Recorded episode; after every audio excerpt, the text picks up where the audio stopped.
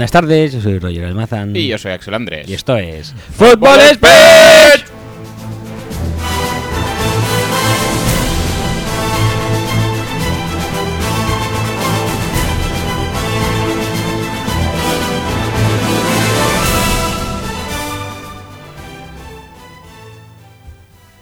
Hola, muy buenas tardes, bienvenidos al episodio 14 O 15.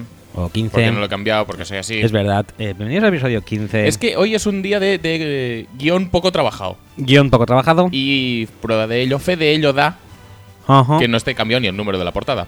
Muy bien. Pero que no pasa nada, ¿eh? Que vamos a sacar el programa igual. Pues te digo una cosa, esto es el inicio del guion. Tú has puesto el nivel muy bajo ya de Sí, principio. sí, sí. sí. Pero es que el programa va a ser una puta mierda, ¿eh? Ya te aviso. vale, me parece Sí, sí, sí. fantástico. De hecho, vamos a hacer un partido de puta mierda, también lo aviso. Luego las previas son cosa tuya, o sea que eso no, no, puedo controlarlo. muy bien, muy y luego bien, ya, bien, ya el programa va de bajona muy porque, Muy bien, muy bien, muy bien. porque nadie lo escucha. La segunda parte del programa ya Mm, nadie no, lo escucha. no. Por lo tanto, yo proveo mal. Que va a salir mal. ¿Sabes qué? No, no sé qué. ¿Qué? Me la bufa. Bueno, a mí un poco también. Nuestras dos horitas y media, tres. Tres, más bien. Es más bien para que. Las vamos a hacer. Igual, sí. Sí, sí, sí. sí. Sin, sin problema. Rutinario, rutinario ya. Eh, bueno, pues vamos a analizar la jornada novena. ¿Novena? Sí. Sí, sí. La novena de esta nuestra liga. En la mejor liga del mundo. Sí. El mejor podcast del Sí. mundo. Quizá no el, no el episodio más acertado, pero oye, haremos lo que se pueda. Y No. para empezar con buen pie, vamos a hacer una intro o algo así, Sí. ¿no? Sí, sí, sí. ¿Por qué no? Pues oye, eh, que te toca tú. Ve Vale. la voz. Muy bien. Que vas, ¿eh? Voy, voy.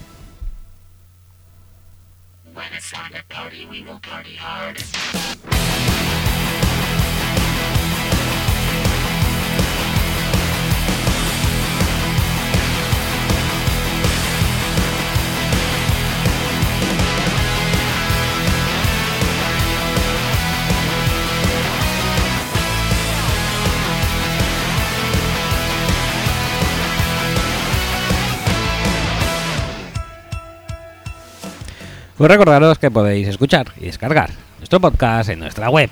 eh, principalmente, eh, que no viene siendo otra que footballspeech.com.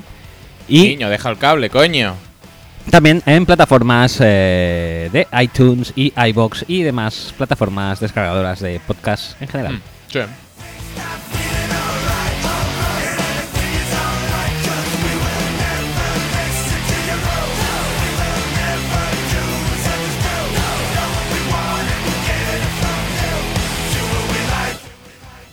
Además, eh, podéis encontrarnos en eh, redes sociales eh, como son Facebook, facebook.com barra speech y Twitter, twitter.com barra speech. En Twitter además tenemos el hashtag FS y lo sabes, precedido por la almohadilla, en la, eh, que podéis agregar a vuestros tweets si queréis que lo lea nuestra audiencia y, Y podéis encontrar encuestas. nuestras encuestas de sobre todo de partidos eh, Sí, porque ahora, de la tarde del sábado. ahora como estamos un poco ya de bajona ya con el tema de Twitter, Sí, porque ya no ponemos tantos tweets ni nada. ¿eh? Porque de eso te cargabas tú. sí, pero ya no. Ya. Pero yo sigo encargándome de las quinielas. Ya, yo sigo encargándome de hacer el guion. Mal, Mm, Vale, pero lo sigo haciendo. yo también he hecho guion, ¿eh? Sí. Y yo, y yo vengo hacia aquí, me desplazo, desplazo mi culo hasta aquí. Yo también. Sí, pero Si no, no estaría aquí. eso es verdad.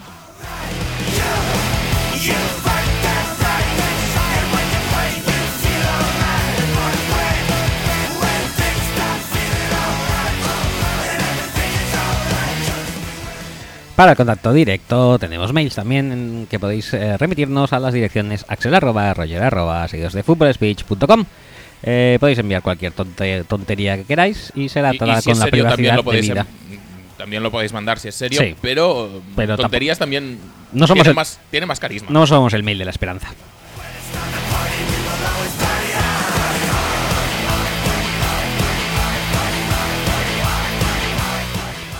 Por último tenemos un WhatsApp eh, recientemente incorporado. Bueno, recientemente. Bueno, ya un tiempo, pero, ya un pero tiempo, bien. pero ahí. Y el número en el que podéis remitirnos vuestras tonterías por WhatsApp es el más 34 606 89 8625. Y es mejor que el mail. O peor. O No. Podéis hacer las dos a la vez. Son diferentes. Venga, va. Venga.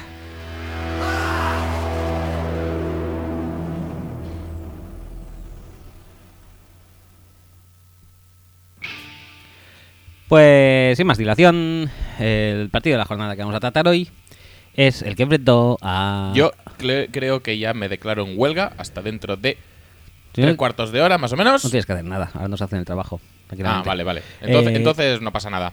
Tú métete en un segundo plano. Por supuesto. En un digno segundo plano. Y es lo que tenía pensado hacer, sí. sí, sí. Pues ya está. Eh, nos, nos referimos al partido que enfrentó a Indianapolis Colts contra Green Bay Packers, obviamente sí, eh, de la reacción de Axel. Así podíais haberlo inferido vosotros mismos. Ganaron los Colts 31-26 y eh, en el eh, box score eh, Andrew Luck 23 pases completos de 36 intentos, 281 yardas, un touchdown, dos intercepciones. Corriendo Frank Gore eh, 19 yardas, eh, 19 carreras para 60 yardas y dos touchdowns y recibiendo T.Y. Hilton 6 recepciones, 82 yardas. Eh, por parte de los Packers, eh, Aaron Rodgers 26 de 43, 297 yardas y 3 touchdowns y una intercepción. El, el máximo corredor fue Ty Mongo eh, con 7 carreras para 53 yardas y recibiendo Jordi Nelson 7 recepciones, 94 yardas y un touchdown. Muy bien lo de Mongo, ¿eh? Bueno, mejor que lo de Don Jackson, sí. Tú ya lo preveíste. Mejor que lo de Don Jackson tenía pinta, sí. Y bueno, ya te fue bien en la fantasy, ¿no? Bueno, Me, me va mejor cuando recibe 10 pases por partido, eh, también te lo digo eso. Pero bueno, no, me, no me quejo. 7 carreras, 53 yardas, 3 recepciones, 8 yardas. No, no, no me quejo, no me quejo. Yo firmo. Bueno, pues para analizar. Mejor el- que The Dream, que no para de darme disgustos. The Dream está convirtiéndose en The Night- Nightmare. Yo tengo a Brandon Cooks también. Y el factor Michael Thomas me está jugando bastante, la verdad. Hay que sí, eh, madre mía, Madre mía, madre mía. Malditos rookies. Y Eh, Brandon Coleman. Brandon Coleman. qué ca- Y Colby Flinner. Hijo de puta. Poco hemos comentado, de hecho creo que no lo hemos comentado, el intento de touchdown de Kobe Flinner, que no sé si fue hace dos semanas. Sí, planchado en la yarda 0,5. No, que coño 0,5 en la 2 o así. Y el tío pidiendo el touchdown así desde el suelo. ¡Ah! ¡Que he llegado! ¡Que he llegado! Mm, No, es verdad, no fue en la 2 tampoco. Yo creo que fue en la 1. Pero, Pero, bueno, pero estaba muy lejos. eh. estaba, no estaba cercano. Eh, el tema es el siguiente, que ah, para analizar el partido, como siempre, contamos con dos eh, invitados de excepción, en este Ujú. caso, eh, por parte de los Packers como perdedores del encuentro. Vamos a empezar por ahí. Empezaremos por ahí. Vale. Y tenemos un audio de el... eh, no sé cómo definirlo. Famosísimo. Sí. eh, gran personaje de Twitter. Eminencia tuitera. Sí, Eminencia tuitera me gusta. Eminencia tuitera eh, Sillon Ball. Y cuando quieras puedes darle paso al audio. Sillon Bowl, el Belushi, no el otro. El Belushi, no el Sillon, Sillon Bowl con W. No Exacto. Sillon Ball con Eh, BOL. exacto, exacto. Con bol de De- de- cereales. exacto. Ajá. Bowl de Super Bowl. Bowl de, bowl de Super Bowl en este caso, sí. Vale, pues le doy. Pues cambiáis Super por Sillón y ya lo tenéis. En primer lugar, agradezco la invitación para participar como opinador junior en el podcast y vamos a hablar un poco de los Packers, rápidamente, para no eternizarnos. Es evidente que los Packers tienen problemas, y es evidente porque su bache ha cumplido un año y ya comienza a decir papá y mamá. Así que vamos a ver si definimos quiénes son los papá y mamá de este bache, porque cuando un bache dura un año ya no es un bache. Es el cráter del Yucatán del meteorito que exterminaron los dinosaurios. Acudamos lo más arriba posible, Joder. a los dueños. Packers son el único equipo de una gran liga americana con la propiedad atomizada. Lo más parecido a eso tan comunista y europeo que es un club deportivo. No hay un dueño de gatillo fácil, y esto, que como norma general suele traer ventajas, como pausa o paciencia, estamos descubriendo que también puede traer lentitud de reacción, especialmente cuando los problemas no son tan evidentes. Dice Mark Cuban, propietario de Dallas Mavericks, entre otros, que el infierno deportivo es estar por encima del 50% de victorias, pero no ser capaz de ganar un título. Porque no solo no engordas palmarés, sino que drafteas en posiciones bajas y tu pool de talento disminuye. Y es importante esto del pool de talento, sobre todo si te centras al 100% en aquello del draft and develop. Draftear y desarrollar jugadores es una estrategia estupenda cuando eres un equipo horripilante. Escoges tres añitos entre los primeros, tienes tiempo para que los jugadores crezcan, no hay presión, o no demasiada presión, pero cuando tu quarterback es uno de los mejores no ya de hoy, sino de la historia, no hay tiempo. Pero le falta mucho para Y la agencia libre no es la panacea. Y se cometen muchos errores. Pero los aciertos pueden generar resultados desde el primer momento y parchear, aunque sea para un par de años, los agujeros negros de la plantilla. Se está O como lo llaman en Green Bay, los linebackers interiores. Hombre, no, ¿qué dices? Renunciando a nada que no sea el draft, Ted Thompson condena a McCarthy a una plantilla con menos playmakers, lo que no tendría por qué ser un problema insalvable si no fuera por la filosofía de juego de McCarthy. En ataque, McCarthy defiende esquemas sencillos, con abundancia de uno contra uno, confiando en un alto nivel de ejecución y entrenando fundamentos, o al menos eso dice. Y esto no casa para nada con una plantilla de mancos. No, no y suele. ojo, que los Packers están generando nuevos hitos en la historia de la NFL. Es la primera vez que un ataque con un quarterback de 32 años y top 5 de la historia, cuidado, de la historia, no top Madre 5 de las últimas 5 jornadas, y una línea ofensiva tercera de la liga, al menos para los empollones de Pro Football Focus, apesta de esta manera. Y no vale escudarse en que como running backs están mi señora madre y un señor cualquiera recogido por las calles de Green Bay. Eso ni lo explica todo, ni lleva un año siendo así. Así que o hablamos de decadencia de Rodgers, que con 32 años miran no, o buscamos responsables más arriba. Está enfadando mucho. ¿eh? Y es evidente que los fundamentos de Rogers no están a la altura. Se han deteriorado. Que con un entrenador que pronuncia tanto la palabra fundamentos sería cómico si no fuera trágico. Porque ¿para qué está un entrenador si no es para afilar la técnica de sus jugadores? Parte de tu trabajo es decirle a Rogers, y da igual que sea Rogers, que lanzar con el peso mal repartido es solo una opción puntual, no algo para cada lanzamiento.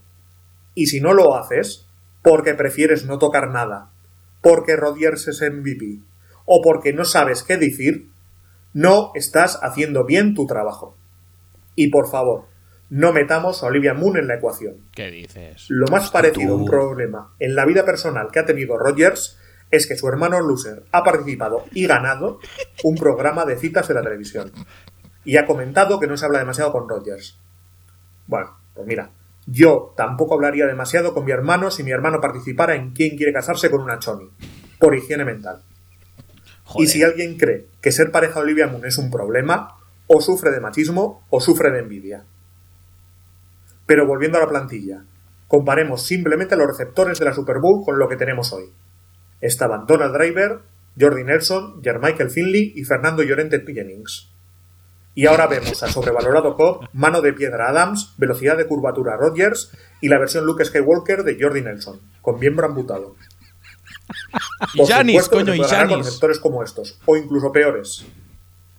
Pero para eso Mike McCarthy tendría que cambiar su manera de plantear el ataque. Y no ya ciertos detalles, su misma filosofía de base. Notaremos que para hablar del ataque nos centramos en McCarthy y no mencionamos al coordinador ofensivo. ¿Quién? Esto es porque hay dos corrientes de opinión sobre Edgar Bennett. Están los que opinan que ni pincha ni corta y están los que opinan que no valen ni para tomar por el culo. Yo, personalmente, creo que ambas están en lo cierto. Y no solo sobre él, sino sobre todo el cuerpo de auxiliares de los Packers. La confianza de McCarthy en la promoción interna ha llevado a los Packers a ser un ejemplo del principio de Peter. Aquello de que en una jerarquía todo el mundo asciende hasta alcanzar su nivel de incompetencia. Ningún auxiliar de los Packers suena con futuro aspirante a nada que no sea el paro. Y es responsabilidad directa de McCarthy mantenerlos ahí. Así nos encontramos con un head coach que insiste en que todos los problemas se solucionan trabajando en los fundamentos. Y o bien no sabe diagnosticar el problema, mal, o bien forma parte de un cuerpo técnico incapaz de solucionarlo, peor. Solo en los momentos más desesperados se introducen jugadas que son habituales en el playbook de cualquier equipo. Big plays o rutas drag, por ejemplo. Que no una. aparecen Sí, en el playbook, una. porque Una, al parecer debe de haber algún tipo de profecía maya. Que hicimos El mundo joder. desaparecerá si los Packers utilizan big plays. Parece ser. La defensa también ha logrado hitos estos años, ojo. Va para cuatro años que Don Capers hizo internacional a Fellaini y Kaepernick. Y recuerdo pensar, hace cuatro años, que lo bueno de aquella derrota es que libraría a los Packers de Capers.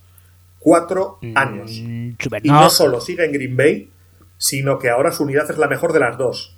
Tiene Y con la ¿eh? mejor no quiero decir competente No. o remotamente competente. No. Quiero decir menos lamentable. Las dado. Sigue siendo el mismo Capers creativo. Tan creativo que marea a sus propios jugadores, pero no lo suficiente para confundir a quarterbacks con experiencia. Y es de nuevo responsabilidad directa de McCarthy mantenerlo ahí. Para no extenderme más, creo que con esto es más que suficiente para explicar que los Packers están ante un fin de ciclo. Puede ser un fin de ciclo ordenado, con despegue y apretón de manos, o una negación de la realidad, manteniendo al equipo zombie al borde o entrando por los pelos en playoff, pero sin aspirar a nada, como aquellos calls de Jim Calwood. Y así un par de añitos más hasta que Rogers tenga 35 y su ventana comience a cerrarse. Esta es la posibilidad que me aterra. Madre mía, no, no. Madre mía.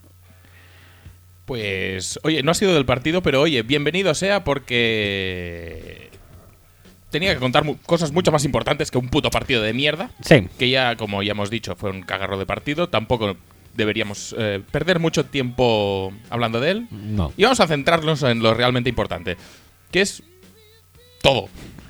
Sí, sí, sí. Eh, no sé, eh, intervención de nivel, ¿eh? De, de Sillon Ball, de nivel, de nivel y de, nivel, de de, nivel. de indignación. Es decir, nosotros cuando buscamos audios y decimos, no, que queremos, pues eh, no queremos aquí ni flechitas, ni análisis pormenorizados, ni notas eh, al estilo Pro Football Focus, ni tal y cual. Queremos el sentimiento del fan, cómo ve el partido, cómo el equipo, tal y cual. Esto buscamos. Sí, sí, sí, sí. Esto es la polla, esto es gloria para nosotros, porque joder, esto en este caso ya lo teníamos mm, más o menos eh, por mi parte. Pero oye, mm, oírlo de vez en cuando, pues como que reconforta, ¿sabes? Sí. En este caso, no oírlo de ti. No, Y no ver que, es, que eres un caso aislado, dijéramos. no, y de todas maneras yo tampoco soy tan radical como él, pero... Bueno, sí, tú no quieres despedir a McCarthy ni siquiera. Bueno, eso era hace dos o tres semanas. Ah, vale, vale. Ahora ya se me están hinchando bastante las pelotas. Pero. Pero no, no puedo estar tampoco en desacuerdo con todo esto. Aunque sea un poco menos radical, ¿sabes? Sí, sí, sí. Yo no, tampoco lo estaría. Yo soy más radical que tú. Y, y bueno, no, yo ya, ya he dejado mi opinión patente en casos, por ejemplo, Peyton. Sí. Y, sí, sí, sí. y no es tan grave como lo que estáis viviendo vosotros, creo yo, ¿eh? Pero, o sí. Hombre, Sí. yo creo que no. Yo creo que A- sí. Al menos no, Yo creo que en- no en sí. tu etapa Rob Ryan. En la, en la etapa Rob Ryan yo creo que sí era todo bastante asqueroso, ¿eh? Y ahora, pues mira, ya veremos. Vale, Eh, Ahora jugáis contra los Niners y todo se ve mejor, Sí, ¿sabes? sí, sí, sí. Y Mark Ingram es mejor que Hightower, por cierto. Sí, sí, sí, sí. Yo no digo que no. No, no, no lo has dicho nunca, ¿eh? A ver, yo he dicho... A ver, decir. A ver, decir... A ver. Yo Te decir... dicho muchas cosas. Sí. Igual las palabras eh, Mark Ingram fracaso no las has dicho nunca. No, A lo mejor eso sí. Pero que Hightower es mejor que Ingram. Igual, igual no, o igual, sí. Igual no, igual sí, no sé. Pero que yo le prefiero porque a Ingram le tengo un odio personal por encima, que está por encima de su juego. O sea, que no tiene nada que ver con su juego, de hecho. Es diametralmente opuesto. Sí, está- a, a- a menos juego, más odio. Ajá. Y bueno. Suele ser una relación bastante habitual, ¿eh? Sí, sí, sí. Bueno, Eh, sigamos con estamos nuestro, yendo, sí, sí, sí, sí, sí. Eh, pongamos el audio de nuestro otro eh, gran invitado de hoy. Hablando de los calls. eh, llámalo X. Llámalo X. eh, Que también. eh, Sí. También es una estrella tuitera. Sí. Y de los calls. Y Y, de- como a Aitor ya le tenemos muy sudado, Sí. Como Aitor le tenemos explotado. sí. eh, hemos ido a buscar al otro fan de los calls. al otro, porque si no hay muchos más. Sí, ¿no? De hecho, Aitor ya cuando vino aquí a hacer la previa de los calls nos dijo, bueno, si montara un blog de los calls sería con Llámalo X, porque es el único fan que conozco. Claro, porque no hay más. Y por lo tanto, mm, no teníamos otra elección, aunque lo hemos hecho gustosamente porque, eh, porque, porque, porque había- el tío domina y, y lo peta. y habían ganas de, Sí. de esto. Aunque sea merengue, Tío, no me digas estas cosas que me desencantas. pero es merengue. ya, bueno, Y lo pues no sabes. hace falta decirlo. Pero es merengue bueno, ¿eh? ¿Ah, sí? Ah, bueno, entonces sí, nada. sí, sí, sí. Es muy Y- bueno. Y Sillón Ball es del Atlético de Bilbao. Y no lo has dicho. Athletic, perdón. No quiero que se me enfade nadie. Athletic de Bilbao. Athletic. Athletic, eh, como. Atleti, que ya hemos tenido Sí, discusiones ya por hemos este tenido tema. pollos por eso. Y... Pero de Athletic... mm, Bueno, va, de Athletic, bueno, también. Vale, va, Venga. va, venga, venga. Del... Aunque nos caguemos un poco en el otro cada vez que jugamos uno contra el otro, no pasa nada. No es todo. Vamos a poner el audio, ¿no? De una puta vez. Sí, cuando quieras, cuando quieras, pues puedes darle. Venga. Muy buenas compañeros de Fútbol Speech. Pues la verdad cuando me propusisteis que mandara un audio para después para comentar el partido de los Colts y los Packers no pensaba que iba a ser como va a ser, pero bueno, No, ni yo. ya tenía preparado el guion para poner a parir a mucha gente, pero me lo tendré que guardar para otra ocasión. Qué tristeza, joder. Así que, a ver, com- comentando un poco el partido, así por encima, decir que me sorprendió mucho cómo transcurrió el partido. No me lo esperaba para nada, sobre todo viniendo de la semana pasada, que las sensaciones en el partido contra los Chiefs pues fueron muy, muy malas. Por todos, en todas las facetas del equipo, vamos, el ataque, en defensa, todo muy malo. Y ya pues todo el mundo pensaba que esta jornada, tras la hipotética derrota en Green Bay y la bye week que viene, con un récord de 3-6 por la temporada está prácticamente muerta. Si antes de empezar el partido, a, a mí o a cualquier seguidor de los Colts, nos dicen que los Colts van a ganar en Lambo, con Lack lanzando menos de 300 yardas y dos intercepciones, yo creo que nadie se lo hubiera creído.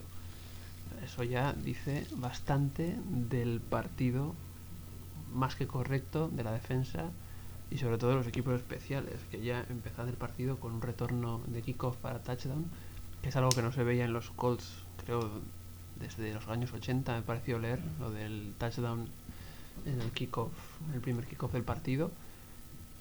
Y ya, bueno, un touchdown de retorno, ya sea de punt o de kickoff, creo que no lo tenían los Colts desde hace dos, dos temporadas o tres, si no recuerdo mal, que Claro que T.Y. sí. Hilton hizo algún retorno de punt hace Mm. un par de años, me parece. Fue antes el Gualenato que un retorno Bueno, de ya El inicio del partido, como digo, ya fue bastante sorprendente con ese touchdown, que yo creo que le dio esa moral al equipo de ver que podían hacer algo en Green Bay.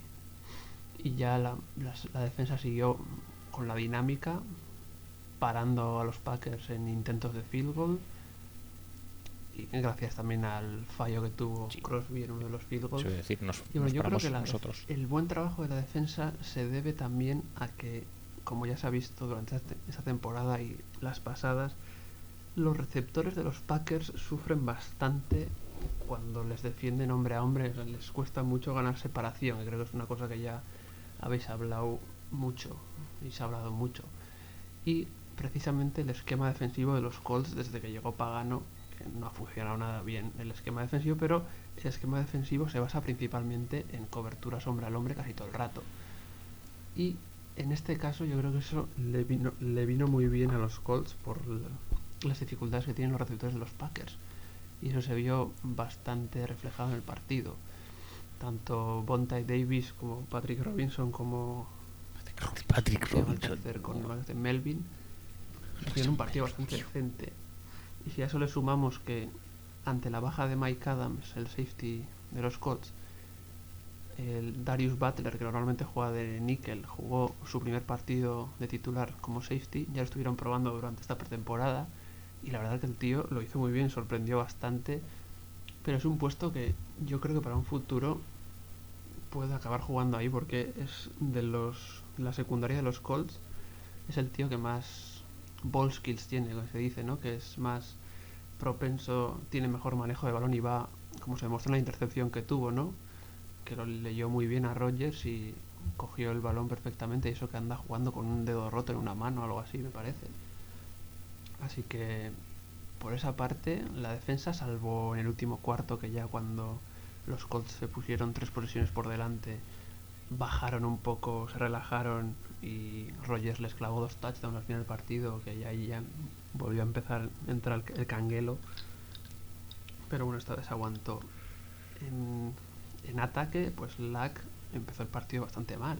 Él lanzó en el primer cuarto dos intercepciones a Clinton Dix, sobre todo la segunda, horrible, en una jugada que él tiene que lanzar el balón fuera, o sea, estás fuera del pocket, no, no ves nada claro. Los típicos errores de lag que parece que no, no los, cuando parece que los ha solventado ya, te sale con este error en, este último partido. Pero bueno, lo que hicieron muy bien los Colts, que no han hecho casi toda la temporada, y es muy útil cuando si quieres ganar partidos, es acabar muy bien las dos partes. Sobre todo la primera parte con ese drive de 96 yardas, con jugadas de lag muy buenas, que acaba con el touchdown a Moncrief. Cuando quedan 10 segundos para el descanso, pues es un touchdown que al rival pues le deja muy tocado, ¿no? Y, encima permitió a los Colts irse, irse 14 arriba al descanso en Lambo, que es algo totalmente inusual, que según leí también los Packers no se iban al descanso perdiendo por más de un touchdown desde hace más de dos años, algo así me parece que era, o sea, muy importante. Y lo mismo al final del partido, cuando los Packers empezaron a remontar y se pusieron a, una anotación, pues esa capacidad de cuando tienes que conseguir un primer down para ganar el partido, que es algo que los Colts no han hecho en todo el año, de ahí las derrotas contra los Texans, contra los propios Jaguars, en Londres. En este caso todo parece indicar que podía acabar la cosa igual, yo estoy seguro, casi seguro que si los Colts no convierten esos primeros esos primeros downs en, ese último drive, si los Packers reciben de nuevo el balón, Rogers, tal y como estaba la defensa ya, porque Bontai Davis creo que se había lesionado, estaba fuera y tal, creo que era muy probable que los Packers hubieran anotado otra vez y se hubieran llevado el partido. Por eso fue muy, muy importante ese tercer down que convierte Lack a Jack Doyle, me parece que es al tight end. Durante todo el partido, casi todo el partido, en tercera y largo, casi siempre los Packers fueron mandando al safeties y miembros de la secundaria al blitz.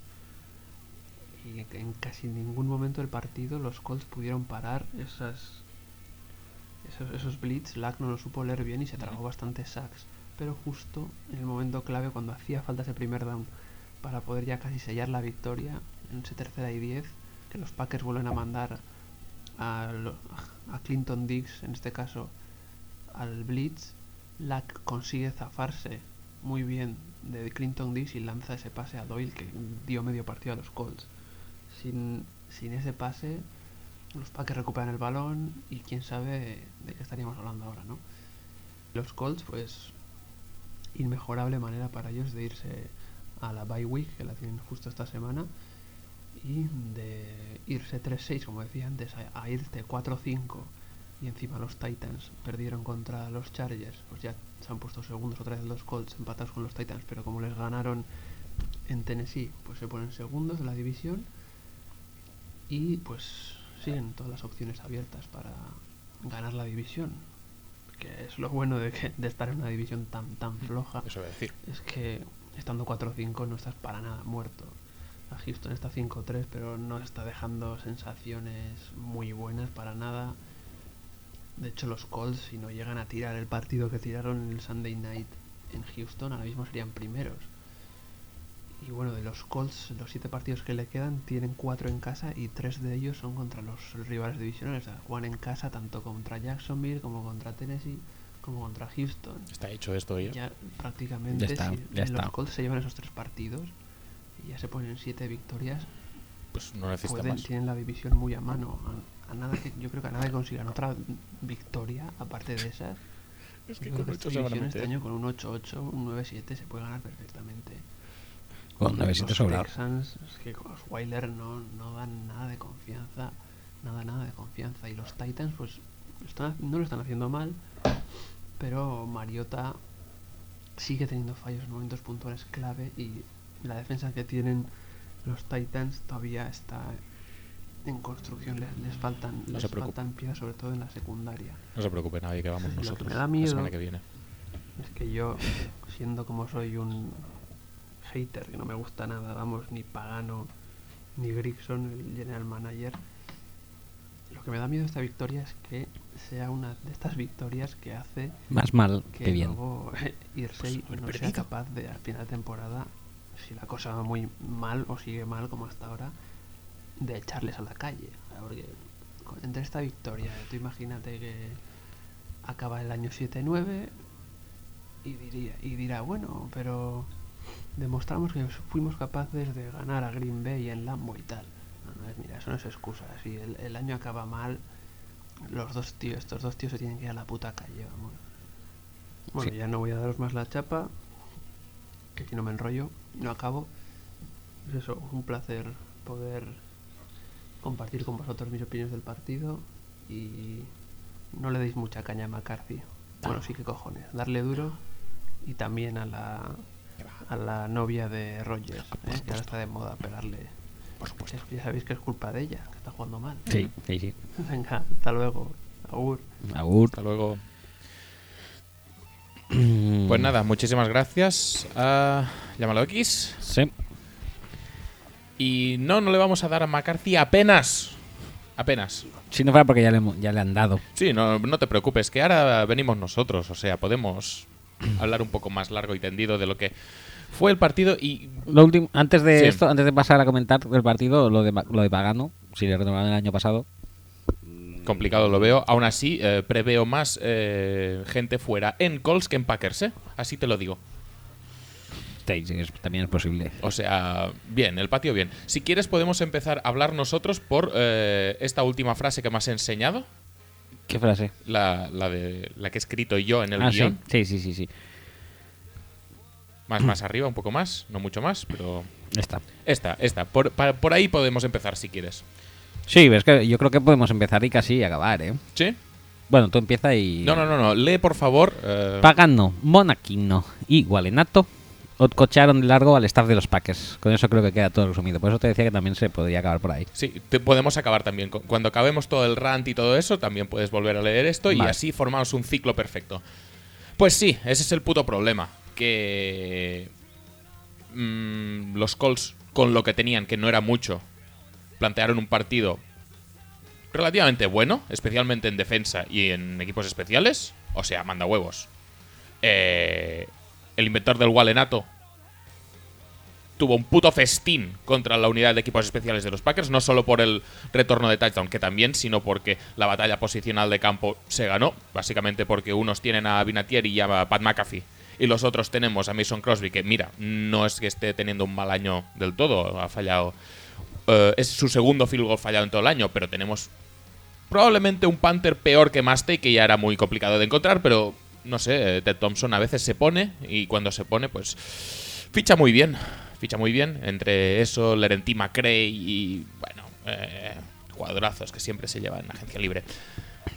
O Neil Davis, se puede decir. Niall Davis no fue en agencia libre, pero también es un super fichaje que ha durado dos semanas y que nos hemos quedado con Don Jackson, que ha demostrado ya eh, en los tres balones que le han dado eh, su inutilidad. Tampoco hace falta que le den muchos más. ¿Crees que Don Algodón lo haría mejor? No lo descarto. ¿Y Don Johnson, Mm, pese a su edad? ahí, ahí le va, ¿eh? Vale. Bueno, en cualquier caso, eh, ese es el problema. En equipos especiales nos gana el inventor del Walenato y en defensa los Colts pla- plantean un partido, yo creo que francamente bueno, tal y como ha dicho Llámalo X, eh, una de- uno de los fuertes de los, de los Colts es eh, el marcaje al hombre y los Packers llevan un puto año confiando en que sus receptores se desmarquen con rutas totalmente aisladas entre ellas y rezando para que los receptores sean mejores que los cornerbacks. Bueno. Por, por nombre, podrían haberlo sido. Pero ¿Por Oye. juego actual? por, no. por juego actual, pues igual también. De hecho, se encuentran algunas situaciones favorables al final del partido. Cuando Bonte Davis ya está tocado y tal, sí, es verdad. Pero también es, coincide con la entrada de Randall Cobb, que había estado, pues, una parte mínimo hasta el descanso tocándose la minga en la, en la banda, porque no sabíamos muy bien por qué estaba activo, pero no jugaba. ¿Barkevius? ¿Minga? Sí, creo que sí. Ujú. Y bueno, más allá de eso, más allá de la cobertura individual que, aprovecha perfectamente eh, el punto fuerte y débil a la vez de los Packers, más débil que fuerte, pero es lo único que. No que saben hacer, no que McCarthy quiere hacer. A, pe- a- a- Eh, a excepción de recordemos. el, el pick play, Hubo un pick play. que tenemos ya una jugada de pick play que es eh, un, un pase lateral eh, con, un, o- con otro receptor bloqueando hacia adelante. Sí, es un cross O con dos receptores bloqueando hacia adelante. Tenemos dos variantes, que está muy bien esto. eh, o sea, han estado sudando, pues yo creo que cuatro o cinco semanas para sacar eso, Eh, they were doing a lot of considering. probablemente. Y eso, más allá de eso, más allá del tema de las rutas aisladas que los Colts supieron seguir a la perfección y que no hubo ningún tipo de problema en defender durante buena parte del partido, está el tema de eh, cómo gestionaron a Aaron Rodgers en el pocket. Aaron Rodgers eh, mm, no está cómodo en el pocket, no lleva estándolo durante ya bastante tiempo, pero en este partido se le vio bastante mm, jodido. jodido de estar, estaba intentando escapar todo el rato y no Pero- es que la línea consiguiera muchos porque- sacks, la, defensive line consiguiera muchos sacks. De hecho, mandaba tres o cuatro al parrash, no mandaba Es muchos que las más. coberturas atrás estuvieron bastante bien. Claro, cuando mandas pocos atrás, tú puedes cubrir. eh, cuando mandas pocos adelante, tú puedes cubrir bastante mejor atrás. Y si eh, Rogers, entre comillas, te facilita el trabajo intentando escapar y no encontrando absolutamente nada, y más pendiente de a ver por dónde me escapo del pocket que de mirar a receptores, eh, pues en eh, down the field, que eso puede ser a 27 yardas o puede ser a 2 yardas, que esto también tendríamos que hablarlo. La, eh, las ganas que tiene Rodgers inhumanas de pasar siempre lo más largo posible. Oye, a veces es más mm, práctico mandar la corta y que consiga alguna yarda después de la recepción que no, que no intentando no intentarla colgar, porque además la precisión de Rodgers en largo no está muy bien este año. De hecho, tiene cuatro pases en largo, uno en doble cobertura imposible, y luego tiene El pase de otro a, touchdown. Otro a Nelson que. El pase de touchdown es otra cosa porque ya es un offside y entonces el tío ya se despreocupa de todo y lanza pues al bulto prácticamente. Sí, pero- a, a lo que salga. Que no está muy bien lanzado tampoco. Bueno, eh, es touchdown. Eh, hasta cierto punto no puedes decir que un touchdown está mal lanzado. No, no, pero. Pero bueno, que tiene vaya. cuatro pases largos, es en doble cobertura, uno a Nelson que es una piedra, otro a Davante Adams que se escapa por, por medio metro y otro a Jeff Janis que obviamente por ser Jeff Janis tenía que hacer la gracia y dropar el balón porque si no, no seríamos nosotros. Que manda huevos también, que el único que le sale al sitio es el de Jeff Janis que lo tenga que, que dropar. Pero bueno, no pasa nada. En cualquier caso, me gustó mucho el planteamiento de Monachino de eh, mantener a Rodgers en el pocket, de que estuviera más pendiente de intentar escapar que de, que de buscar receptores. Incluso los sacks que consiguieron fueron más porque Rodgers intentaba escapar y había como alguna zancadilla o algún, o algún toquecito que hacían que Rodgers se cayera antes de la línea. No, es que se llevara muchos piños. De hecho, la línea ofensiva no sufrió en ningún. Bueno, al principio del partido un poco, pero luego no sufrió en ningún momento. Y fue más una cuestión de agobio mental, de, de- de querer escapar de, esa, de ese contain, que no una, una presión física actual. Y eso, eh, no solo jugar con el aspecto eh, visible del juego, que sería pues la, presión propiamente dicha, los hits, los harris y tal, sino con la presión mental de, de- de no querer o de negarle a Rodgers lo que él quiere, que es salirse del pocket y buscarse la vida ahí. Eso me pareció cojonudo por parte de los Colts. Y la verdad es que durante cincuenta y pico minutos lo consiguieron a la perfección, ya te digo. Los únicos puntos que mete Green Bay antes de los últimos cinco minutos de ir a saco son en un touchdown pseudo largo que viene por offsides. Si no, no, igual no se la juega. Por lo tanto, en ese sentido, me gustó mucho el, planteamiento defensivo de los Colts, que con cuatro cañas logró cortocircuitar al ataque durante gran parte del partido. Claro. Yo sigue si quieres y yo al final aporto mi grano de arena. Pero en cuanto a bueno, en cuanto en general, No, es que estaba Yo- empezando por los Colts, básicamente, porque luego ya es así que voy, si voy de hablas un poco de los lo. Colts ya estás hablando un poco de Sí, sí, sí. de los Packers Sí, también, pero, pero, los- pero hasta cierto punto tampoco quiero pensar. Bueno, no quiero pensar. En, en un mundo perfecto le achacaría todo a McCarthy, a Capers y ya, y ya está.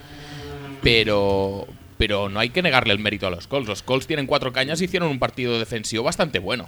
Sí, pero ya está, no, eso, eso es de necios negarlo. Yo te yo, yo lo que opino es que este eh, partido es un testamento a la inoperancia de Green Bay. Sí, sí, sí, eso por eh, supuesto. En general. Pero O sea, que, si, que si el planteamiento Que el defensivo planteamiento es bueno. es un cagarro, eh, la- Sí. la, inoperancia defensiva de Green Bay, pues. que este planteamiento se lo haces a Green Bay hace tres años y a lo mejor mm, acaban 47-14.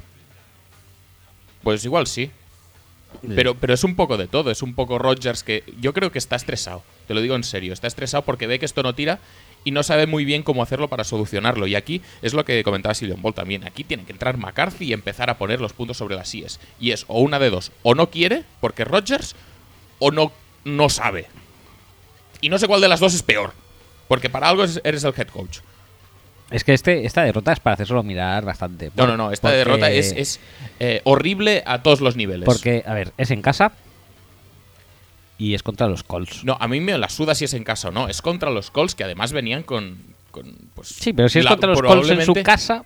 mm, pero contra los Colts y en tu casa, recordemos, los Y, y ya te digo, y porque el 31-26 final puedes decir, ay, que estuvieron a punto y tal y cual.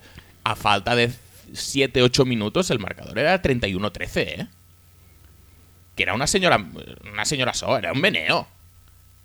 recordemos que los Colts eh, venían de perder claramente contra Kansas City. Es lo que decía en el audio, que las sensaciones en Kansas City o contra Kansas City habían sido pésimas. Han perdido contra Houston. Sí, han perdido contra los contra Jaguars. Jaguars. Sí, sí, sí. Y este es el cuarto partido que han ganado, ¿eh? Los otros han perdido contra Lions. Bueno, Lions, Bueno. ojo con Lions, ¿eh? Sí. Eh, A pesar de que Stafford lanza mal, ojo con Lions. pero han perdido con- ganaron sobre la bocina a San Diego cuando estaba en su época de Sí, perder partidos sí. Imaginativa. fuera. Eh, y ganaron por muy poco a los Bears. Madre Entonces, mía. el nivel de Chicago. Ay, el nivel de Indianapolis para mí da realmente. no, es una mierda. Da realmente el nivel de la el dramatismo de, de- de vuestra derrota.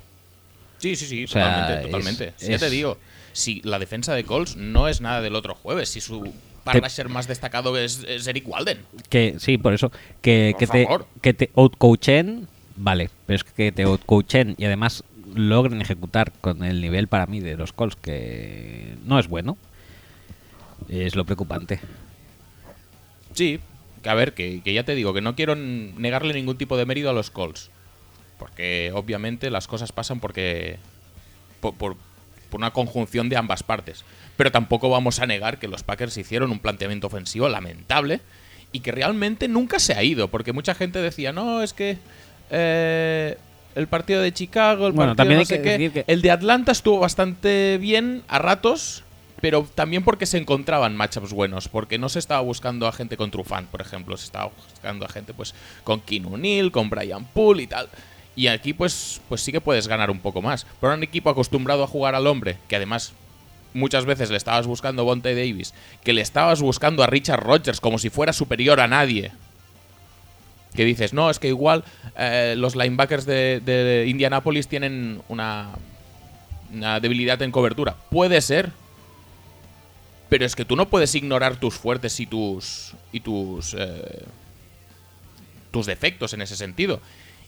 Y, Pero lo que tú sabes hacer. y- y es que el, el cuerpo de receptores no es que sea la monda, pero es que Richard Rodgers mm, es mucho peor. ¿Qué, qué- qué buscas? Eh, intentándole dar muchos balones al principio de partido, forzándole balones por la cara, porque tampoco tenía una ventaja muy grande. Cuando re- lo- las recepciones que tiene, algunas, pues sí, es, es, no es que está bien. recepciones que tiene, yo creo que tiene más targets todavía. Sí, sí, sí, sí. Es- De hecho, son. Yo creo que uno o dos terceros downs se pierden porque. Uno porque Richard Rodgers está en el suelo y el otro porque le defienden el pase, juraría. Y te diría que el primer cuarto es, es casi. Es prácticamente todo suyo, Sí, todo sí. suyo, sí. No sé, yo tampoco sé realmente qué, qué buscaban ahí, pero. No, pero es que igual. Es que muchas veces me da la sensación. eh, y eso me pasa tanto en ataque como en defensa. Y ahora, y ahora pasaré. Pero me da la sensación de que preconciben un plan y se la suda lo que pase en el- durante el partido. O Pues, al menos tardan, tardan media parte en reaccionar, o más de media parte en reaccionar. Y por ejemplo, una de ellas es el tema de Richard Rodgers. Richard Rodgers en el primer cuarto y medio recibe como eso, 7-8 targets después de haber pasado totalmente desapercibido en los últimos dos o tres partidos. Curiosamente, contra Atlanta, Richard Rodgers ni apareció. Pues puedes abrir el campo con sets de cuatro receptores y no tienes un tío ahí en medio súper lento que tiene manos seguras o no y que no se va de nadie. Bueno, eh, pues puedes poner gente más útil en el campo o gente un poco más playmaker en ese sentido. Pues sí, porque Randall Cobb me parece que su primera recepción. Randall Cobb está la, la primera parte, y esto es no, es no es una exageración, no me lo estoy inventando, la primera parte se la pasa en la banda. No, no, es que está activo, pero no sabemos muy bien por qué no está jugando. Pues, pues no Vale, es lo que sabemos. te- te- porque si dices. Te diría eh, eso, que me parece que la primera recepción a lo mejor era en el tercer cuarto ya entrado. Sí, bueno, la, la primera acción creo que es esa del fumble eh, súper lamentable que al final dan que ha tocado un jugador de los Colts eh, estando fuera. Porque esta, esta es la otra, los, los Packers se aprovechan de varios breaks de, a su favor. Este podría haber sido fumble recuperado de los Colts sin problemas. Eh, Rodgers tira una intercepción tirando al bulto a la end zone que le anulan por un roughing the passer. Hmm. Y sin embargo, pues breaks a favor, Lack haciendo el canelo en el primer cuarto, porque esta manda huevos también, que, que lo, lo decía en el audio, llámalo X, que, oye, Lack en este año había controlado un poco más eh, sus cafradas de lanzar flojo, de lanzar al linebacker, de que lo había hecho en temporadas anteriores. En este partido mm, lo hace por primera vez en la temporada y no eres capaz de aprovecharlo. Haces el canelo de forma lamentable y dos intercepciones que te dejan en campo rival, pues sacas poquitos puntos. Demasiado poquitos para lo que se venía encima luego. De hecho, había una estadística que los Packers habían llegado a campo de los Colts en no sé si eran seis de los primeros nueve drives. Estoy hablando de los primeros, no de las anotaciones de después. Llegas a campo rival en 6 de 9 drives y sacas 13 puntos. Es como para hacérselo mirar, ¿eh? Bastante. No Bueno. sé, es que, es, es que estuvo todo mal. Y, y lo he dicho antes que en, en ataque, pues eso, tenían preconcebido el tema de Richard Rodgers y tenían preconcebido también lanzar largo, aunque no funcionara. Y en el tema defensivo, que también es un aspecto bastante eh, desconcertante, el tema del blitz de, de los safeties. Que no lo ha hecho en toda la temporada, pero Pe- Capers, eh, pues un día, miércoles o el jueves, estaría, pues eso, desayunando y dijo: Creo que a Lack no lee los, eh, los blitzes de los defensive backs. Por lo tanto, voy a tirarle muchísimos blitzes de defensive backs. Bueno, eso está muy bien, pero uno, tienes que contar que un defensive back no siempre va a tirar a Lack al suelo, que eso pasa. Mm, y desgraciadamente yo comparto bastante la opinión del audio que eh, si Clinton Dix hace el sack o si Lack no tiene la habilidad para zafarse del sack, el partido cambia por completo y muy probablemente se remonta. Siendo una mierda de partido los Packers igual, ¿eh? Pero se remonta. Sí. Pues eso, mm, puede que no lo tiren de vez en cuando, porque Clinton Dix no deja de ser el, el free safety. Pero bueno, dos, y mucho más importante, Clinton Dix está haciendo mucho trabajo atrás. Y tú estás jugando con eh, Gunther de cornerback 1. ¿Y qué pasa? Pues que son dos jugadas clave en la segunda parte. En la segunda parte, vaya por delante, los Colts no juegan un pijo. No juegan un pimiento en toda la segunda parte. Pero en dos momentos puntuales, un pase a Moncrief que mandó a Gunther y un pase a T.Y. Hilton que, eh, que cierra el partido. ¿Dónde está el safety? Pues, ah, vete a saber. Blitzando.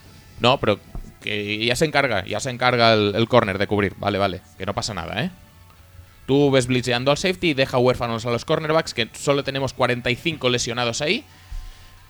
Y que seguro que se pueden encargar de los receptores de los Colts, que malos no son. No. Y Andrew Luck malo no es, a pesar de que haya tirado dos mierda intercepciones en el primer cuarto.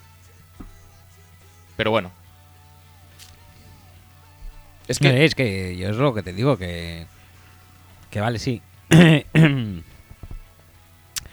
Los Colts pues hicieron su trabajo y plantearon defensivamente sobre todo bien el partido. Sí, sí, sí. pero... eh, en, en ataque tampoco te puedo decir que lo plantearan súper bien. No. En la primera parte Gore corrió un poquito. Luego ya se calmó un poco más. Lack hizo pases cuando los tenía que hacer, pero cuando no los tenía que hacer no los hizo. Y tampoco puedo decir que sea un partido espectacular en ataque de los Colts. Para nada. Hicieron lo justo y haciendo lo justo se llevaron 31 puntos. Que sí, que ya lo sé, que 7 son ya del retorno inicial, que eso te condiciona, bla, bla, bla, no sé qué. Vale, sí pero haciéndolo justo.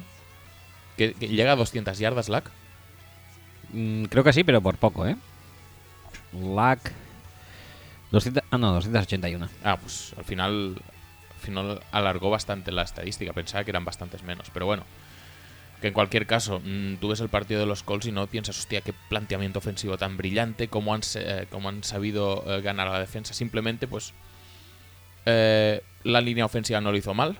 El planteamiento de, de Capers de mandar mucha gente al blitz. Además es que no sabemos hacer blitz. La gente se choca entre ellos. E intenta entrar Blake Martínez por la misma puerta en la que está en línea defensivo. Eh, eh, Clinton Dix eh, hace blitz desde, de- desde 20 yardas eh, lejos. Con esto del Blitz y con lo de Richard Rogers parece un poco como que McCarthy está dando un poco palos de ciego a ver si suena en algún momento la flauta no, y tal. no, no, palos de ciego tampoco. Igual es verdad que, que Lack no lee bi- bien los blitz de los defensive backs. Pero tú, estamos otra vez en las mismas. Tú no puedes hacer el partido eh, haciendo solo lo tuyo pero eh, eh, Sin contar con el contrario. sin- no, no, contando con el contrario, pero es que so- son dos mentalidades distintas. En ataque haces lo tuyo y ya está. Y en defensa haces lo del contrario y ya está. Y no, no puedes hacer eso, ni en un lado ni en el otro. Tú tienes que jugar a tus fuertes y, también un poco buscando los puntos Bueno, débiles puedes, del puedes- rival, puedes joder. hacerlo si eres un equipo bien entrenado, como por ejemplo los Patriots. Que Bueno, más sí, coño, claro, pero es que ya hace mucho tiempo que este equipo mm, parece de todo menos bien entrenado. Ya está. Ya. No, no, lo digo eso, lo digo básicamente para resaltar el hecho de que yo creo que vosotros muy bien entrenados no, No, estáis. por hace mucho tiempo que no. Y de hecho, eh, podemos dar las gracias de que partido de Capers horrible. Sí, Este año este es, este es el primero. sí, sí, sí. Es lo que te iba a decir que Partidos de estos de ter- podéis- podéis- terceros downs largos y de dejar la zona central y de mandar blitzes que no tienen ningún sentido y que además se hacen mal y de no sé. Este año la defensa contra la carrera funciona relativamente bien excepto el partido de los Cowboys. La defensa del pase sí que es verdad que obviamente lastrada por el tema de de las lesiones en los cornerbacks, especialmente la de Shields, porque la de Randall no estoy yo tan seguro de que sea tampoco eh, Shields no juegan todo el año, ¿no? O El primer o el partido, primer creo. partido. Ya te digo que Randall antes de lesionarse había dejado en unas míseras 180 yardas a Stephon Dix, que creo que no ha sumado 180 yardas en, No. de- desde entonces, en- desde la jornada 2. No, creo que. Dix no ha hecho 180 yardas. Te lo confirmo, ¿eh? En fin. En fin, eh, cosas buenas por un lado y muchas cosas malas por el otro. Sí, sí. Y, a ver, hacer una crítica global al equipo como ha hecho Sillon Bowl, pues eh, obviamente se podría hacer. Pero ya lo ha hecho él. o Se sea, podría hacer y ya lo ha hecho. o sea Ta- que- tampoco, tampoco vamos a alargarnos más, pero sí que es verdad que, que lo que yo pensaba que era simplemente una, una falta de ideas y de y de frescura y de no sé. Es que cada vez me parece todo más enquistado, todo más mal, todo más eh, plano que solo eh, se reaccione cuando Rogers entra en un poco de, de ritmo y le, le coge un poco el puntillo a jugar. Porque me parece, me parece, yo, yo os lo dije en el en WhatsApp, me parece, me pareció dramático. Este No, no, no, es que a todos los niveles estuvo, estuvo muy mal. Y la, dramático. y la falta de talento es súper alarmante. Y tú Ya no- aquí lo dices en el, en el guion también, que parece un Barça Granada, que esperas a que Messi coja el balón en la frontal, regatea dos sí, sí, sí. o se abra y la tira al, pa- al, al palo, De- la- al palo largo. O sea, que esperas alguna que se ponga a jugar eso, pues Rodgers. Rodgers, mm, 10 minutitos inspirados. Eh, y, se- casi, ¿eh? Y se hubiera ganado. Eh. Y se hubiera ganado. Lo que pasa es que en vez de 10 minutos, pues lo hizo en 8. Sí. Le das estos dos minutos más y te gana el partido. Habiendo jugado de puta pena. Pero oye. eh, No, de puta pena, yo tampoco te diría, ¿eh? De- estadísticamente, sí que esto lo repito.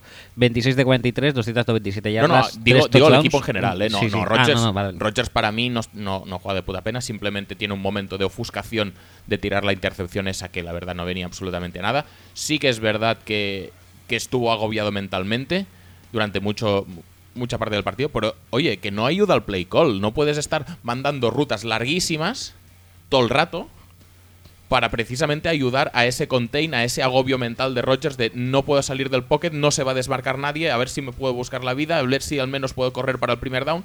Oye, ¿buscas el, el- el touchdown de Davante Adams? Que le busca el slant y se lo come. Es decir, no hace falta ganar 27 yardas cada, cada jugada de pase, puedes ganar 5. Que no pasa nada, en serio. Puedes correr con Montgomery incluso. Que no, que no, que Edgar Bennett dijo que estaba en snap count. Claro que sí, claro que sí, pues nada. Eh, ves poniendo a Ripkowski, pues poniendo a Don Jackson, que lo están haciendo de maravilla.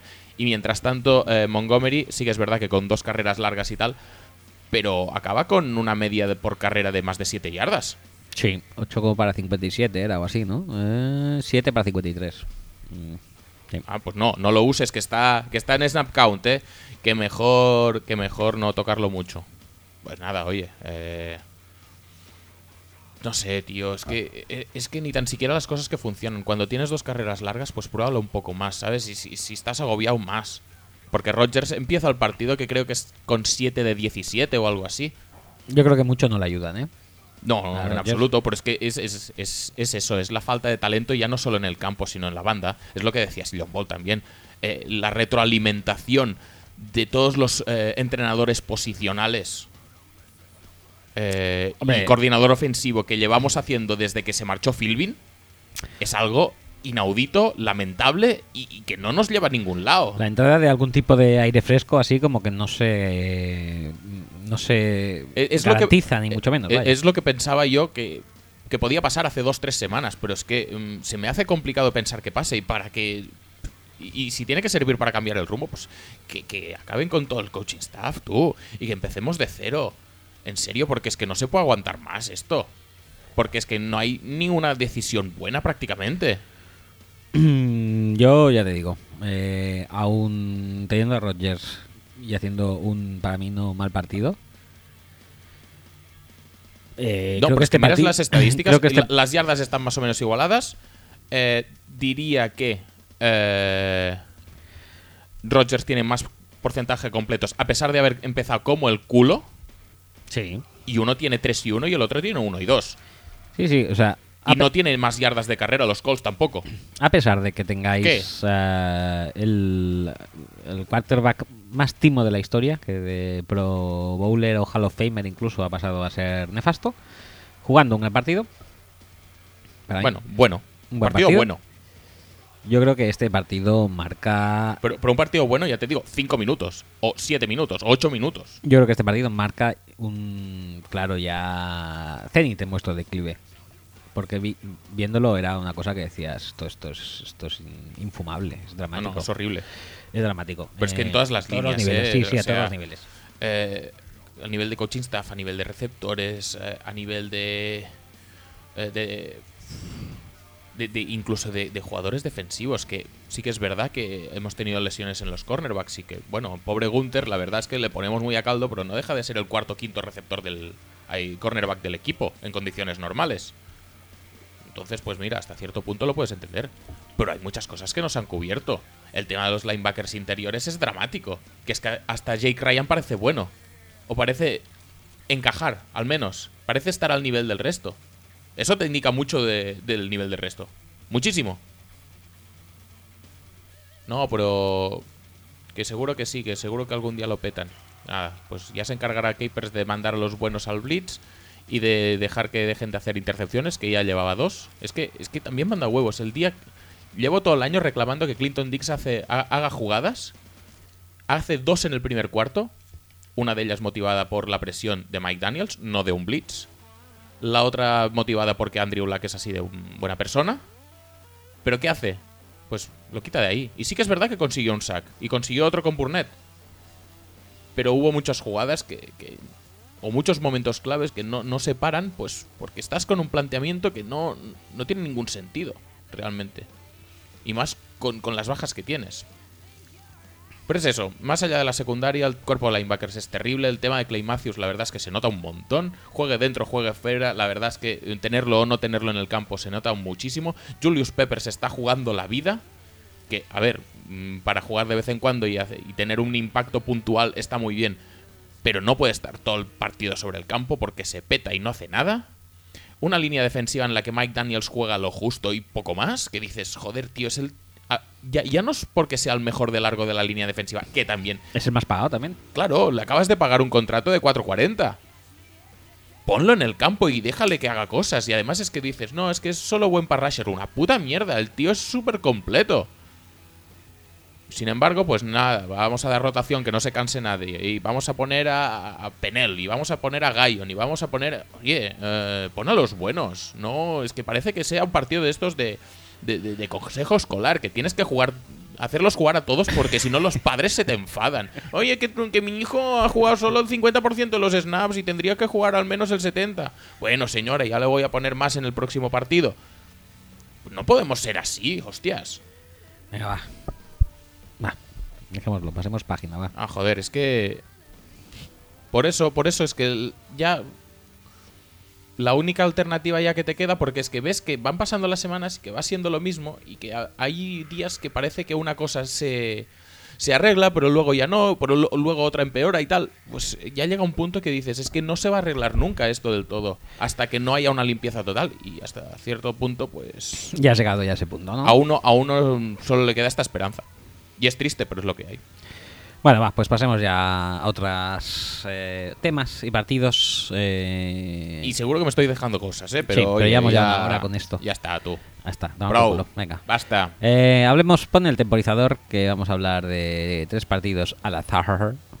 Al azar elegidos antes del partido del, del- del programa porque el Sí. guion lo dicta así, ¿eh? Lo dicta así, lo dicta así. De hecho, si hubiéramos sabido que los Packers iban a hacer tal display de poder, quizá hubiéramos obviado este partido, porque no quería... No, no, no, no, tampoco pasa nada. A ver, de los Packers aún no habíamos hablado largo entendido. Habíamos hablado un poquito y tal, pero tampoco era la. No sé. Bueno, pues nada, pues que eso, que pasamos a otros Ya, partidos. ya va bien, ya va bien poner un poco los puntos sobre las sillas y saber dónde estamos, porque. Sí, a ti ya te queda claro. Tú que Sí, no, no. eras esto, yo creo que ya estás convencido. Sí, no, no, de es que este- este- necesario este es lo que decías abrir un antes. nuevo capítulo. Es, es- es lo que decías. eh, o ves muchas cosas muy distintas, y cuando digo muchas cosas y muy distintas, en el máximo sentido de la palabra, de aquí a final de temporada, o todo esto tiene que arreglarse y, y bien, por decirlo finamente. Sí. Eh, el primer partido de que vamos a tratar en corto y al pie es el que enfrentó a, a San Diego contra eh, Tennessee Titans. Titans, eh, Y pongo el gallino ya. Y pongo el gallino ya. Y que acabó con el resultado de 35 a 43 para San Diego. Y no vamos a leer estadísticas. Uno, porque no, No. queremos ya, porque Sí. estamos ocupados mucho tiempo con eso. Y dos, porque eh, no nos hace falta estadísticas para saber que Melvin Gordon lo está petando muchísimo. Pero no lo está petando demasiado, que es lo que tendría. No lo están petando demasiado. Quiero decir, hay momentos que ya el partido tienes ganado. Dale un respirito, ¿no? ¿Para qué? Si, si el tío se puede ir a 200 yardas, pues ¿para qué? Yo creo que están sobreexplotándolo y no vaya a ser que detrás ya no tienen ni siquiera a Dexter McCluster porque está lesionado para Sí, todo ni el año. Woodhead ni nada, pero bueno. Eh, entonces, no sé. sí, la verdad es que quizá- tampoco son el equipo con más suerte del mundo con las lesiones. No. Igual tendrían que reservarle un poco. Simplemente porque la temporada es un poco larguita. Y tal y como están jugando, no descartemos que sea más larga de lo que pensamos. Quizá un overuse no, no sería demasiado bueno. Porque, No. porque Pero eso, bueno, que al menos se las demuestra- de playoff parece que van a estar ahí en el oeste y una Sí. podría ser suya. Sí, por eso digo que puede ser más larga de lo habitual de la temporada.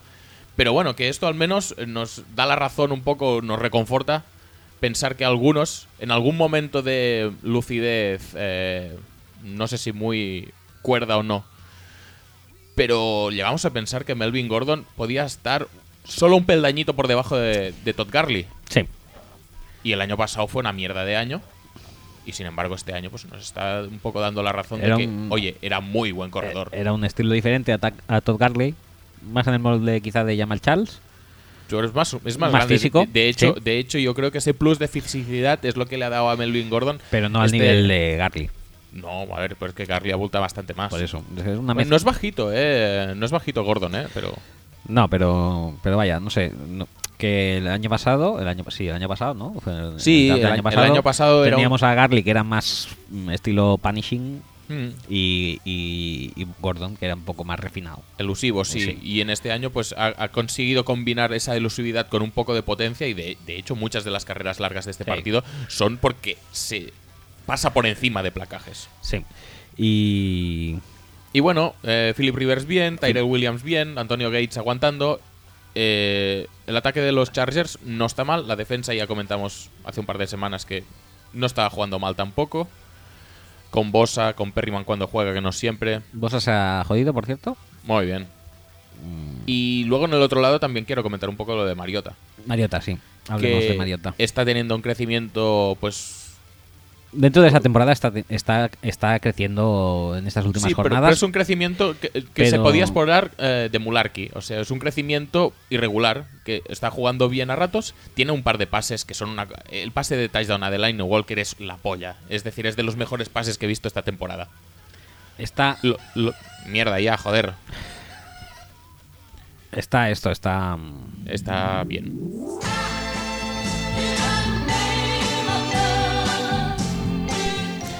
Está está jugando muy bien, pero tiene errores puntuales Tiene bastante fumbles de entry option, tiene outs de estos lanzados blandengues que luego son pick six.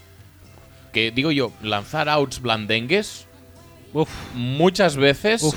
Eh, provoca que la intercepción sea retornada para touchdown. Sí, eh, y estoy viendo algunos outs últimamente realmente nefastos, ¿eh? Que digo yo que siempre que un out esté medio libre, no sería tampoco lo suyo pasarle siempre al out si no estás bien encarado, si no puedes ponerle zip al balón, porque si le pongan un poco de aire son, son seis para el otro lado. Digo yo, así a nivel abstracto. Mm, ujú. Eh, bueno, pues nada, pues el siguiente partido, mm, Casey Hayward. Casey Hayward muy bien, echando un ¿eh? poco de menos, muy, ¿no? muy bien. Bueno, yo no lo he hecho nada de menos porque el recuerdo que tengo de él Es malo. es de decir, hostia, mira un touchdown, hostia, mira otra recepción, Pero- mira qué bajo. pero- Ay, mira, me he lesionado el hamstring otra vez. Venga, hasta luego. Pero este año aparece otro jugador, Por supuesto. pues ya está. Lo cual también te digo una cosa. Que incrementa el nivel de hate. No, incrementa el nivel de hate a Capers. Vale, muy bien. Pero bueno, que no pasa nada, ¿eh? Que todos somos Me, felices. me parece correcto y legítimo. Siguiente partido gallino del que vamos a hablar, pon el, el temporizador si quieres, es el que enfrento a los eh, Denver Broncos contra los Oakland Raiders. Eh, resultado final 20-30. Muy bien. Eh, y creo que incluso se queda corto el resultado. ¿eh? Totalmente. Los Raiders hicieron lo que quisieron. La defensa de los Broncos no era la que estábamos acostumbrados, yo para mí. No, y de hecho, los Raiders atacan a los Broncos de la manera menos eh, sospechada. Es decir, todo el mundo estábamos hablando de que si Chris Harris por un lado, Bradley Robb y tal, contra Mari Cooper, eh, eh, Crabtree. eh, a Mari Cooper se quedan unos números normalitos, Crabtree se quedan unos números mierdosos. Y quien gana el partido es el juego de carrera. No solo del Latavius Murray, que un poco también, creo que es su mejor partido desde que está en la liga, Sí. sino que eh, Richard Pero corre. Richard, de- la, eh, la versatilidad de Richard es bastante eh, encomiable. Sí, y Washington también corre lo suyo. O sea, entre los tres creo que se van a más de 200 yardas. Contra la defensa de los Broncos, que recordemos que era una defensa jodidísima de correr. No solo por los cornerbacks eh, era buena esa defensa, era una defensa que era muy jodida de correr. Sí, entre los tres se van a 215 yardas. Vas perdiendo gente, mm, tienes delante una línea de ataque que lo peta, porque ya nos lo comentó Gus el- la semana pasada, la línea de ataque de los Raiders cada vez está jugando mejor, Mejor, y sí. es casi de las mejores de la liga junto con la de Dallas. Sí. Y también y le dijo. pasó por encima al front seven de los Broncos. Y esto es, es- lo También me quedé con el dato que dejó Gus de que la incorporación de Perry Riley ha sido muy buena. Y realmente sí. También te digo una cosa, cuando tienes a Simeon de- delante, sin CJ Anderson, es un ataque muy limitadete, ¿eh? Sí, la verdad es que yo esperaba bastante más que de Devonta Cooper. Booker, perdón. Pero ya no solo de Booker, es simplemente que... Y la línea ofensiva no les está funcionando. No, pero la línea Lo que ofensiva- requiere, yo creo, el sistema de Kubiak, ¿eh? La línea ofensiva ya sabíamos que era un punto débil y de hecho ya se- el primero que se encargó de explotar este extremo es Khalil Mack el año pasado con sus 5 sacks. Esta vez no ha conseguido 5, pero también ha, ha puesto lo suyo. Alguno que otro sí, ¿no? Sí. El tema aquí es que Simian no sirve para. Bueno, no, me- no se me antoja suficiente como para manejar un ataque en la NFL. Porque si contra los cornerbacks de los Raiders eres incapaz de hacer brillar a Sanders, a Thomas, a. Eres incapaz de hacerlo brillar, pero aún así brilló Thomas en alguna otra recepción que le salvó el. Hmm. Bueno, el, ¿eh? el pase ese bueno se lo das a, a Jordan Norwood, que se Hmm. come a Carl Joseph en la única casi jugada que le vi en todo el partido, pobre hombre. Sí. Pero bueno, mm, no sé, es un partido previsible por parte del ataque de los Broncos contra la defensa de los Raiders y muy imprevisible. por- Mm, Demasiado previsible. Yo creo que da el dato de que. eh, eh, de Marius Thomas tiene 5 recepciones y una de ellas para 23 Ujú. yardas. Y en total consigue 56 yardas. Mm. O sea, esto indica el nivel de previsibilidad de- del tema. Muy bien. Mierda, no lo tenemos.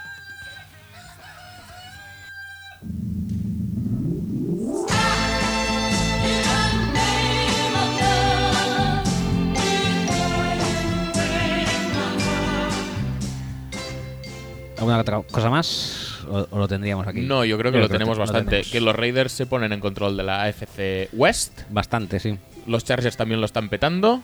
Eh, los Chiefs van ganando partidos no muy brillantemente, pero los van sacando adelante. Y a ver dónde acaban los Broncos esta temporada. Mm, Que todo pintaba muy bien en la época post-Manning.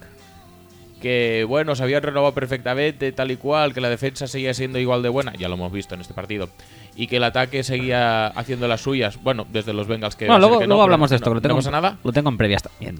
Y, oye, que muy rico.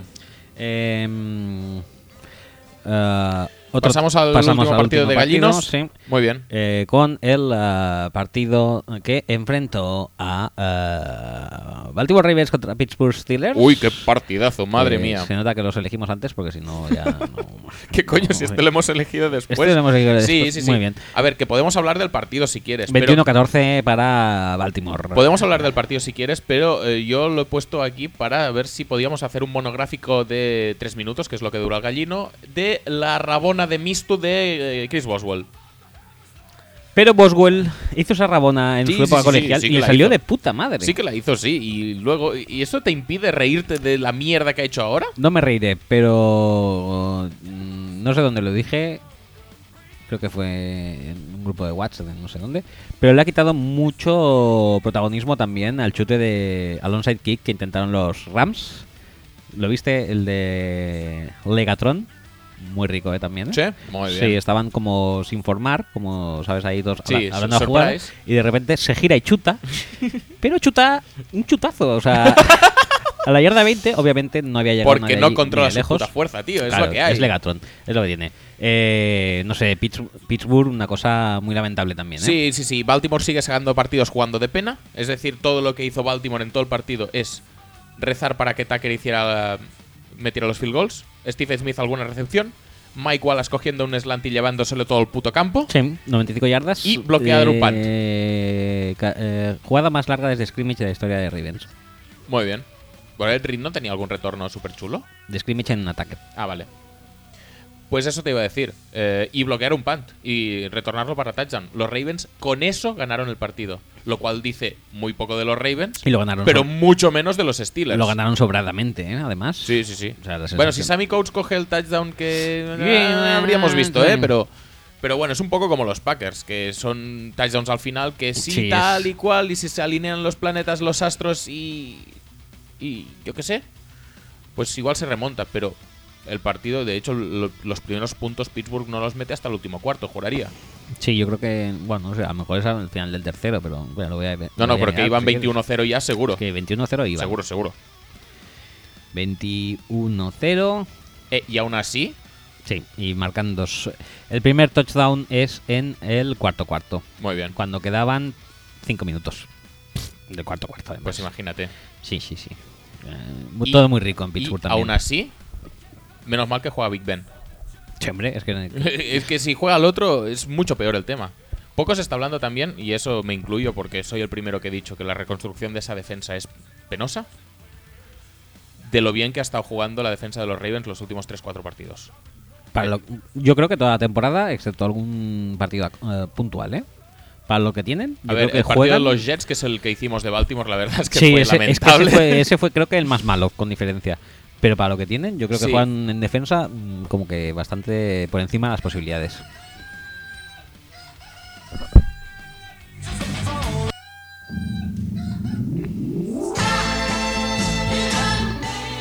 Y hasta aquí los gallinos, si no quieres decir nada Bueno, más. eh, mencionar que Flaco tuvo a bien eh, eh, alegrarle el día a un joven rookie llamado Artie Barnes, eh, regalándole su primera intercepción de su carrera en NFL. Mm, Muy rico. Una intercepción majísima a la altura de los veintipico millones que cobra. Flaco, no Artie Barnes. Que también los podría cobrar por la calidad que tiene. Y nada. mm, no mucho más. eh, A mí me gustaría dejar un dato estadístico Por favor. mm, para ver el nivel de Pittsburgh. Ujú. Eh, Roethlisberger intentó 45 pases Sí. Eh, y consiguió 264 yardas.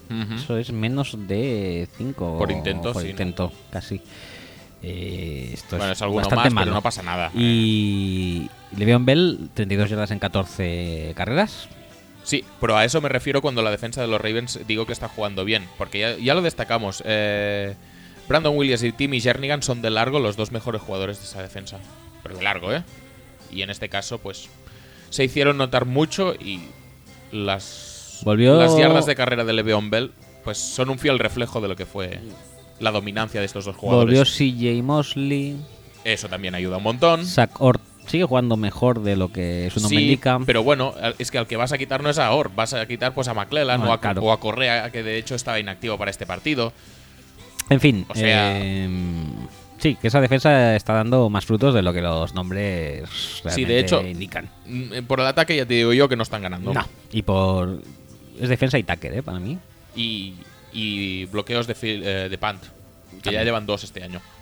Bueno, pues eh, seguimos eh, con nuestro recorrido habitual, repasando lo que viene siendo la quiniela de Tus quinielas, mis quinielas Sí. y, bueno, vuestras quinielas, con Ujú. participación de todos. tuyas y del mundo. Muchos- Porque tú las pones al servicio de Yo la las humanidad. pongo al servicio de la humanidad. Muchos aciertos esta vez. Eh, Cowboys con un 80%, Chiefs con un 80%, Dolphins un 61%, Panthers 62%, Saints 87%. Pero contra los Niners, Contra los a ver, Niners hay que tener en bastante- cuenta la- claro. los condicionantes. Yo ya di una pista de lo que tenía que votar la audiencia. Chargers un El propio nombre del partido Sí, ya indica, ya indica quién, se lleva. no eh. va a ganar. Sí. Eh, Chargers 75%, Raiders 62% y, en, y también Seahawks, que hemos aceptado con un 81%. Ujú. Lo de Seahawks también manda Sí, pero, pero bueno, no. no, no adelantamos. no, ah, ahí, vale, vale, venga. A Ravens le han dado un 31% tan solo, nuestros fallos. Mm. Eh, Lions 32% tan solo. Eh, Giants 31%, que ya me parecía mucho. Sí. Y Colts 10% solo, ¿eh? Pues que no me extraña, tío. Es que nadie confiaba en que los Colts hicieran un mierdo. Pero O sea, oye, es el- que cuando nos ponemos, nos ponemos bien. Es el fallo más grande. eh, Eh, y de las derrotas inesperadas es probablemente la más clara. Sí, sí, además es eso. Además, viene a ser esto. Em, ¿Dónde estás? Voy a ver si tengo... ¿Vamos a previas? ¿O quieres buscar primero el guion de la semana pasada para recuperar las estadísticas que dijimos para las previas de la semana pasada? Quería recuperar el guion, a ver si lo he grabado esta vez. Yo creo que sí. Esperemos que sí, porque la semana pasada te quejaste amargamente de que no lo hiciste, pero eres capaz de haber repetido. Ajá. Más que capaz. Soy sobradamente capaz, pero creo que esta vez sí que lo tengo. Muy bien. Eh, A ver, pues vamos a ver. vamos a ver. En, eh, en el Falcons eh, Tampa Bay. Tampa Bay dijimos que iban a ganar los Falcons. Porque ¿quién lo dijo? Porque hubo mucha, mucha gente, ¿eh? Sí, yo dije que iban a ganar 32-14 los Falcons y con, y con Winston haciendo más No, yardas- eso lo dijo Mark. Eso lo dijo Mark. Winston haciendo más yardas de carrera que. Eh, que, Que Peyton Barber. ¿Esto es correcto? No tengo ni idea, pensaba que tenías abiertos los partidos. Espera un momento. Joder. Luego decimos que se nos alarga el Se programa, alarga, no sabemos muy bien cómo y no sé qué, no sé cuántos, bla, bla, bla. Pues mira, son cosillas como esta, que podrías de- ser un poco más ligerito Sí, con pero el no, ordenador. no me acordaba de esto en absoluto, ¿sabes? Eh, vamos a ver si tenía razón Mark. Eh, eh, corriendo, Barber tuvo más yardas de carrera. Sí, 31 Eh, yardas. Pero no muchas, 31. No, no son muchas, no. Y. Era, era una cifra alcanzable por Ah, Winston. sí, sí, la verdad que sí. Porque no se puso, pero si no, pues lo hubiera hecho tranquilamente. Sí.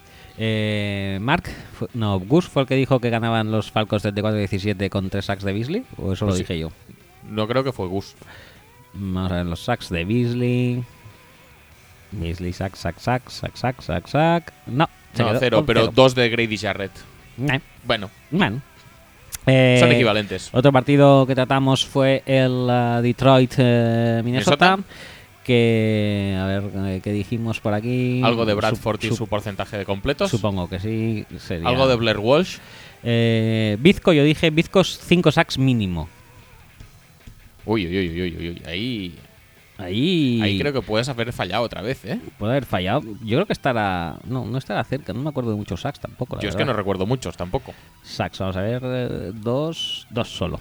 Dos No, sacks. ¡Oh! ¡Fracaso mierda. estrepitoso! Eh, no sé quién dijo que. No sé si fue Mark o. Gus. Creo que sí. No, Gus fue este porque Mark fue el de los tres touchdowns defensivos de Minnesota, que fueron cero al final. Cero. Ahí. Pero, pero casi.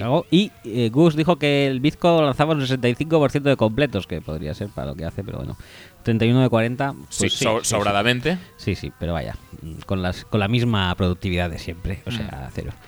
Eh, en el ah, en el Dallas, no, en el Philadelphia Giants, dijimos... No, no, no, en el Philadelphia Giants no, en No. el eh, Carolina... Carolina Rams Sí. dijimos que eh, 15-14 eh, Panthers, Kinum menos del 50% de completos. Oye, pues este este creo que este fui está yo. muy cerca, ¿eh? Este diría que fui yo, ¿eh? No me quiero echar flores, pero...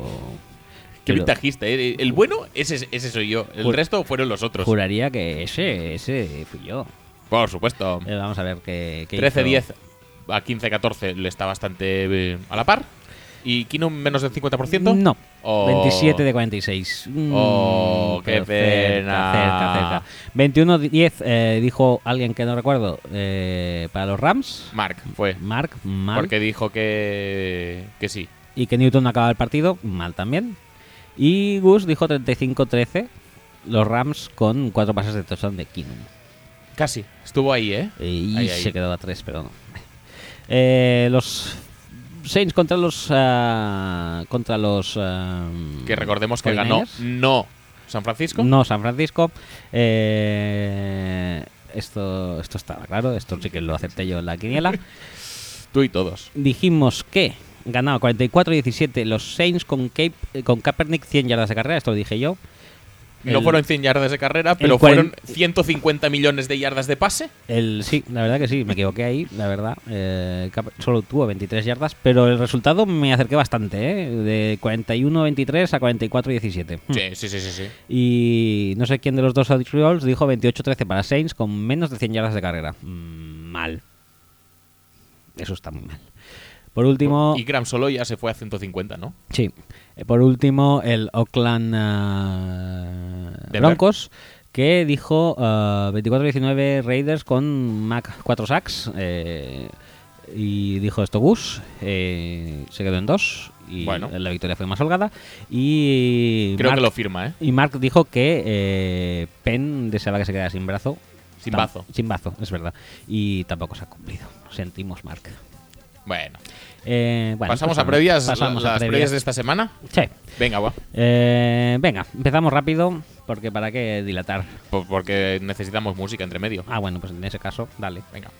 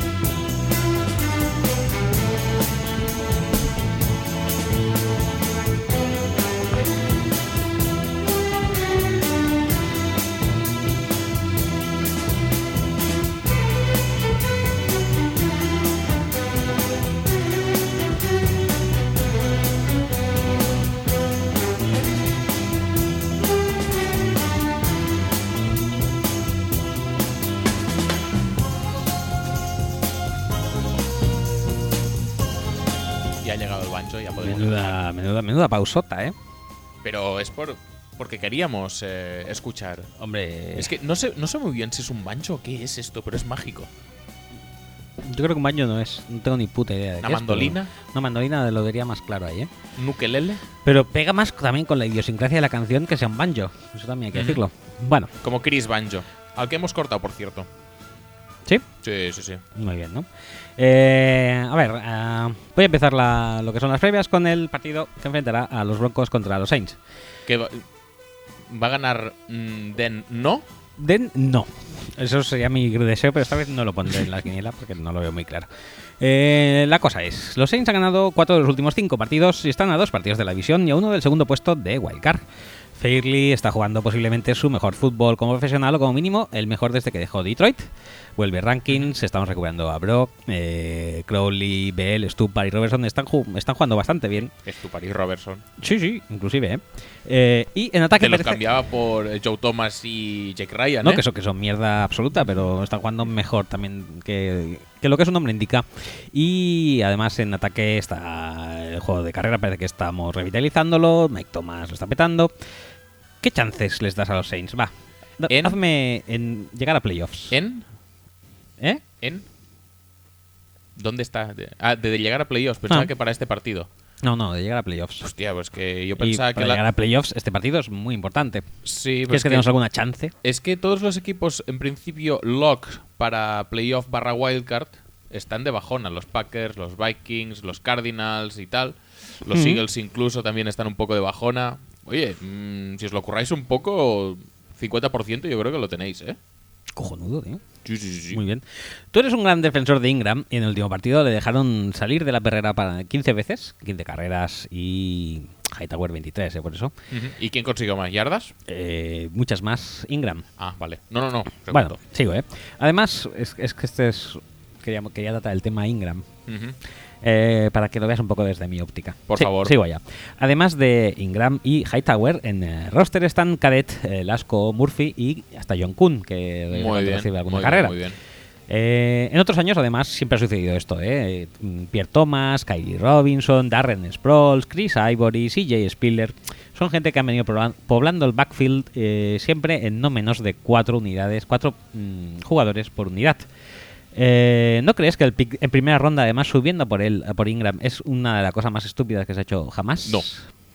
Ingram era muy bueno, tío. Ya está. Y ¿Cuánto hubiera jugado, cuánto mejor le hubiera ido su carrera a Ingram de no haber caído en otro equipo en el que le hubieran dado una responsabilidad acorde a su valor del draft y acorde a su valor como jugador y no dándole unas, como mucho, 10 carreras por, por partido mientras le das 7 a CJ Spiller o cosas Es- eso, eso es otro tema. Yo, de hecho, siempre he defendido que New England eh, era quien tenía el pick a por el que sube New Orleans, juraría.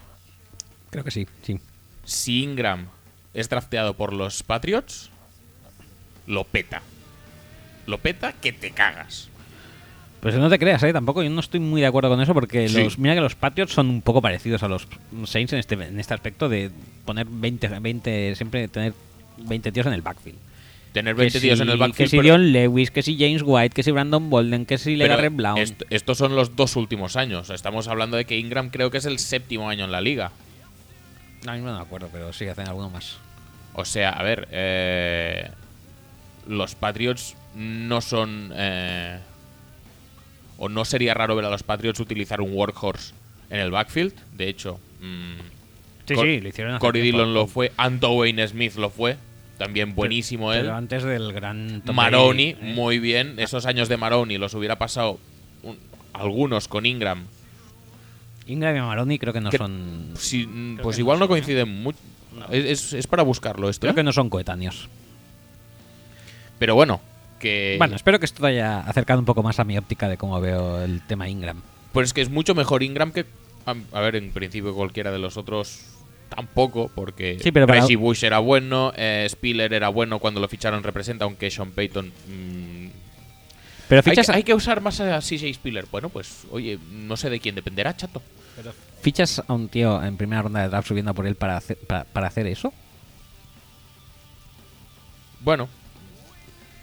Sí, supongo que a nivel de esquema o a nivel de eh, play call y más como estaba Breeze en ese momento, pues igual no era lo más adecuado subir a por un workhorse. Pero oye, ahora mismo, a Pero día es de hoy, ade- además nunca han pretendido usarlo. Como workhorse, como darle 25 carreras por partido, no. Pues ya está. Pero eso no quita que el tío sea mucho mejor que cualquier cosa que tengas ahora. Cualquier otra cosa. Que sí, y que sería un top 5 de la liga posiblemente si se lo usara como se le requiere, pero para nosotros, ¿qué coño? No sé, no entiendo nada. Sigo. ¿Quién es el quarterback 2 de Breeze? Eh, el malo, supongo, ¿no? Sí. Vale, los, Breeze, los Broncos con Breeze... Macaon malo, a ver. Macaon malo, sí. Los Broncos con Breeze ganarían la Super Bowl sin pestañear. si la ganaron con Manning, obviamente, todo lo que sea mejor que. Y conociendo el track, el track record de Elway de quarterbacks acabados, ¿crees que eh, Breeze podría dar un par de años finales a su carrera en Denver? no, no, no llegarán a tanto. No, porque además. eh, a Breeze le van renovando paulatinamente. Sí, pero ahora tiene dos años en teoría. Sí, pero el año pasado tenía uno. Sí, sí, sí. O sea. Vale, vale, sigo. Denver van 6-3 y son terceros de su Pero, pero conferencia. i- igual es solo por igual es solo por reducir el cap, ¿eh? Ya, ya. Igual realmente no les interesa, pero es para Hmm. suavizar un poco el, Ajá. el impacto que tiene, porque si no, no pueden fichar en otras posiciones. Denver 6-3 y terceros de su conferencia. ¿Están echando demasiado de menos a Peyton? No, están echando demasiado de menos a otras cosas, pero a Peyton precisamente no. De hecho, te diría que... Te- eh, sí, espera, que sigo. Aun siendo terceros de su conferencia, tienen el segundo puesto de Wildcard asegurado a dos victorias eh, cómodas del resto de rivales. ¿Eso es gracias a la herencia de Peyton? Gracias a la herencia de Peyton, ¿qué significa exactamente? ¿Gracias a los jugadores que estaban cuando estaba Peyton o gracias al el aprendizaje y el pozo Ajá, eso que dejó Peyton en ese vestuario? Esto último. Pues no. ¿No? no, no, a ver. eh, Vale, seguro que Kisland no opina lo mismo. No, pues es que me da igual lo que opine Kisla, porque Peyton, la verdad es que tuvo un último año penoso, le regalaron una Super Bowl entre todos. Vale, vale, vale. Igual el Sí, esfuerzo sí, de sabemos, regalarle una Super Bowl ya no quieren hacerlo por Simian, ¿sabes? Ya, a lo mejor Y, no. y además son menos gente la que tiene que tra- o, o la que puede trabajar para ello. Ojo ahora a la di- disyuntiva que te propongo. Pudiendo casi asegurar que los playoffs están muy al alcance de la mano de Denver, visto el nivel del resto de, conferen- Sí. de la conferencia, eh, este marcaría el sexto año consecutivo con Elway en la dirección en la que llegan a playoffs, eh, habiendo ganado, habiendo estado en dos Super Bowls y ganado una. ¿Crees que eh, Elway es mejor de lo que todos pensamos como general manager?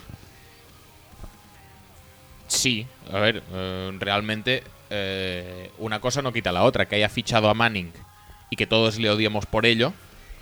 Y que Manning se haya arrastrado como se ha arrastrado y aún así O sea, le ha salido mal la jugada. O sea, le ha salido bien, pero, pero E- Es decir, Pero eh, mal, no eh, sé, en el momento en el que le sale bien, en es, el, es en el que menos posibilidades tenía. Es que viendo las Y- previas y, est- como ha construido un equipo que ha sido capaz de darle una Super Bowl a un quarterback, decadente. sí, sí, sí, sí, en un estado físico muy justito, por decirlo de alguna manera. Oye, eh, no deja de ser una defensa muy barata que, que ha podido encajar, eh, a pesar del gasto que suponía un quarterback rémora. Oye, eso tiene muchísimo mérito. Y sin embargo, pues sí que es verdad que este año se acaban muchos contratos. No está Trebazan, no está Malik Jackson. eh, ha tenido que perder también a Julius Thomas por el camino. No, tienen que jugar sin quarterback. Han tenido que jugar sin quarterback durante un añito y algo. Oye, eh, tiene muchísimo mérito una defensa que aguante todo eso. Denver está jugando, jugará este partido en sesión de tarde para nosotros o de mañana para ellos. Mm, Esto es inaudito. ¿Con Peyton hubiera pasado? No, en absoluto. En absoluto. Peyton siempre juega al último. Por eso. Siempre, siempre. No sé cómo se lo hace. ¿eh? ¿Y esto eh, de quién es culpa? De Peyton. De Peyton. ¿Qué elemento culposo prefieres? Eh, ¿A Peyton para echarle las culpas de todo lo que pase o haya pasado o pasará en eh, Denver? ¿O a Olivia Moon en eh, Green Bay? Es que solo hay uno verdadero. Es que no, no tiene punto de comparación. Vale, pues ya está. Eh, Pero- resultado y estadística. Pero de todas formas, te- también te digo que. mm, ahora que no está Peyton. mm, No les van tan bien las cosas, ¿eh? Ya, Igual, igual Peyton aportaba mucho más que, está claro. que el, el juego. Ya podía aportar más que el juego, porque. Sí, porque el juego no. eh, no sé. Igual pizzas o. No pincha seguro. o seguros de estos de Nationwide o. También posiblemente. No sé. Bueno, Un, result- un- un impacto transversal. transversal, sí, que afectaba a todos los, a, a- sí, a todos los niveles. varios al- estamentos. Mm. y, a- y a los jugadores que, bueno, Ujú. tenían unas ganas tremendas de regalarles la, la Super Bowl a ese hombre. Por cierto, Que ganas tremendas que ya obviamente no pueden estar. por cierto, te lo voy a demostrar. ¿qué me vas a demostrar? Eh, es que estaba pensando en eso de que realmente los Broncos, eh, aun estando mal este año, están bien. A, a esto, a efectos de, de, clasi- Sí, sí, sí. de clasificarse para playoffs. Sí, la defensa, a ver, a pesar de que ha perdido algunos eh, eh, efectivos y que ¿Y en tú? e- En, este caso, en este partido en concreto, no tenían tampoco a Kip Talib, que es un jugador que les ayuda más de lo que parece.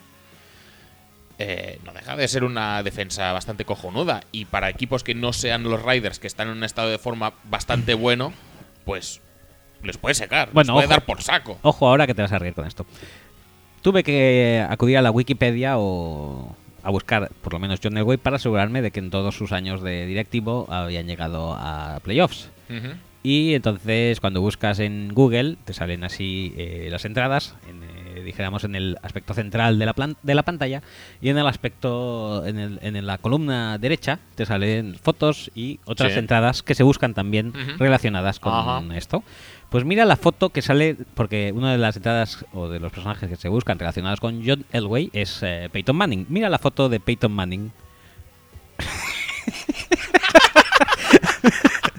en, en buscas relacionadas. Es brutal y os aconsejo que pongáis John Elway y miréis vosotros mismos la foto para no estropearos eh, el evento.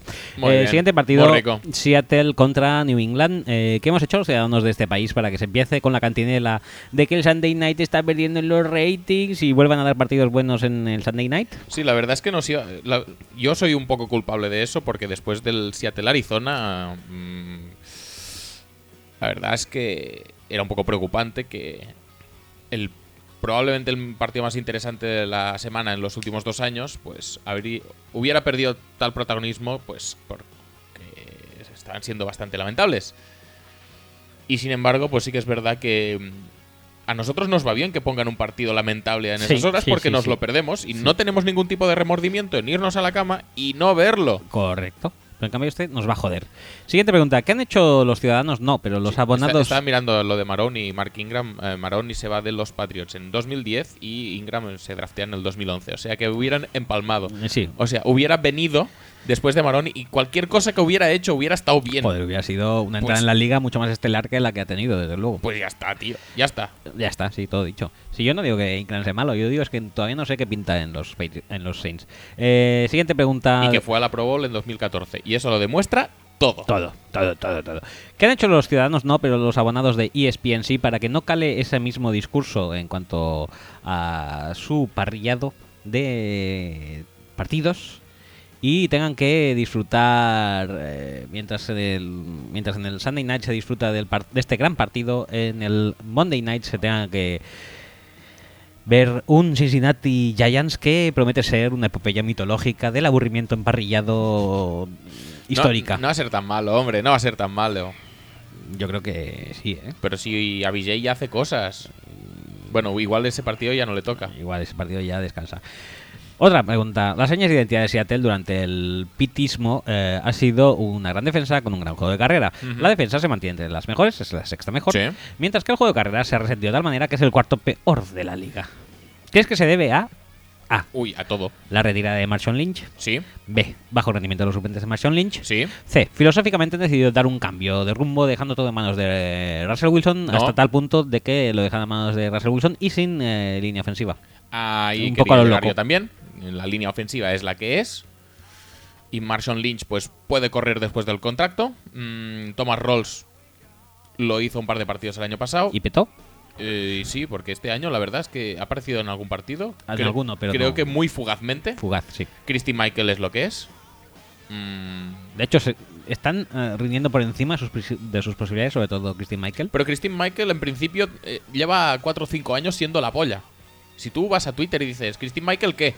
¡Oh, qué buenísimo! El, prospecto más eh, underrated de la historia de la humanidad.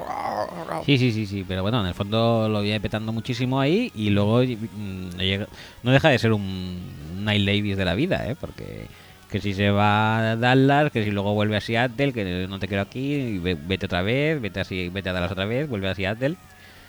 Y nada, eh, Prosai se ha hecho con el rol de running back eh, receptor que no corre. O sea que en ese sentido no aporta en el juego de carrera. y Alex Collins un día hizo un touchdown y apareció y ya De está. una yarda, Y, y se ya, acabó. y ya se, ya se Ya fue está. para casa. O sea, todo muy bien, todo muy rico en el backfield de los, de los Cowboys. Los Patriots. Ay, de los eh, Seahawks. Los.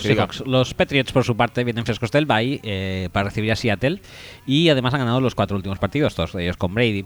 Quizá este sea su penúltimo partido difícil de la temporada, ya que luego tienen eh, viajan a San Francisco, Ajá. viajan a New York eh, para enfrentarse a los Jets, reciben a los Rams y a Baltimore, luego van otra vez a, a- se mueven para ir a Denver, quizá ya el último partido difícil, pero bueno, tampoco son los locos que del año sí, pasado. Estaríamos, estaría por verlo esto. Luego reciben a los Jets y acaban en campo de Miami.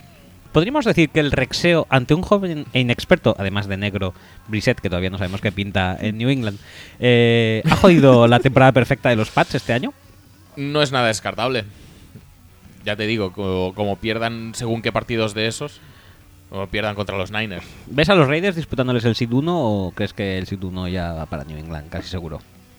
Con este calendario que te acabo de es que es mucho más chungo que los Raiders lo ganen todo, que no que los Patriots lo ganen todo, porque los Raiders, quieras que no, se van a tener que pegar con su división.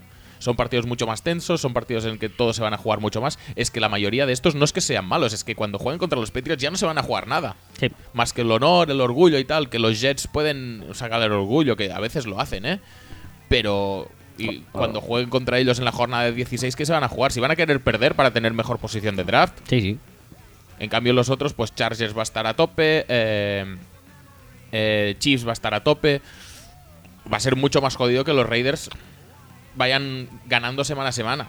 Y por último, lo, siendo claro que los Seahawks van a ganar también su división, casi por incom- incomparecencia del Sí. rival, eh, ¿qué chances les das luego en playoffs? Eh, ¿Crees que son las dos mejores franquicias con combo head coach quarterback, posiblemente de la liga? Si no contamos a McCarthy, porque claro, estáis hablando todo el rato mal de McCarthy, pues yo qué sé. Yo creo que Peyton Breeze, eh, como exclusivamente esa conexión, es mejor que mm, Pete Carroll, Russell Wilson. Sí, pero Pete Carroll es eh, básicamente también artífice y alma de la defensa de Seattle, con lo Sí, cual sí, sí. A supera ver, a Peyton co- para como, mí, ¿eh? como conexión mística, me parece mejor la de Saints. Pero, obviamente, Pete Carroll tiene un equipo más completo que no es solo el quarterback y Muy bien. creado por él. porque- Entonces, dicho esto, ¿crees que esta sería posiblemente la- el mejor partido que podríamos volver a encontrarnos en la Super Bowl? Nah, yo es que Seattle, la verdad es que. Algún día va a petar por algún lado. Me da la sensación, porque es que ha tenido muchos partidos malos que ha acabado sacando, pues no sabemos muy bien cómo. Con guerreridas españolas. Bueno, pues. De eh, Richard Sherman, vamos- no vamos- pitadas. Vamos a pegarle al kick, que no pasa nada, Vamos porque parece que ha pseudo rozado la bola. Pero es que está- estoy en offside, pero da igual, da igual, porque Yo hay le que, doy. Hay que, hay que jugar, ¿Qué, qué, qué tengo que conceder? Porque me hayan pillado en offside. No, por favor. Que, que tienen una jugada para ganar el partido. Pues no sé, voy a tumbar al, al- al receptor de un piño. Ya está, no pasa nada, hombre. A mí no me van a pitar nada nunca. Bueno, eh, seguimos. Julio Jones quiere coger un pase, no pasa nada. Se le coge del brazo y ya está. Ya, hombre, tira para adelante. Eh, hablando de los grandes, yo creo que favoritos para disputarles el puesto, el puesto en la Super Bowl a Seattle, posiblemente. Bueno, Seattle y a cualquier equipo de la Ujú. NFC, los eh, Dallas Cowboys se enfrentan a Ujú. los eh, Pittsburgh Steelers. ¿Crees que los Steelers, viendo que no les ha salido muy mal la jugada a los Cowboys y que tienen bastantes puntos en común con ellos, como por ejemplo un quarterback bastante castigado para lesiones y veterano, una buena offensive lineman, eh, offensive line y un super running back, podrían seguir la ruta? Una buena offensive line es, a ver, discutible. Eh, Bueno, si están sanos, no son malos, ¿eh? Hombre, sangra bastante. Bueno, es verdad que Marcus Gilbert no ha jugado demasiado esta temporada, pero esta línea en principio tiene dos jugadores buenos, que son Pouncy y De Castro. El resto. Sí, pero bueno, Villanueva dejaron marchar a Bichum, tampoco está mal. Bah, bueno, vale. Bueno, vale, va. Eh, tenía que hacer la comparativa. de Sí, lo manera. tenías que intentar, no pasa nada. ¿Se puede seguir la ruta de. ¿Crees que los, los Steelers están, podrían seguir la ruta de los eh, Cowboys y draftear un quarterback joven o con proyección en primeras rondas de draft? Bueno, primeras, o no tan primeras. Eh. Y ver si suena la flauta un poquito.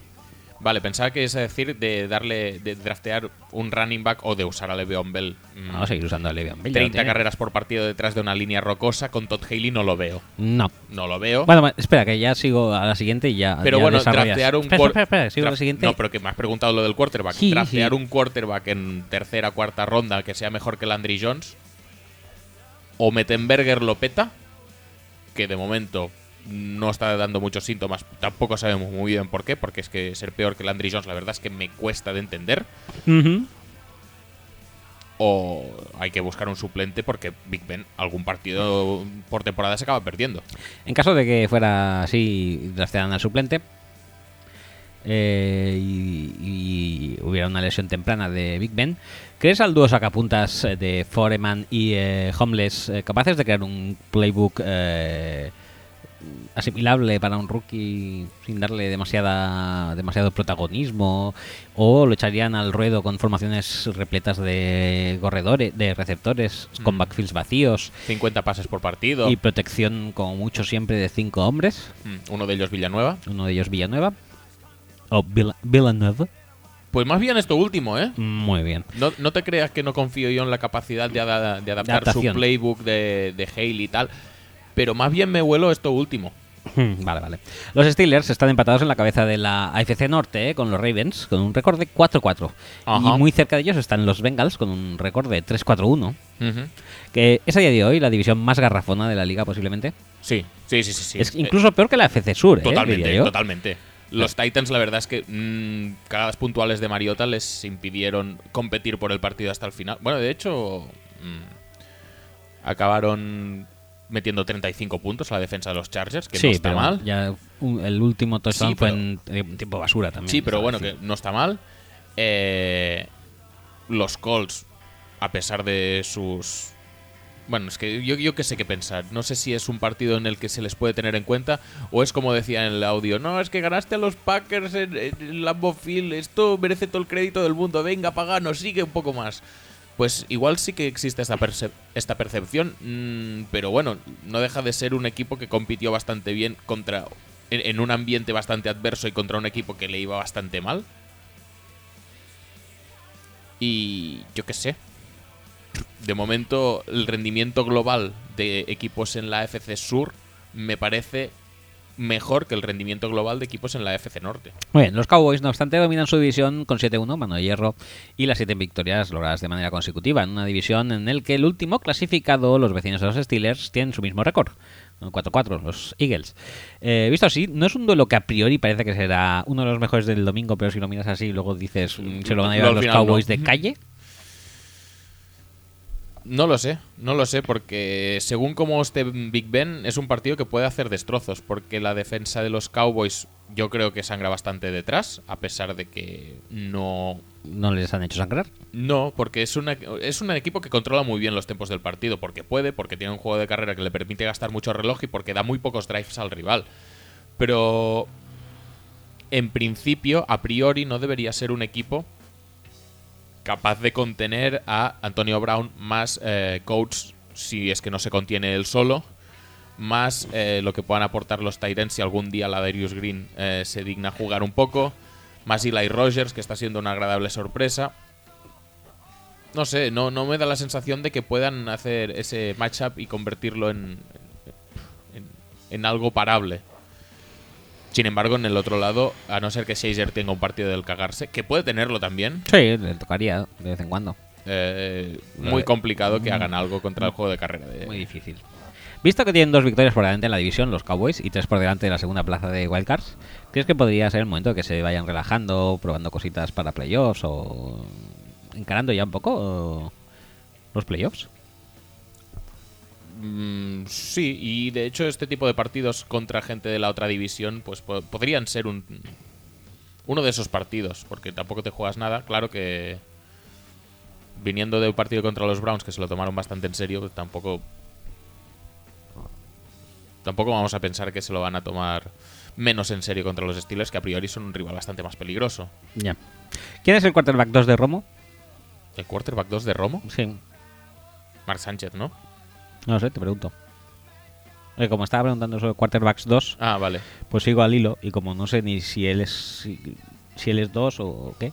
Ahora mismo es dos, ¿no? Digo yo. Bueno, supongo. Mark Sánchez, digo. Vale, Mark Sánchez, muy bien. Y la última pregunta de este partido, ¿quién crees que se retirará antes, Big Ben o Tony Romo? Romo. Sí. ¿Crees que serían dos candidatos excepcionales a protagonizar episodios inolvidables de chapuzas estéticas de, de Bimat. No veo mi mat. es decir, es verdad. Es que cuando he dicho cago- Bimat, es digo. que me- me- te gusta hurgar ahí en la herida, eh. Hostia, lo siento, tío. Hay que Ha joderse. sido tío. sin querer, ¿eh? Pensaba que, pensaba que era. Pero que es un programa, rollo esto de, de, de formaciones embarazosas, o cómo se llamaba eso que echaban en. no. Sí, sí, enfermedades. No me acuerdo cómo era. Era algo embarazosas. Sí, era no sé qué. Enfermedades embarazosas, creo que era, pero ahora no me suena a enfermedades. No, a mí tampoco. Mm, No me acuerdo. Este es de gente que está muy volada de la cabeza, en plan de. eh, me he puesto unas tetas de 5 kilos cada una y me gustaría ponerme 15 en cada una. O me he quitado cuatro costillas, a ver si puedes quitarme dos más y seguir respirando Sí. y cosas así. Entonces, yo creo que estos. el ¿Ese era Marilyn Manson? No, no, son casi todo mujeres. Ah, vale. Y yo creo que estos dos darían mucho juego, ¿eh? Porque ¿tú crees? tienen mucho para arreglar ahí dentro, ¿eh? Sí, pero otra cosa. Una cosa es que se lo quieran arreglar y la otra es que se quieran hacer un estropicio más grande. No, Bueno, mira, es que pero- soy, soy robo y quiero que me quites un par de vértebras. Que, que como he tenido algún problemilla últimamente, pues casi que me haces la columna más corta. Me quedo así Ah, sin pero cuello. podría empezar con- por algo más light, como hacer algo con sus orejas o algo sí, así. un Van Gogh, ¿no? Sí. Muy bien.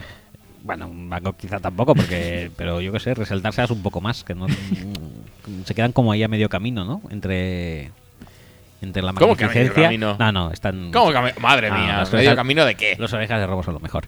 Eh, venga, va, resultado y estadística. Eh, eh, no he hecho el resultado de estadística de New Orleans, ¿eh? por cierto. Ah, ¿no? Ni, ni del otro, creo. Creo que no he hecho de ninguno. No has hecho ninguno, es verdad. Pues mm, si quieres ves haciendo. Del A ver, ah, vamos a empezar por el principio. el principio Denver New Orleans. Denver, New Orleans, yo digo que. Mm, Simian tira más intercepciones que Breeze. Vaya. No te has mojado mucho ahí, pero vale. A, a ver, que está jugando contra la defensa de Denver, ¿eh? Sí, vale, pero. Venga, sí. Vale, venga, es mejor. Vale, sí, es mejor de lo que pensaba. ¿Resultado? Bueno, pues si quieres que la cambie. No, no, lo que quieras. no, es que puedo cambiarla, ¿eh? Cambiaba. Michael Thomas hace más yardas que eh, Willie Snead y Brandon Cooks juntos. Me gusta. Me gusta más esta. ¿Y resultado? y resultado eh, 21-13. Denver. Qué cabrón. Seattle New England. Seattle New England, el resultado. ¿Dónde juegan? En Foxborough, ¿no? En, Foxborough, sí. El resultado será de 10-20 para New England.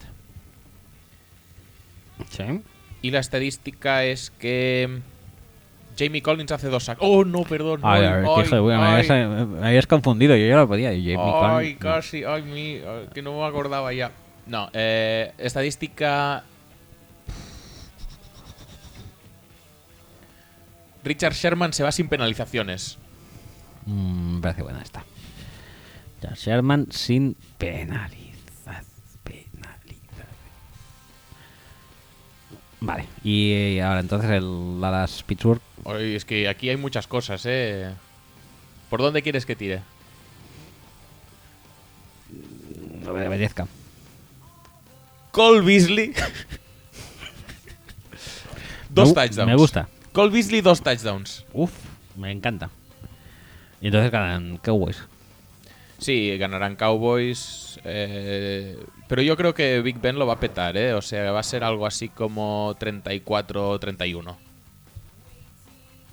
Con cuatro touchdowns de Big Ben, o algo así, de estos heroicos. De...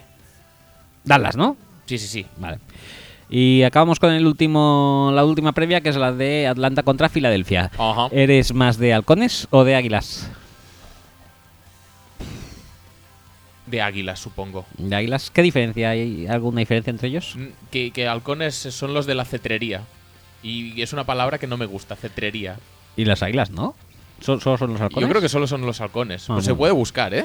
Muy bien. No, no, no lo busques porque te voy a dar más trabajo eh, en cuanto a pájaros.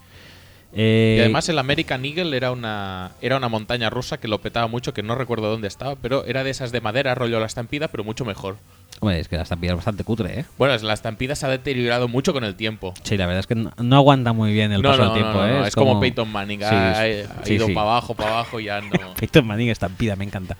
Eh, ¿Cómo crees que puede afectar la serie Águila Roja eh, a los seguidores más nobles de la NFL? Es un super combo, ¿eh? Porque es águila y es roja Es- como los Fancos. por eso, por eso digo, madre mía. puede madre llevar mía. a mucha confusión a la Sí. audiencia que no esté muy acostumbrada eh, a, a- bueno, que sea un poco noble en la NFL. Si es un poco novel en la NFL y en Águila Roja, lo que tiene que hacer es eh, ir a ver la, la secuela o la segunda parte de la serie Compañeros, donde el Águila Roja salía haciendo de Martín, que era el protagonista, era el, era el Kimi de la segunda parte de Compañeros. Y además, el malo de Águila Roja también salían compañeros, ¿no? Era profesor, Era Francis Lorenzo. era Francis Lorenzo. Por supuesto. Madre mía, no me, no- es verdad, no me acordaba que, que el- no me acuerdo cómo se llama, Janer protagonizó David, puede ser, sí, protagonizó compañeros, no me acordaba de esto. Eh, siguiente pregunta que tengo ya es relacionada con Águila Roja en exclusiva. ¿Qué te parece de Águila Roja siendo una serie española? ¿Y qué te parecería si fuera americana? No está mal, realmente es de lo más eh, interesante de series españolas. Sí, pero como serie española yo digo, "Uf, madre mía, qué Sí, sí, putería". sí, tiene, tiene la- como tres puntos menos ya como serie española. Sí, pero te lo pone la Fox y dices, guau, esto tiene que molar. eh, Matrix Lethal, con Lethal Weapon 2, Lethal madre Weapon, mía. tú, madre no, mía. no, ¿es tú o es Lethal Weapon? No, Lethal? Weapon de series. De- Pero de lo, lo tiene que petar esa serie. En cambio, Águila Roja es española. Después de las últimas dos jornadas, eh, con dos derrotas muy duras para Filadelfia y dos victorias importantes y luchadas para Atlanta, podemos decir que los halcones están destinados a volar alto, mientras que las águilas están destinadas a volar por debajo del radar. ¿Ves alguno cambiando la dinámica en estas eh, últimas jornadas de este último trecho de temporada? La cetrería es la actividad de cazar con aves rapaces, especialmente halcones, azores y otras aves de presa. No dice Ah, nada de águilas. Muy bien. Ah, que por cierto, eh, no me acuerdo quién en Twitter Nos ha descubierto, no, nos ha ilustrado Sí. sobre la diferencia entre Ah, bucaneros y raiders. Sí, Eh, efectivamente, Fue efectivamente. Cristóbal de Oli que dijo que los bucaneros eran cazadores que vendían bucan, que es carne asada, y que acabaron viendo más rentable saquear y, destruir. Eh, mientras que los raiders directamente eran saqueadores y destructores ya en plan... Es decir, unos intentaban ir de buenas personas, pero Sí. al final no, y los otros ya ni eso. Sí, correcto. Vale, bien. Vale, eh, dicho esto, eh, habíamos acabado con el tema este de... Ah, sí, ¿les ves cambiando alguna... la dinámica esta en la que aparecen enfrascados algunos de los dos equipos? ¿Crees que los Falcons se pueden hundir? ¿Crees Es que, los Eagles realmente han perdido, han perdido dos partidos que mm, podrían no haber perdido Sí, sin ningún pero problema. los han perdido. Pero sí, uno en la prórroga contra Cowboys, que es un partido jodido de ganar, Sí. y otro que, Y jodido de perder, ¿eh? También. sí, sí, tal como iban, es jodido de perder. Y el otro en contra los Giants, que si el último pase Jordan Matthews tiene era Jordan Matthews creo que Sí. tiene un poco más de tracking skills de, Ah, de la no me- bola No me pienses eso, que lo tengo por aquí después. lo hubiera cogido y ganan el partido. Por lo tanto, el Falcons la verdad es que tiene bastante buena pinta. Y no creo que vayan a perder mucho eh, en lo que queda de temporada. Pero Eagles yo creo que la dinámica perdedora sí que se va a sobreponer un poquito. En lo personal, Wentz parece que está decayendo en su juego. ¿Cómo lo justificas? A. La defensa ya no está como en las primeras semanas. Se siente más la presión de tener que ganar en los partidos con el ataque. B. El juego de carrera, si bien no es explícitamente malo, no es que le ayude demasiado, como Eh. por ejemplo le pasaba a Matt Ryan con Michael Turner en su temporada rookie. Es Da- Darren Sproles, el running back. Sí. C. Sus receptores han pasado de dropar un 20% de sus pases atrapables a un 40%. O incluso han empeorado sus tracking skills, como decíamos con Matthews el otro día, que hizo que pareciera más difícil coger un balón que al principio no estaba mal lanzado No parecía mal que lanzado, ¿no? coger un taxi en Cantunis. Entonces, eh, y la última opción es eh, empieza a sentir el aliento de Chase Daniel en su cogote Lo más entrenamiento seguro- tras entrenamiento. Lo más seguro es que es eso. Que sabe que no merece el puesto. Y que entonces, pues, eh, cuando los entrenos están dando la razón al sentido común, pues eso de Ya, mantenerse ya. en el sitio de titular Sí. es mucho más complicado. No, no entiendo. También te digo una cosa. eh, el talento de los receptores es el que es. No van a sacar mucho de ahí. Eh, Tengo- tengo- han- tenido que poner a Bryce Trex y resulta que es su mejor receptor. Tengo, tengo más preguntas de receptores. ¿eh? Bueno, pero sigue, sigue. sigue. El juego de carrera lo está gestionando como running back 1 Darren Sproles, que no ha sido running back 1 en la puta vida. Eh, Lane Johnson está fuera. O sea, está con la sanción, por lo tanto le llega bastante más la presión. Eh, el play call es muy conservador para ayudar a Wentz, pero no es un play call que te ayude a ganar. Es un play call que te ayuda a no cagarla. Y aún así, a veces lo consigue. Pero bueno, es que es un rookie, es que es lo normal. Mm, la defensa le va días, ¿eh? La verdad es que la defensa de estos dos últimos partidos tampoco me ha desagradado explícitamente. Excepto McKelvin, que se choca con sus propios safeties. Sí, eso sí, es gracioso. Eh, el, bueno. El front seven yo creo que está a un bastante buen nivel. Si cambiamos a Julio Jones por Mar- Jordan Matthews de colores, Ajá. pones a Jordan Matthews de negro y a Julio Jones de verde, Sí. ¿crees que los Falcons seguirían siendo la segunda mejor ofensiva aérea y los eh, eh, eh, Eagles la 20 octava? Obviamente no. Los, los, ¿Cuánto mejorarían y cuánto perderían los Eagles mejoran bastante más de lo que pierden los Falcons. Mm, bueno, vale. Es que los Falcons realmente. O sea, Julio Jones es el líder en recepción de yardas de la liga. A, a bastante diferencia del segundo. Pero luego realmente sí, distribuye mucho el balón, pero no tienen un segundo receptor muy, muy destacado, ¿eh? Porque Sanu, lo miré y es el, cuaren- el, el 49 receptor de la liga. Bueno, pero. Sanu tiene lo suyo, reparten mucho los Tyrants, reparten mucho los running backs también, especialmente cuando Tevin Coleman está sano. De hecho, eh, Julio Jones tiene tiene buenas estadísticas porque un partido se dedicó a hacer lo que le pasaba por el forro los cojones. Pero también ha tenido partidos de dos, De- tres recepciones sí, contra sí, los. Packers, por ejemplo. También es verdad que estuvo cascado, ¿no? Pero tuvo como 30 yardas de recepción. Hubo otro partido que tuvo una recepción para 16 yardas. O sea, tampoco o- iba a decir, no es tan vital, pero sí es tan vital, pero más a veces para desviar atención. O sea, los otros también se pueden valer más por sí mismos. En los Eagles no se vale por sí mismo ni el tato en el cuerpo de receptores. Es más, son gente que suele perjudicar al juego del equipo. Julio Jones lleva 970 yardas ya, ¿eh? Sí, pero en En ca- 300 en un solo partido. Sí, pero que para 10 partidos no está mal, ¿eh? Que O sea, sí, es para tío. acabar con 1500 y Que sí, largas yardas. pero ¿eh? te estoy diciendo, es un partido de 300 yardas sin... Ya lo sé que no eres nada da- amante No, no, no de restar amante estadísticas, bla, bla, bla, no sé qué, no sé cuántos, no sé qué. Pero quítale 300, estadisti- ah, 300 yardas a las 900 que tiene. A ver dónde cae. Bueno. No, creo, no creo que caiga al 50. Pero quitar algún partido de esos que tiene de dos recepciones para 30 yardas. Ah, sí, sí, sí, sí. Bueno, eh, sigo, ¿eh? Dos años de Dan Quinn y en la defensa tenemos a Vic Beasley, a Keanu Reeves, a Dion Jones. Keanu Reeves me encanta. Keanu Reeves, Dion Jones, Devon de Campbell, Grady Jarrett, entre otros.